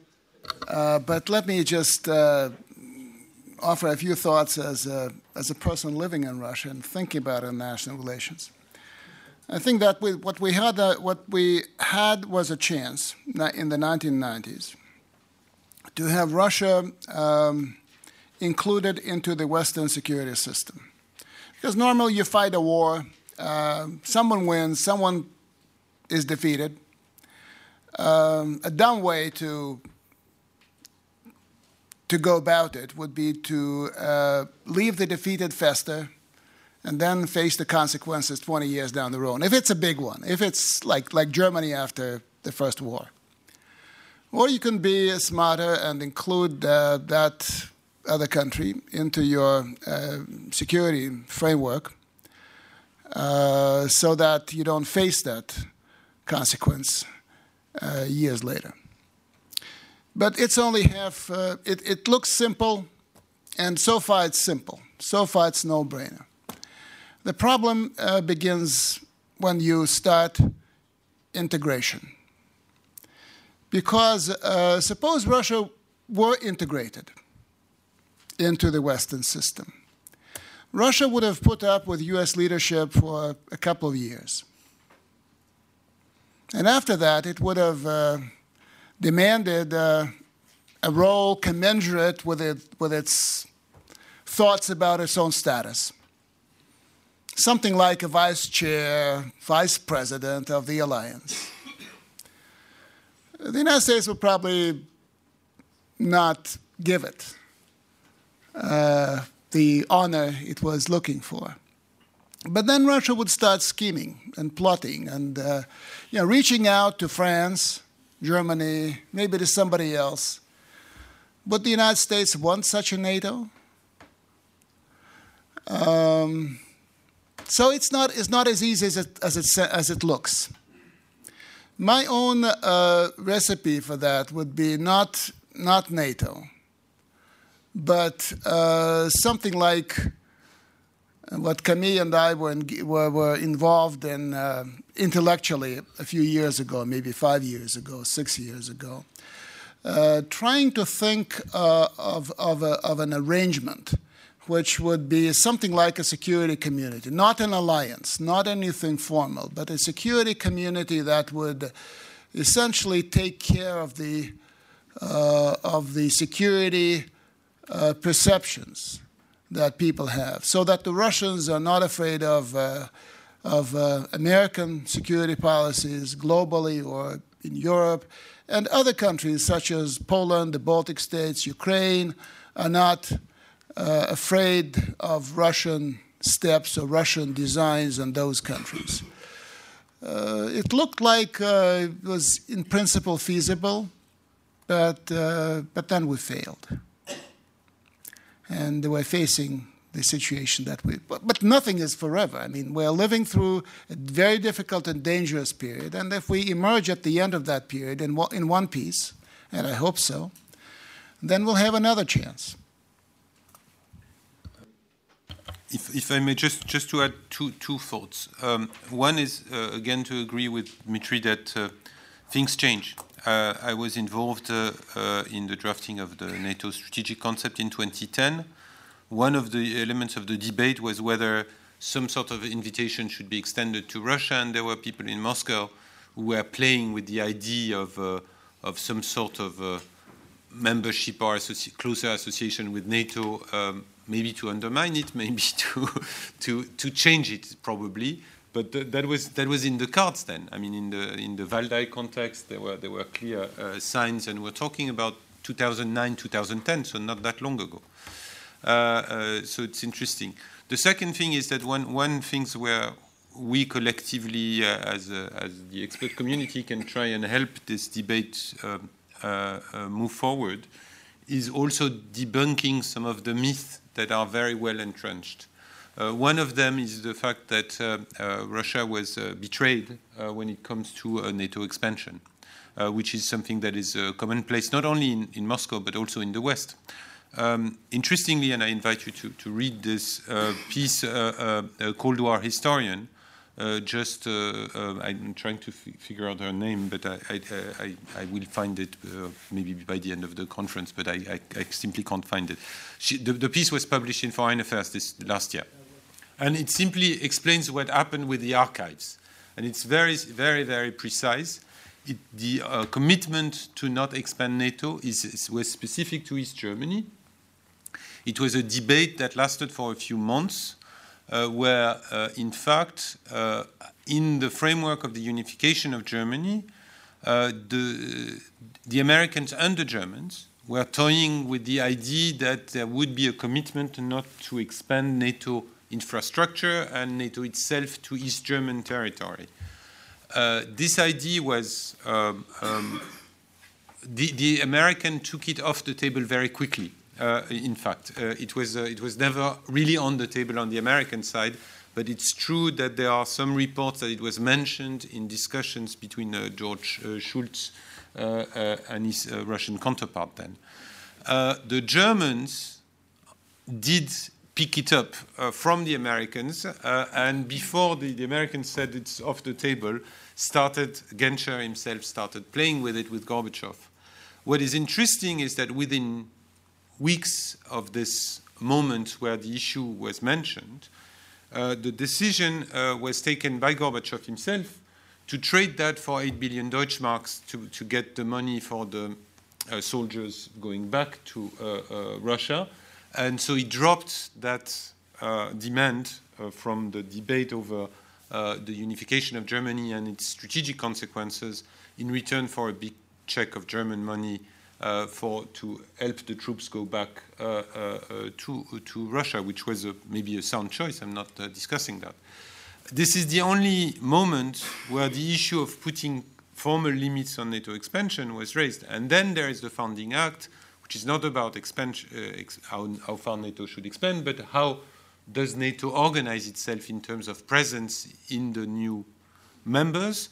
And this is what is at stake today which is will NATO violate those three commitments, which are about this permanent stationing of combat forces, as you know, more general, uh, uh, uh, and the, the, presence of nuclear forces, and, and, so on and so forth. So this is this is interesting because this is a typical myth, which, uh, with including our own uh, public and our own parliament, for instance, there is this assumption that there was a a, a, betrayal, which didn't happen.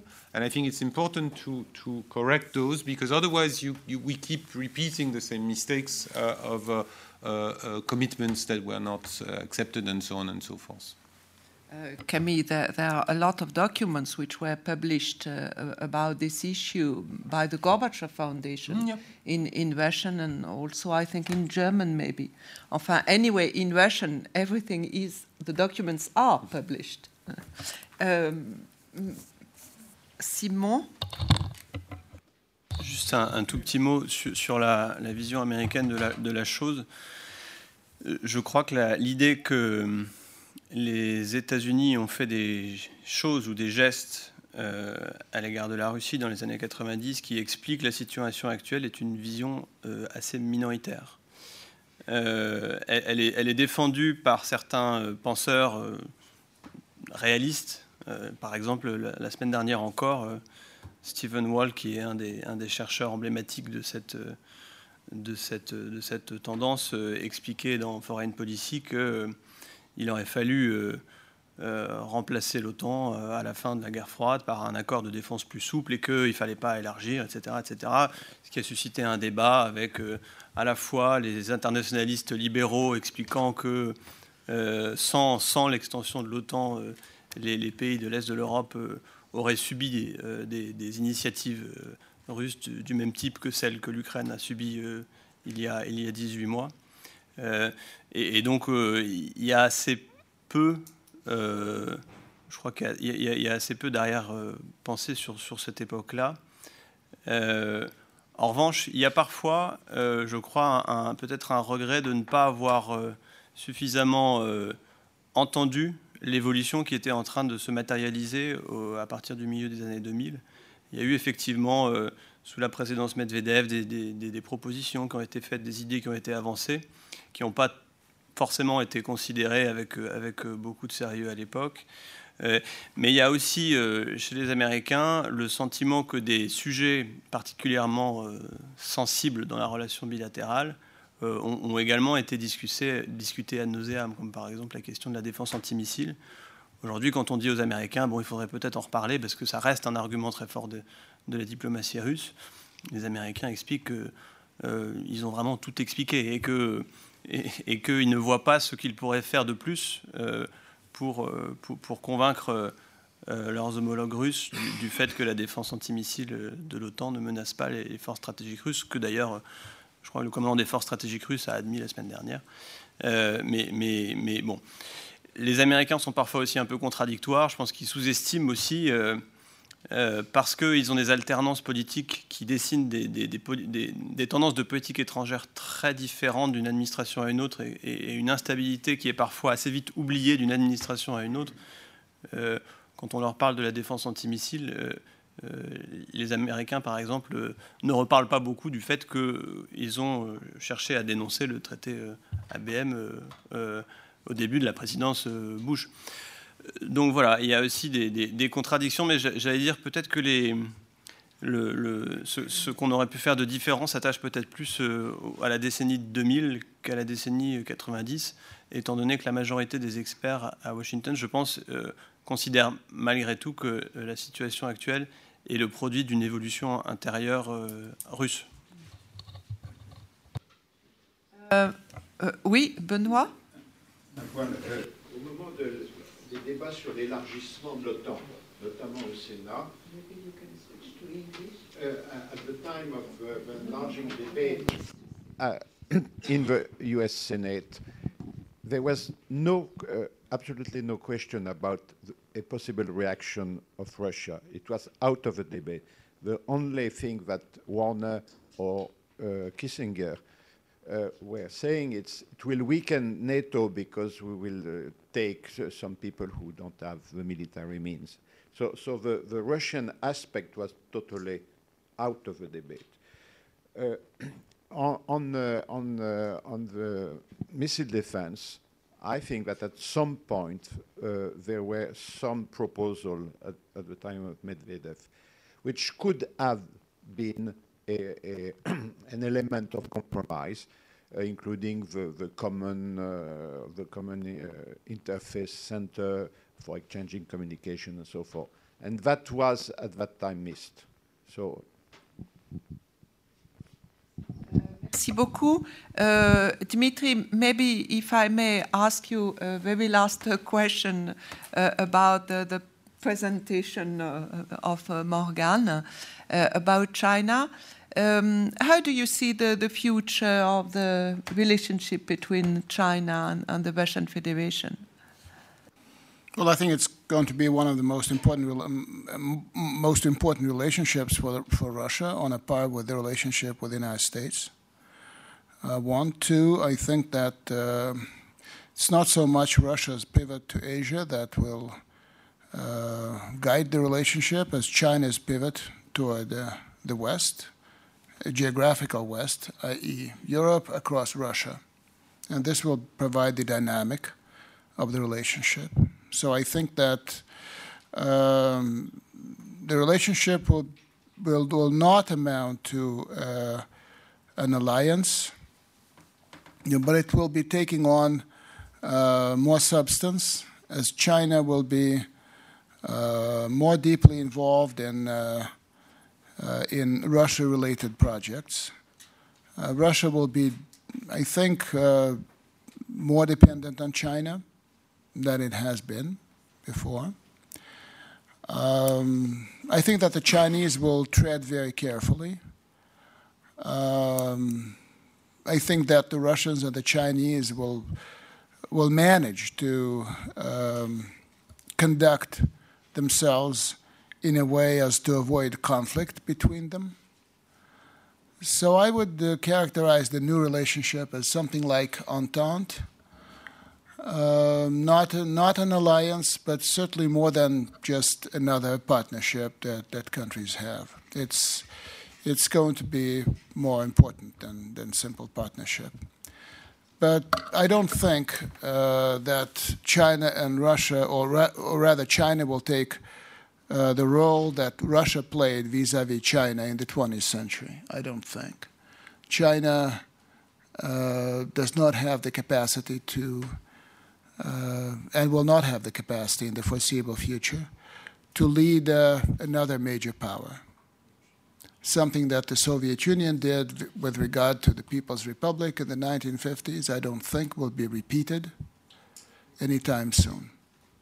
So I think it will be an important relationship with a lot of uh, common ground, with very different uh, needs and very different strategies and policies and objectives. But uh, I see this in the next six, seven years through the, through the end of the Xi presidency, if it ends as it's supposed to end um, at that point, as essentially um, an amicable relationship. But we'll see what, what comes after that. Thank you so much. Merci beaucoup à, vous tous et en particulier à tous les intervenants euh, pour euh, cet après-midi qui a été, il me semble, très passionnante.